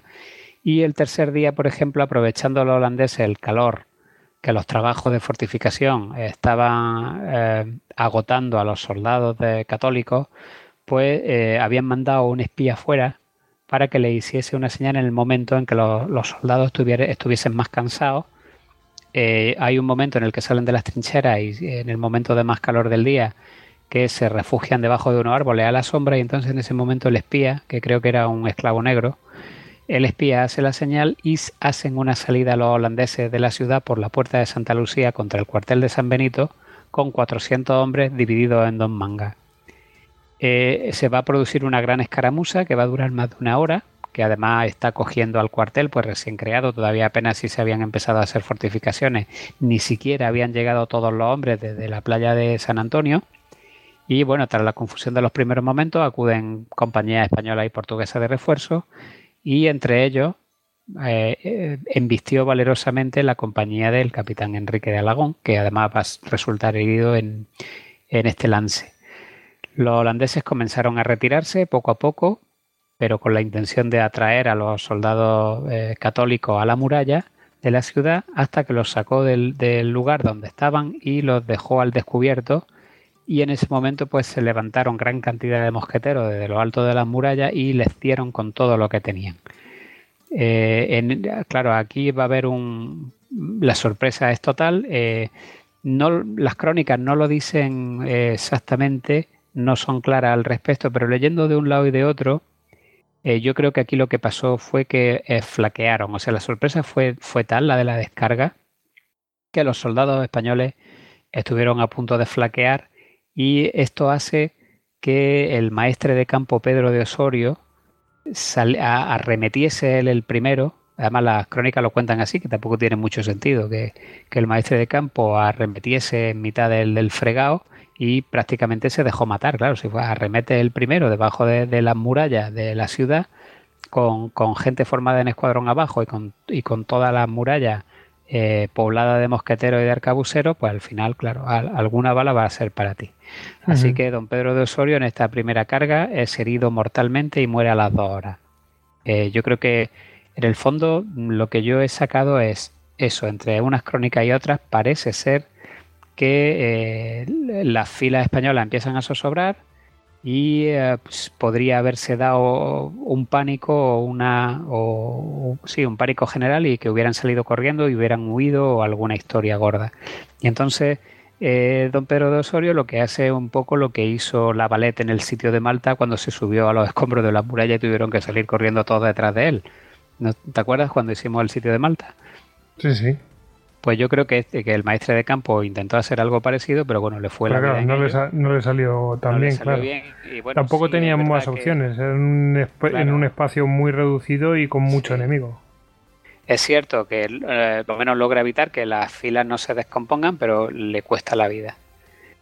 Acuden también desde la playa las compañías de napolitanos que estaban abajo descargando su equipo y al oír, que- al oír que los españoles estaban en apuros, pues salieron corriendo, vamos a, a- y lo cuentan así, tal cual las crónicas, ¿eh? echaron a correr cuesta arriba y la verdad es que da es un gusto leerlo, ¿no? Los, los napolitanos cuando se enteraron que los españoles estaban en apuros, pues vamos corriendo, corriendo. Lo que pasa es que, claro, como son 50, son 5 kilómetros, una legua, pues al final cuando llegan las compañías de napolitanos, eh, ya prácticamente la escaramuza había acabado y los holandeses se habían metido otra vez dentro de la ciudad. Pero eh, también acude... Claro, tú dices un gusto leerlo porque para que nos hagamos la idea de que entonces era como, éramos como lo mismo, ¿sabes? Es que Claro. Exactamente, en, en aquel tiempo Nápoles era un territorio más español, de hecho venía de la corona de Aragón, de la conquista de Aragón. sí, sí, sí. Y además los napolitanos tenían derecho a vestir la banda roja. Porque una cosa es napolitano y otra cosa es italiano. Porque los italianos podían ser también de Lombardía o podían ser de, de ciudades-estado aliadas como Florencia, Génova, etcétera. Pero los napolitanos, por derecho, podían, eh, tenían derecho a vestir la, la banda roja. La banda Bueno. roja que era la, la que llevaban los españoles. La que distinguía a los españoles, exactamente. Sí, señor. Bueno, pues también acude en ayuda de los españoles Francisco de Almeida, con 300 hombres de su tercio, y que se acuartelaba, como hemos dicho, a la izquierda de- del de Pedro de Osorio. Y bueno, pues al final se logra recomponer todo, se logra mantener la posición, no acaba la cosa en mayores, pero sí que fue un gran revés nada más llegar, porque hubo más La de verdad es que hay que- 65. Hay que reconocer que lo hicieron muy bien los Sí, holandeses. claro, claro. Hubo 65 muertos por parte española y más de 90 heridos. Entre ellos el maestre de campo de uno de los tercios. Bueno, el sitio prosigue con sus trabajos de fortificación, con las trincheras, con todo lo que hemos hablado. Y mientras tanto, pues la artillería se iba, la artillería, las plataformas de artillería que se iban ya preparando comenzaban a bombardear murallas, el puerto y los barcos. Por ejemplo, la, las plataformas de artillería de los napolitanos, como están en la parte que pega al mar, pues daba igual, lo mismo bombardeaban la puerta de Santa Lucía que tiraban al puerto a, a intentar hundir algunos de los barcos que tenían los holandeses eh, fondeados. En la madrugada del 5 de abril intentan los, holandeses abrir un hueco en la flota española, esa media luna, con dos, con dos brulotes, porque para tratar quizás de escapar por ahí, abrir un hueco y montarse en los barcos y aprovechando que se desorganizara la flota, pues intentar escapar por ahí. Entonces al anochecer y con la bajada de la marea, antes de que zarparan desde tierra las, falúas españolas que solían ir todos los días con las novedades de lo que había pasado en tierra para informar a, los generales o a los almirantes de- del mar, pues eh, zarpan con dos navíos holandeses del fondeadero y se dirigen contra los barcos españoles eh, y se intercalaron entre las naves capitanas católicas, dice eh, Juan de Valencia, despidiendo tan gran cantidad de bombas de fuego que cada uno parecía un volcán. Uno de los brulotes pretendió encajarse entre las capitanas del estrecho y la de Portugal, y el otro invistió a la, almiranta del estrecho, con tanto ímpetu que comenzó a derretirse la brea, dicen los cronistas, que sellaba las cuadernas, es decir, ha- hacía tanto calor que la, que la almiranta del estrecho empezó a derretírsele la- el alquitrán que sellaba la- las Sí, que cuadernas. se llevaba las cuadernas y que impedía que entrara el agua. El agua, claro, que es que si no se deshace el barco. Que, que- vamos a ver, me lo creo, porque tampoco debía hacer poca temperatura allí. O sea, que mm, también juntas el clima más todo aquello, pues Claro. calcula. Y además dice que algunos soldados sufrieron también quemaduras graves dentro de- del navío. Así que don Juan Fajardo, que es el jefe de mar, mientras don Fadrique está en tierra, pues da órdenes de maniobra a la armada. La nave almiranta de Roque Centeno dispara cuatro cañonazos con cuatro de sus cañones contra uno de los bruletes, con tal suerte que uno de los cañonazos da justo en la mina que llevaba y lo hace reventar antes de que, de que entrara en contacto con la línea española. A continuación se, revuelve contra el otro brulote e impide que, puedan arriar un bote los mm, tres de los tripulantes que lo llevaban, que estaban ya abandonando el barco y para dejarlo que se estrellara directamente con la línea española. Y de estos, eh, tres, no, dos, perdón, dos, eh, perecen en las llamas, porque no los dejan bajarse del, del brulote. Y un tercero que trató de huir echándose al agua es capturado y dice Tamayo de inmediato, o sea, lo capturan, ¿no? Y dice Tamayo, de inmediato se le puso una pesa en el pie y en castigo por su traición fue arrojado otra vez al agua. Madre mía, no se andaba con tonterías. No se andaba con tonterías. esto de lo, de los brulotes, esto era, esto contravenía la Convención de Ginebra. Sí, sí. Oye, pero me, encanta, ¿eh? de inmediato. Es como, ahora, eres un traidor, ni juicio ni historia. Se le pone una pesa al pie y se le devuelve al agua. Qué grande. Bueno.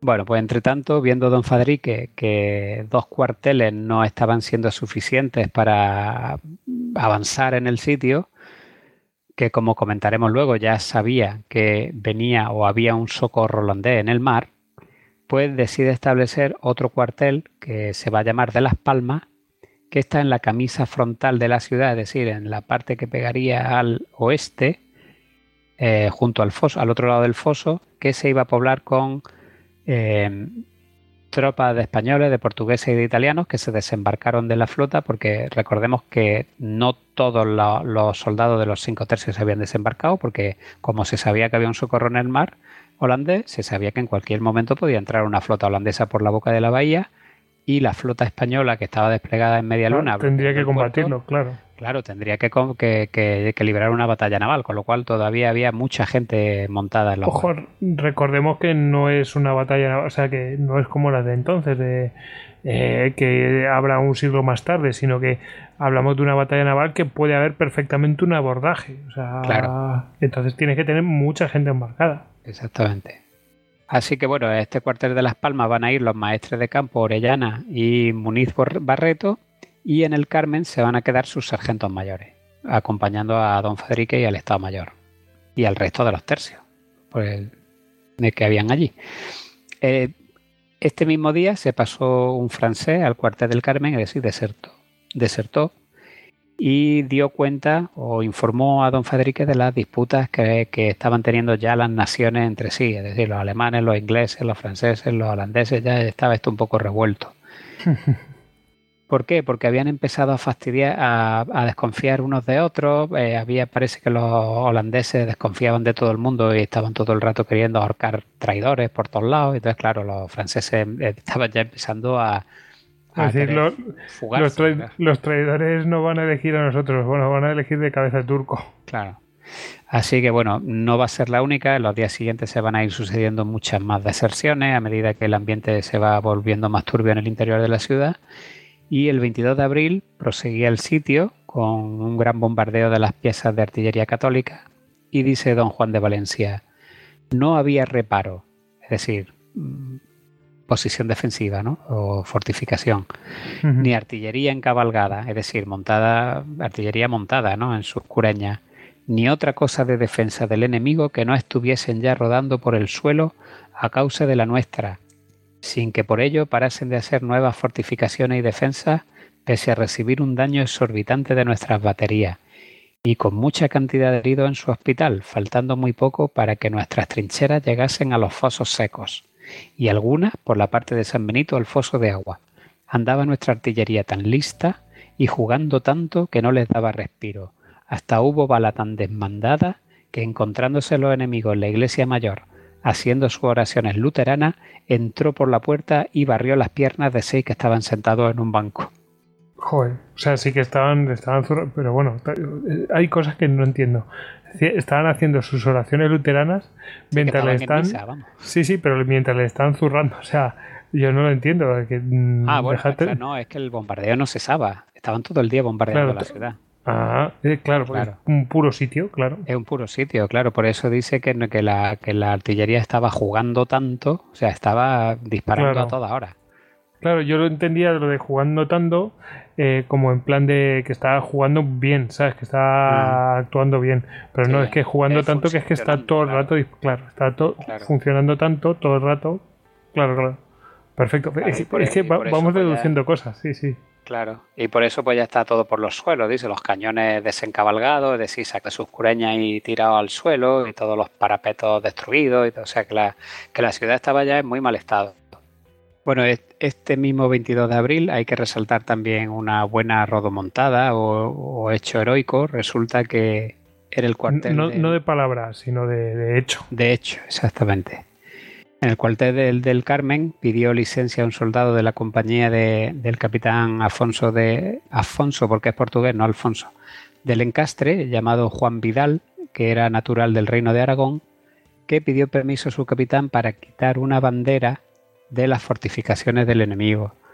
Se le dio, se la dio, el, o sea, lo consultan con el sargento mayor del tercio de españoles, que era Francisco de Murga, y este pues le da, le da permiso, con lo cual este Juan Vidal se adelantó por la maleza, se salió de las trincheras, se adelantó por la maleza, se acercó a la muralla holandesa, se subió por un rebellín de la muralla y se subió a- arriba a la almena con tanto ímpetu que aunque lo descubrieron los soldados de una compañía holandesa que estaba de guardia en el puesto donde estaba la bandera, pues este llegó, no- la cogió, no se lo pudieron impedir y se tiró a muralla abajo hasta llegar al suelo, o sea, se tiró directamente antes de que se lo pudiesen impedir y se volvió corriendo a, a su posición.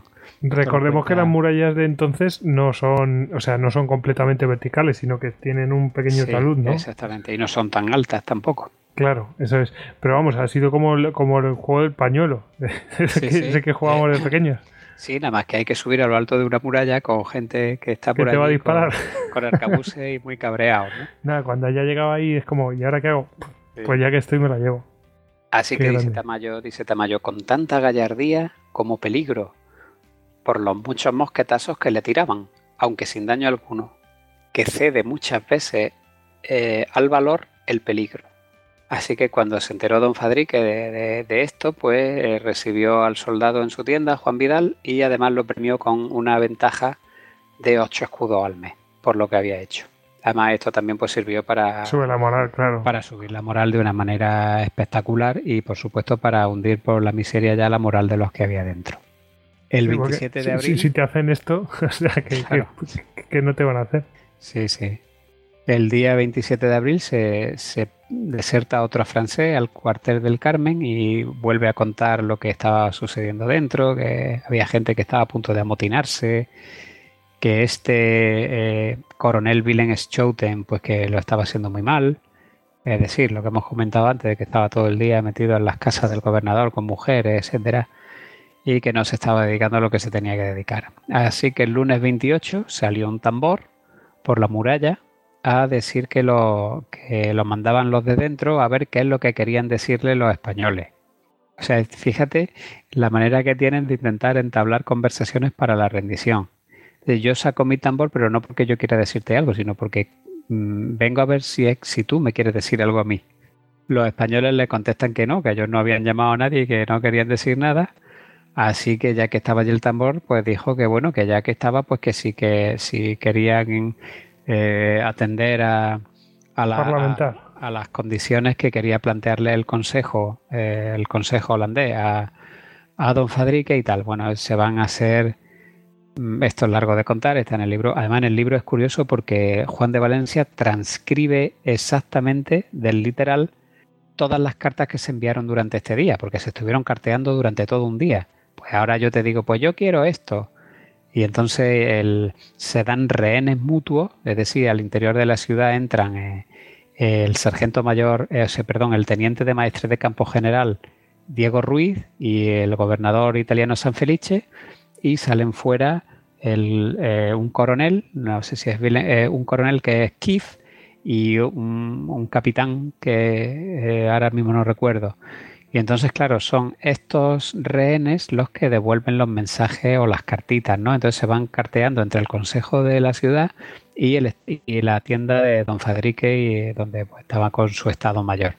Y es muy interesante porque vas viendo cómo van los tira y afloja, pues uno responde, os tenéis que rendir del todo porque si no os voy a saltar y os voy a degallar a todos. Y los otros pues responden, bueno, pero no, pero esto sería un insulto, por lo menos tenemos que salir con los arcabuces, con las mechas encendidas y las pelotas en la boca, o sea, las pelotas de las, las, las balas, ¿no? De arcabuz, que era la costumbre. Y entonces van teniendo ahí un tira y afloja, eh, también cuenta como, los españoles que están de rehén en el interior de la ciudad pues van intentando eh, en, los recesos de las reuniones del consejo, pues van hablando con unos y con otros y van intentando desanimarlos para que al final se rindan. Eh, es muy, muy interesante este capítulo. Bueno, pues al final. Es, en plan de cuando, cuando hay un receso, es como, venga, si, si os no merece la pena que perdéis una cosa, si, si aquí esto ya está. esto está ya mañana hacemos un asalto general, es que os van a degollar a todos, ¿no? Hay tontos ya os están prometiendo que os, van a embarcar en Urca y os van a mandar a Holanda. ¿Qué más queréis? Este tipo de cosas. Ya, ya habéis saqueado. Claro, entonces es, bastante interesante todo este asunto. Bueno, al final se acuerdan capitular y además acuerdan capitular que dice Juan de Valencia como, como, como no se recordará otra capitulación en mucho tiempo, porque es que eh, lo único que pueden conservar son la, es la ropa. O sea, lo demás lo tienen que dejar todo. Solamente pueden llevar la ropa. Así que el, una vez se hubieran rendido los holandeses, pues, conservando solo su ropa, pues se pactó cómo se entregaría la ciudad.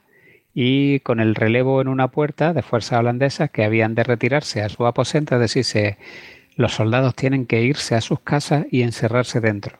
Y mientras tanto, eh, cuatro compañías españolas entran por la puerta del, del, Carmen y establecen cuerpos de guardia por toda la ciudad para garantizar la seguridad de esos soldados que están ya en sus casas eh, confinados, ¿no? Los comisarios reales hicieron, por ejemplo, un recuento de lo encontrado en la ciudad y según el inventario, que es muy largo, pero podemos decir que eh, eh, se rindieron 1.919 soldados enemigos con 42 piezas de bronce en la ciudad y sus murallas con 4 piezas en la urca, aunque dice que 10 estaban en mal estado. Además había 179 piezas de hierro, 52 en el mar y el resto en tierra, 35 pedreros, 8 eh, en los muros y 27 embarcados y un esmeril de bronce, bueno, y etcétera, etcétera, etcétera. Pero bueno, hasta 1578 mosquetes, 90 escopetas, 16 arcabuces, habla de incluso 84 petos, 175 espaldares, 870 morriones. Bueno, y la lista sigue y sigue y sigue y sigue, y todo, todo, absolutamente todo es perfectamente inventariado. Incluso monedas de plata y de oro que se encuentran en el Palacio del Gobernador, eh, marfiles, etcétera, etcétera. La ciudad es ocupada finalmente el 1 de mayo de 1625 y el 4 de mayo se ordena a los rendidos que se dirigiesen al puerto para efectivamente registrarlos para comprobar que solo llevaban sus ropas como se había acordado. El 12 de mayo se manda a embarcar a la mayor parte de, los soldados de los tercios de infantería por si aparecía el socorro enemigo y el 14 de mayo despachó don Fadrique aviso a España con una, una carabela con cartas para el rey donde le comenta lo sucedido. Esa carta también la he encontrado y también la incluyo en el libro.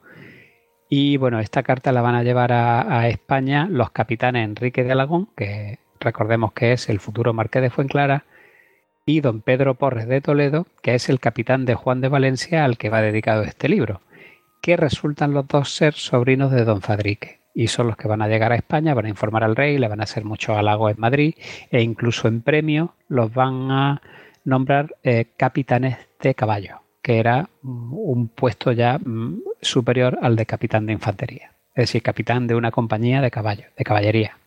El viernes 23 de mayo entró un navío en, en la boca de la bahía y al ver las velas de la Armada Española, pues se salió corriendo lo más rápido que pudo. Envió don Fadrique a dos pataches y a una tartana con mosqueteros, que al ser más rápidos lo capturaron rápidamente, antes de que pudiera avisar a lo que se suponía que era la flota ya de socorro holandesa que venía.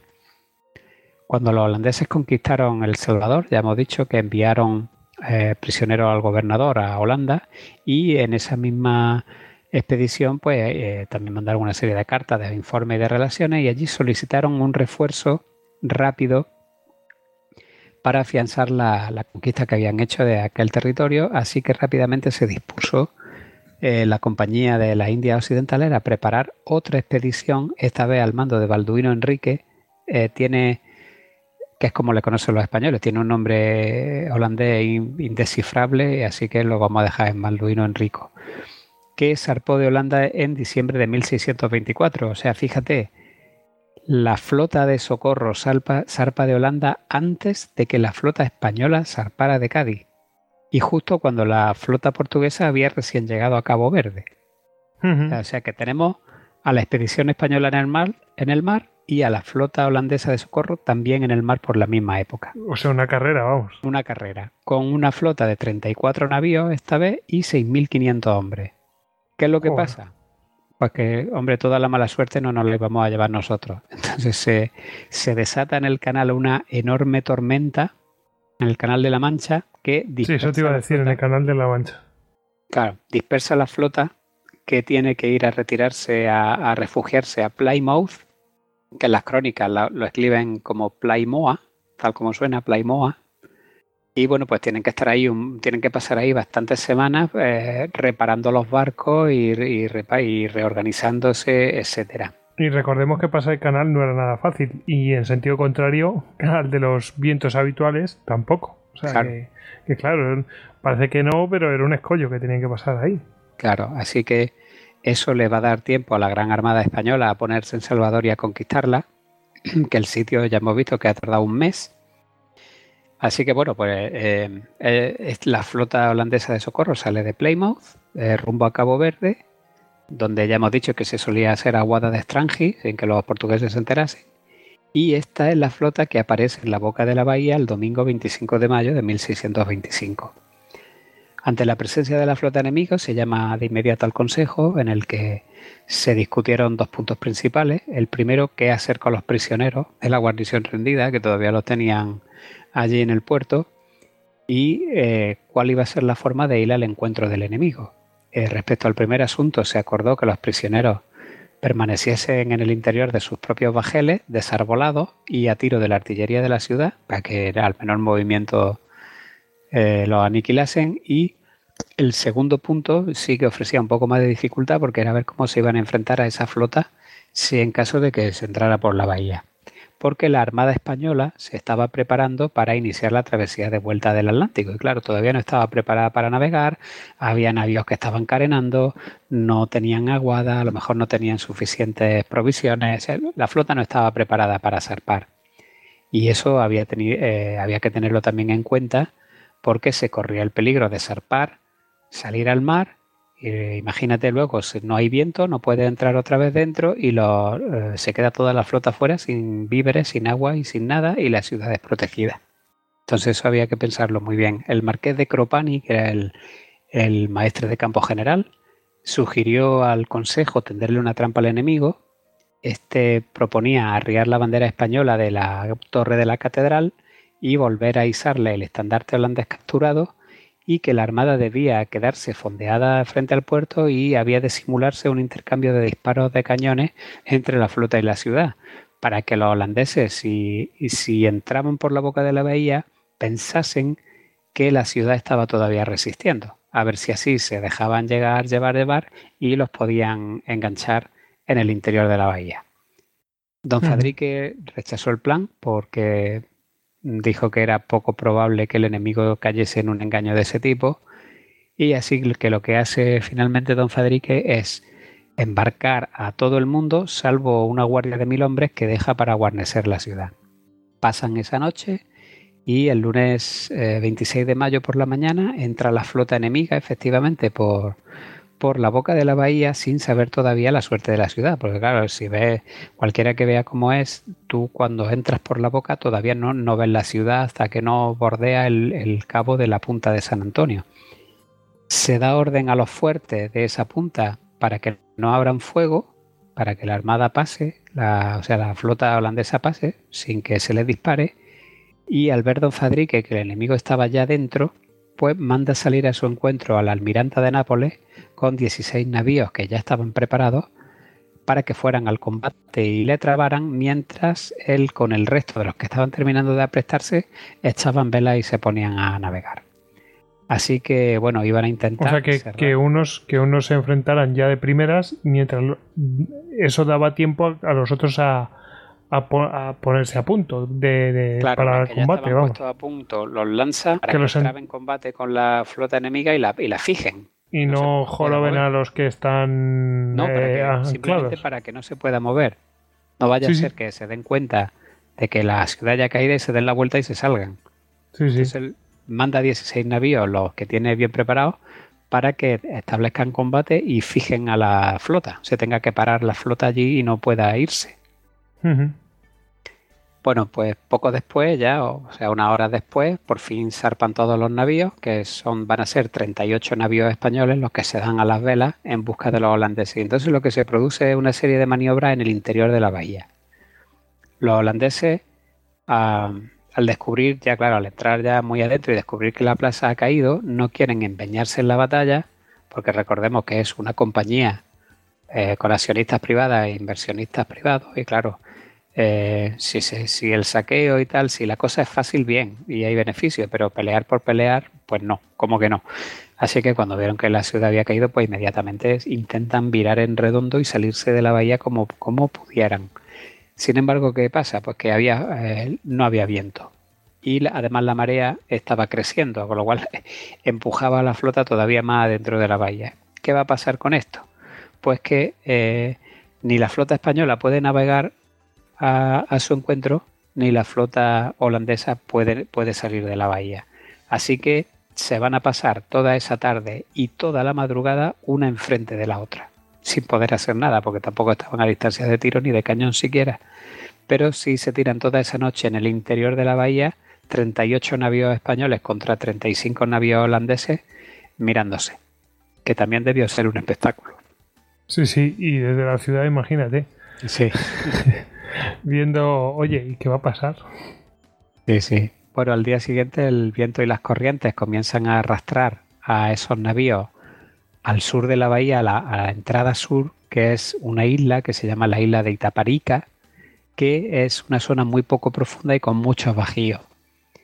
Eh, en este estado, con la Armada Española queriendo embestir y la holandesa queriendo salir de allí lo antes posible, pues se produce como una especie de de danza entre dos líneas, una más adelantada holandesa que va bordeando toda la, costa de la isla de Itaparica queriendo salir y la Armada Española que está detrás, pero ya prácticamente a tiro de mosquete.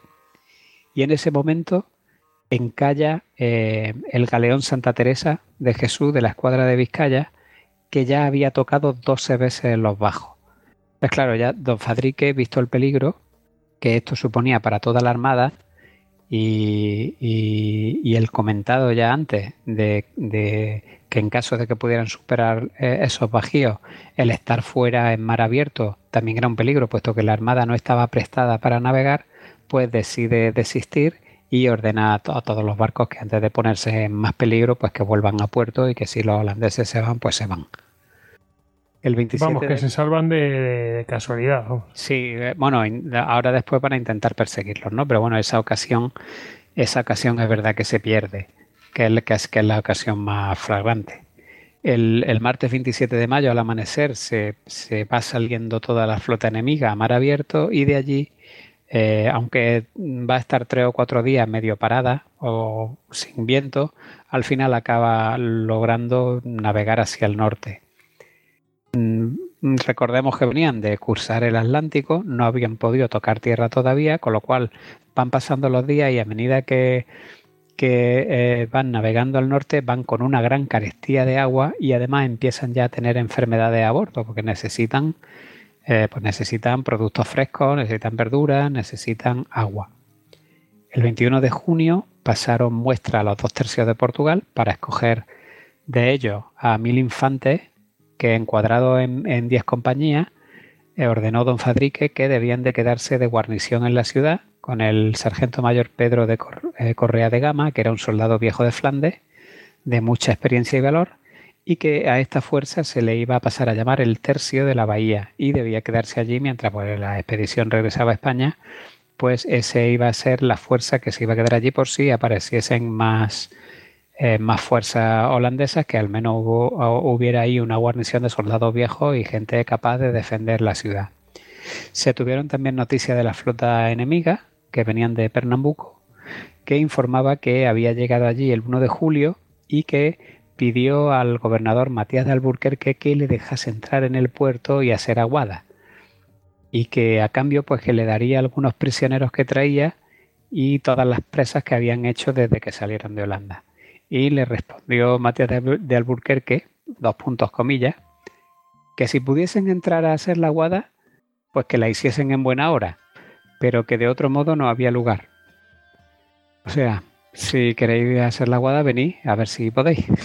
Sí, vosotros veréis lo que hacéis. Pero vamos, que nosotros estamos aquí esperando con los cañones, ¿eh? Sí, oye, mira, mm, podemos recibir. Eh, si queréis arriesgaros y os la jugáis, pues, eh, pero necesitáis ver agua.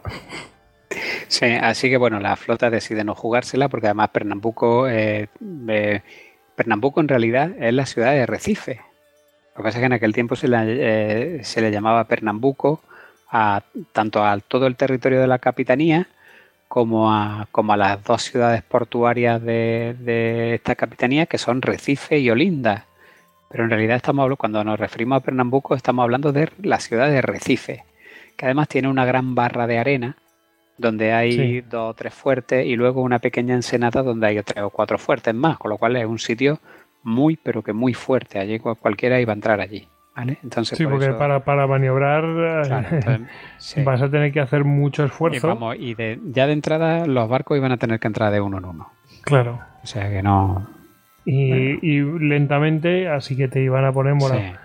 Pero vamos, que, el, que, lo quiera ver, que lo busque en Google, en el Google Maps, que se ve clarito. Así que Balduino Enrico decide que mejor que no y siguen costeando hacia el norte Mm, tratan de desembarcar también en Cabo Branco, que es un lugar que está justo al lado de la actual ciudad de Joao Pessoa, pero también allí se lo impiden las compañías portuguesas que lo iban siguiendo por tierra, les impiden desembarcar. Siguen navegando hacia el norte y a unas leguas hay un lugar que se llama Bahía de la Traición o Bahía da Traisao, que eh, allí sí que logran convencer a una comunidad de indios que vivía en la costa para desembarcar, desembarcan, hacen su aguada, eh, construyen un pequeño hospital de campaña donde desembarcan a los heridos. Sin embargo, se, ya era demasiado tarde y se les desata una epidemia. Mueren, creo que llegan a morir, no sé si mil o mil seiscientos o algo así de la flota. Oh, qué barbaridad. epidemia, una barbaridad. Recordemos que lo que traían eran unos 6.000 hombres, ¿no? 6.500 por ahí, sí. y mueren del orden de 1.600, 1.800 en esta epidemia. Qué burrada, macho. Sí. Esto para que nos demos cuenta de la dureza de las condiciones y de, los viajes y de, aquellos tiempos. O sea, que se jugaban realmente la vida cada vez que cruzaban el Atlántico eh, estos marineros. Sí, que, nos parece fácil, pero no era nada fácil. No era nada fácil. Bueno, poco de tiempo después aparecen por fin las compañías portuguesas de las capitanías de Pernambuco, de Marañón, que es otra capitanía que está al norte, y de Río Grande, y eh, tras una serie de batallas, de escaramuzas y de sitios, logran expulsarlos también de allí. Y fue entonces ya cuando la flota holandesa pues decide que, que por lo menos en la costa de Brasil no va a haber nada que hacer y se divide en tres escuadras. Una, con 17 navíos, que va a cargo de Balduino Enrico, se refugia en la isla de Fernando Noroña, que es una isla que está enfrente de, de Natal, ¿no? de Joao Pessoa, un poco ahí, a esperar a que pasara la, flota española para luego dirigirse al Caribe. Y esta es la escuadra que va a atacar o va a intentar tomar San Juan de Puerto Rico en septiembre de 1625, que también fracasa, y que luego seguirá costeando por la costa arriba americana hasta que en la isla de Manhattan va a fundar Nueva Ámsterdam, que es la actual Nueva York. Luego una segunda escuadra va a ir para Holanda, que es la que lleva las naves con todos los aprestos que llevaban para, realizar el sitio y para el socorro, es decir, pues herramientas, todo este tipo de cosas que ya no les servían, la mandan a Holanda. Y otra escuadra con 15 barcos parte para eh, la costa africana, para la mina, y allí intentan asaltar el fuerte El Mina de portugués que también lo rechaza, lo derrota y tiene que irse la, flota a otro lado. Y con esto, pues acaba, aquí acaba la, pues todo el acontecer desde el punto de vista holandés. La flota española termina de prepararse en Salvador de Bahía. Una vez que está todo listo y el tercio de la bahía ya está asentado con sus jefes y todo, pues zarpa la bahía, zarpa la gran armada española de, El Salvador, salvo dos navíos, eh, dos galeones que no pueden zarpar porque están haciendo agua, y, parte para Pernambuco.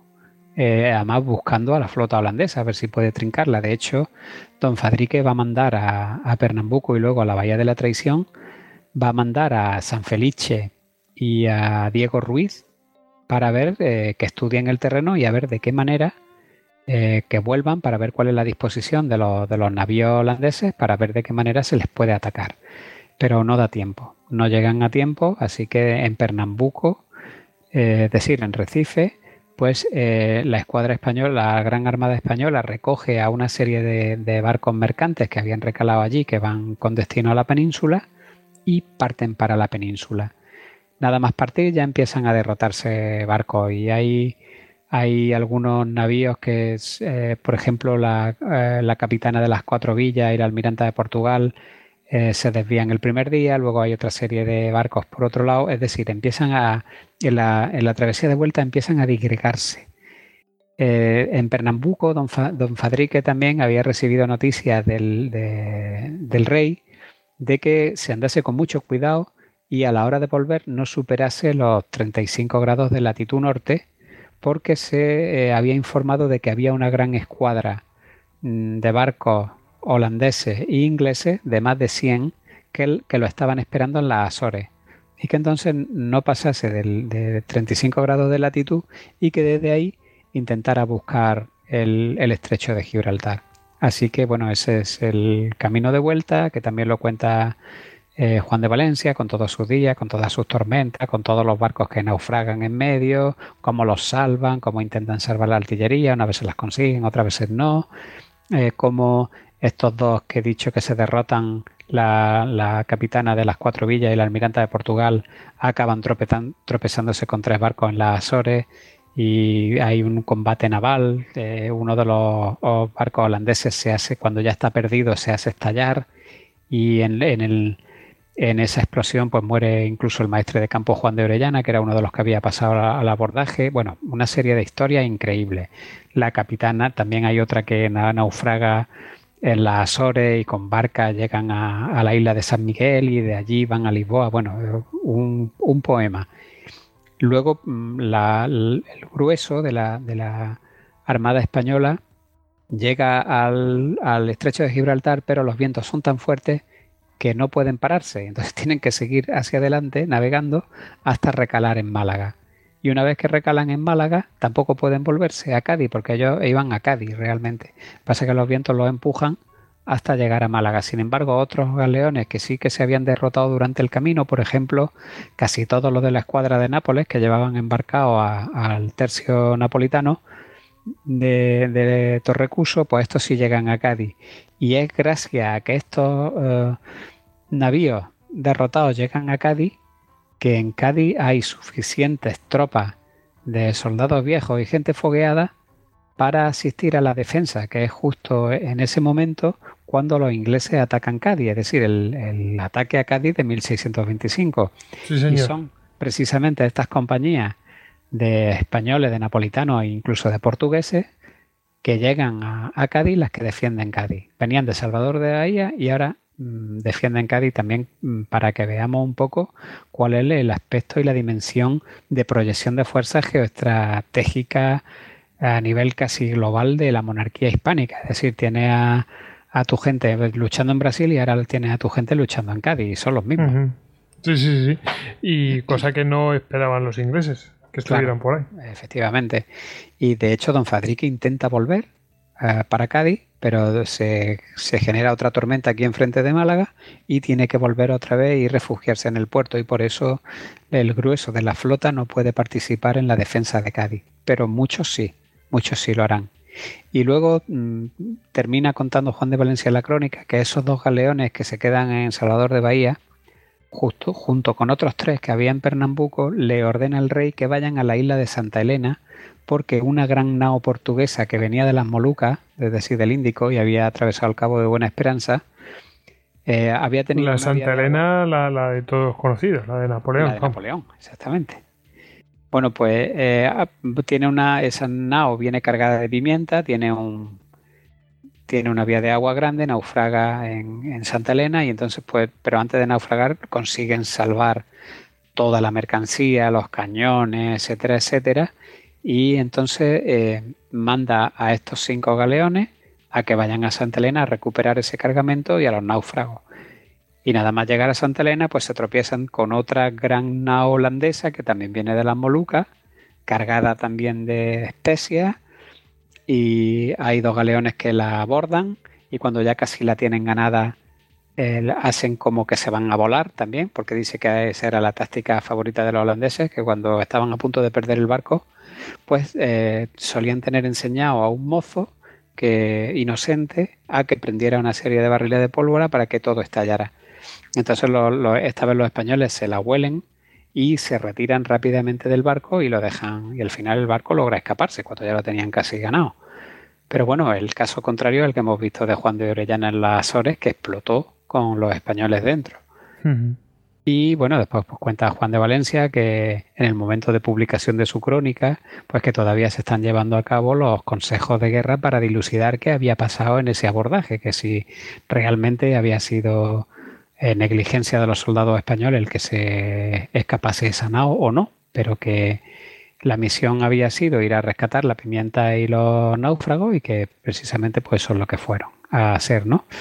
Y ya está. Aquí se acaban todas las crónicas con todo en el suceso de Santa Elena y con la, con la Armada de vuelta a España y con los cinco tercios otra vez en, Europa. Bueno, no está nada mal, ¿eh? y, el que se quede con más ganas, pues, pues tendrá que adentrarse en bibliografía. Claro. Así que bueno, vamos a la bibliografía que viene de manos de Ediciones Salamina. Eh, como habíamos dicho al principio del programa, mm, pues eh, este programa viene motivado pues, eh, de, precisamente por toda la información que recabaste y que al final se ha convertido en un libro. El libro que se titula Los tercios en América, la jornada de Brasil, que es que se llama así, la jornada de Brasil. Salvador de Bahía, 1624-1625.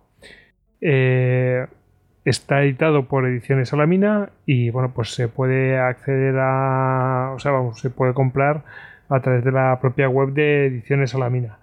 Eh, bueno, Hugo, mm, claro, ahí se puede acceder mucho más extensamente a todo esto que, nos has contado.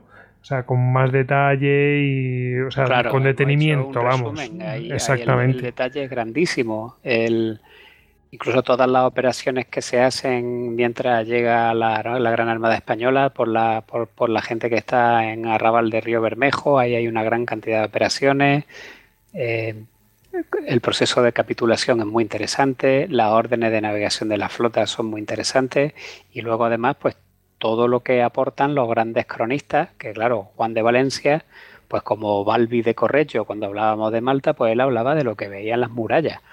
Pero luego la gran, la alta estrategia, pues eso está reflejado en las crónicas del secretario del rey, que era eh, Tomás Tamayo de Vargas, o, eh, por ejemplo, eh, desde el punto de vista portugués, en Bartolomeo Guerreiro, que es que he encontrado su crónica en la, Biblioteca Nacional de Lisboa, que se llama La Jornada dos Vasalos da Coroa de Portugal, esperase recuperar a Cidade do Salvador. Esta me encanta. Esa me la he tenido que leer en portugués, pero la verdad es que en portugués del siglo XVII. Pero, pero la verdad es que ah, me gusta mucho, ¿no? El, portugués es una lengua así que suena muy dulce. Y luego, y luego hay una gran cantidad de, mm, pequeñas crónicas de gente que, vivió el asedio y que lo en ese eh, unas se publicaron, otras se han encontrado en archivos, incluso hay algunas que se han encontrado en archivos de, unidad, de universidades holandesas. Y, por ejemplo, hay una de un sacerdote español, un jesuita, que vive en el arrabal del río Bermejo, que escribe una pequeña crónica que no tendrá más de 13 o 14 páginas, pero que es uno de los pocos testimonios mm, de gente que cuenta lo que pasó en el arrabal del río Bermejo. Porque, claro, casi todas las crónicas se cuentan desde el punto de vista de la expedición que se crea en la península y que se manda a Brasil. Pero ¿y los que quedaron allí resistiendo? Bueno, pues también hay crónicas de los que quedaron allí resistiendo.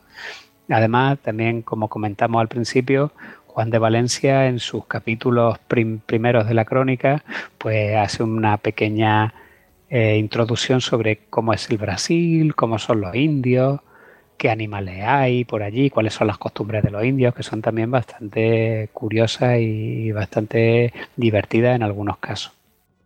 Y por lo demás, pues el libro, pues como, como los tres anteriores, es un eh, como hilo conductor una crónica de, la época que está remozada para que se pueda entender perfectamente su lectura, para que uno pueda estar leyendo un documento del siglo XVII como si estuviera leyendo el periódico de la mañana y luego pues mm, su pie de página eh, aclarando conceptos entre párrafos pues perfectamente todo eh, glosado para que no se pierda ningún detalle de todo lo que está pasando y luego le he hecho también una introducción eh, para poner en contexto el, eh, pues la, la gran foto, ¿no? Como dicen los ingleses, que de todo lo que hemos estado hablando al principio sobre, sobre la estrategia española de embargo, la estrategia holandesa de, de comerciar con el enemigo, pues todo lo que pasa, la creación de las compañías de, comerciales, etcétera, etcétera, etcétera.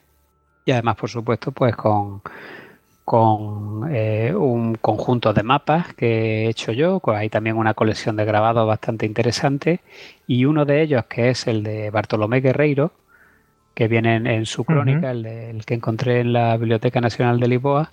Eh, ese lo he, lo he puesto en grande y, eh, o sea, en un desplegable y lo ha coloreado Ignacio, nuestro amigo Ignacio Ferrer de, de De sí, señor. Pues oye, mm, para que se quiera adentrar, además que yo creo que es un eh, es un escenario bastante exótico, ¿no? Y, que se ve que, bueno, pues no tienes las ayudas a la hora de mm, desplazarte, de proyectar fuerzas, eh, están mucho más eh, a merced de, elementos eh, tanto meteorológicos como biológicos como geográficos.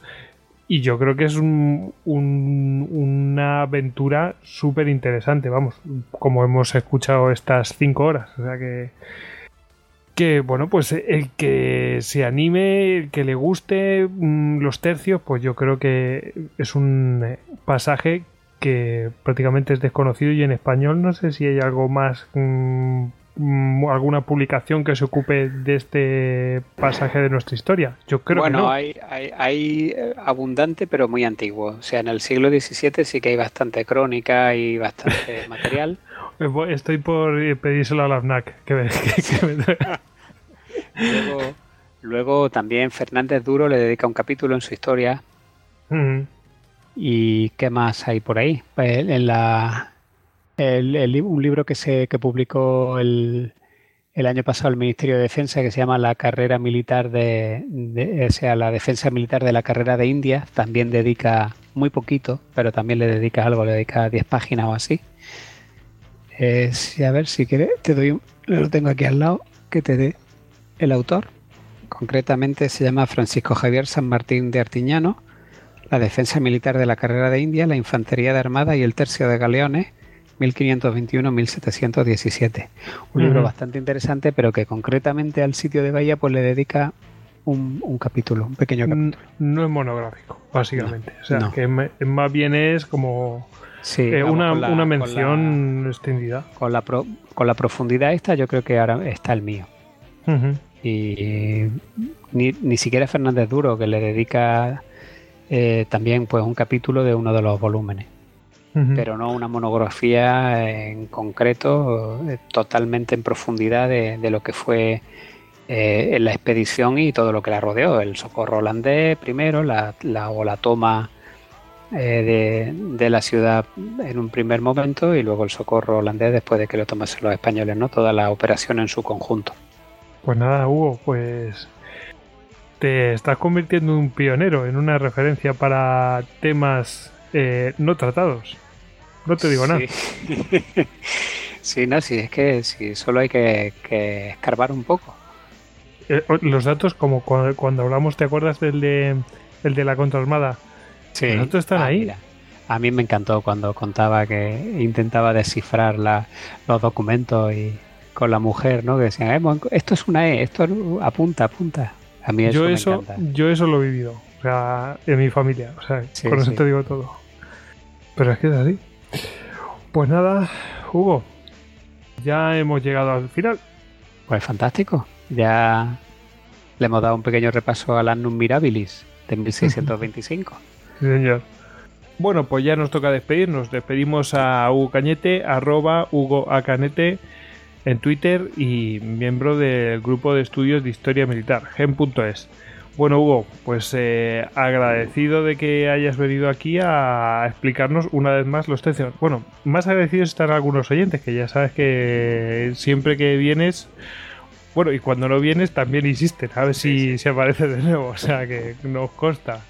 A ti te consta, ¿no, Hugo? Hombre, claro, y seguiremos en la brecha mientras haya tiempo y ganas. Di que sí. Bueno, pues nada, buscaremos otro lugar donde hayan estado los tercios, sin duda alguna. Eh, no, no puede faltar. Bueno, pues eh, que les habla Gojix, eh, arroba Gojix barra bajas al duero en Twitter. Y ya sabéis que a todos nosotros nos podéis encontrar en Twitter, en Facebook, en Google Plus, en Pinterest, en Telegram y en YouTube. Así que nada, Hugo, venga, a despedirse. Vale, hasta luego, Venga. la próxima. Hasta luego. Semper Fidelis.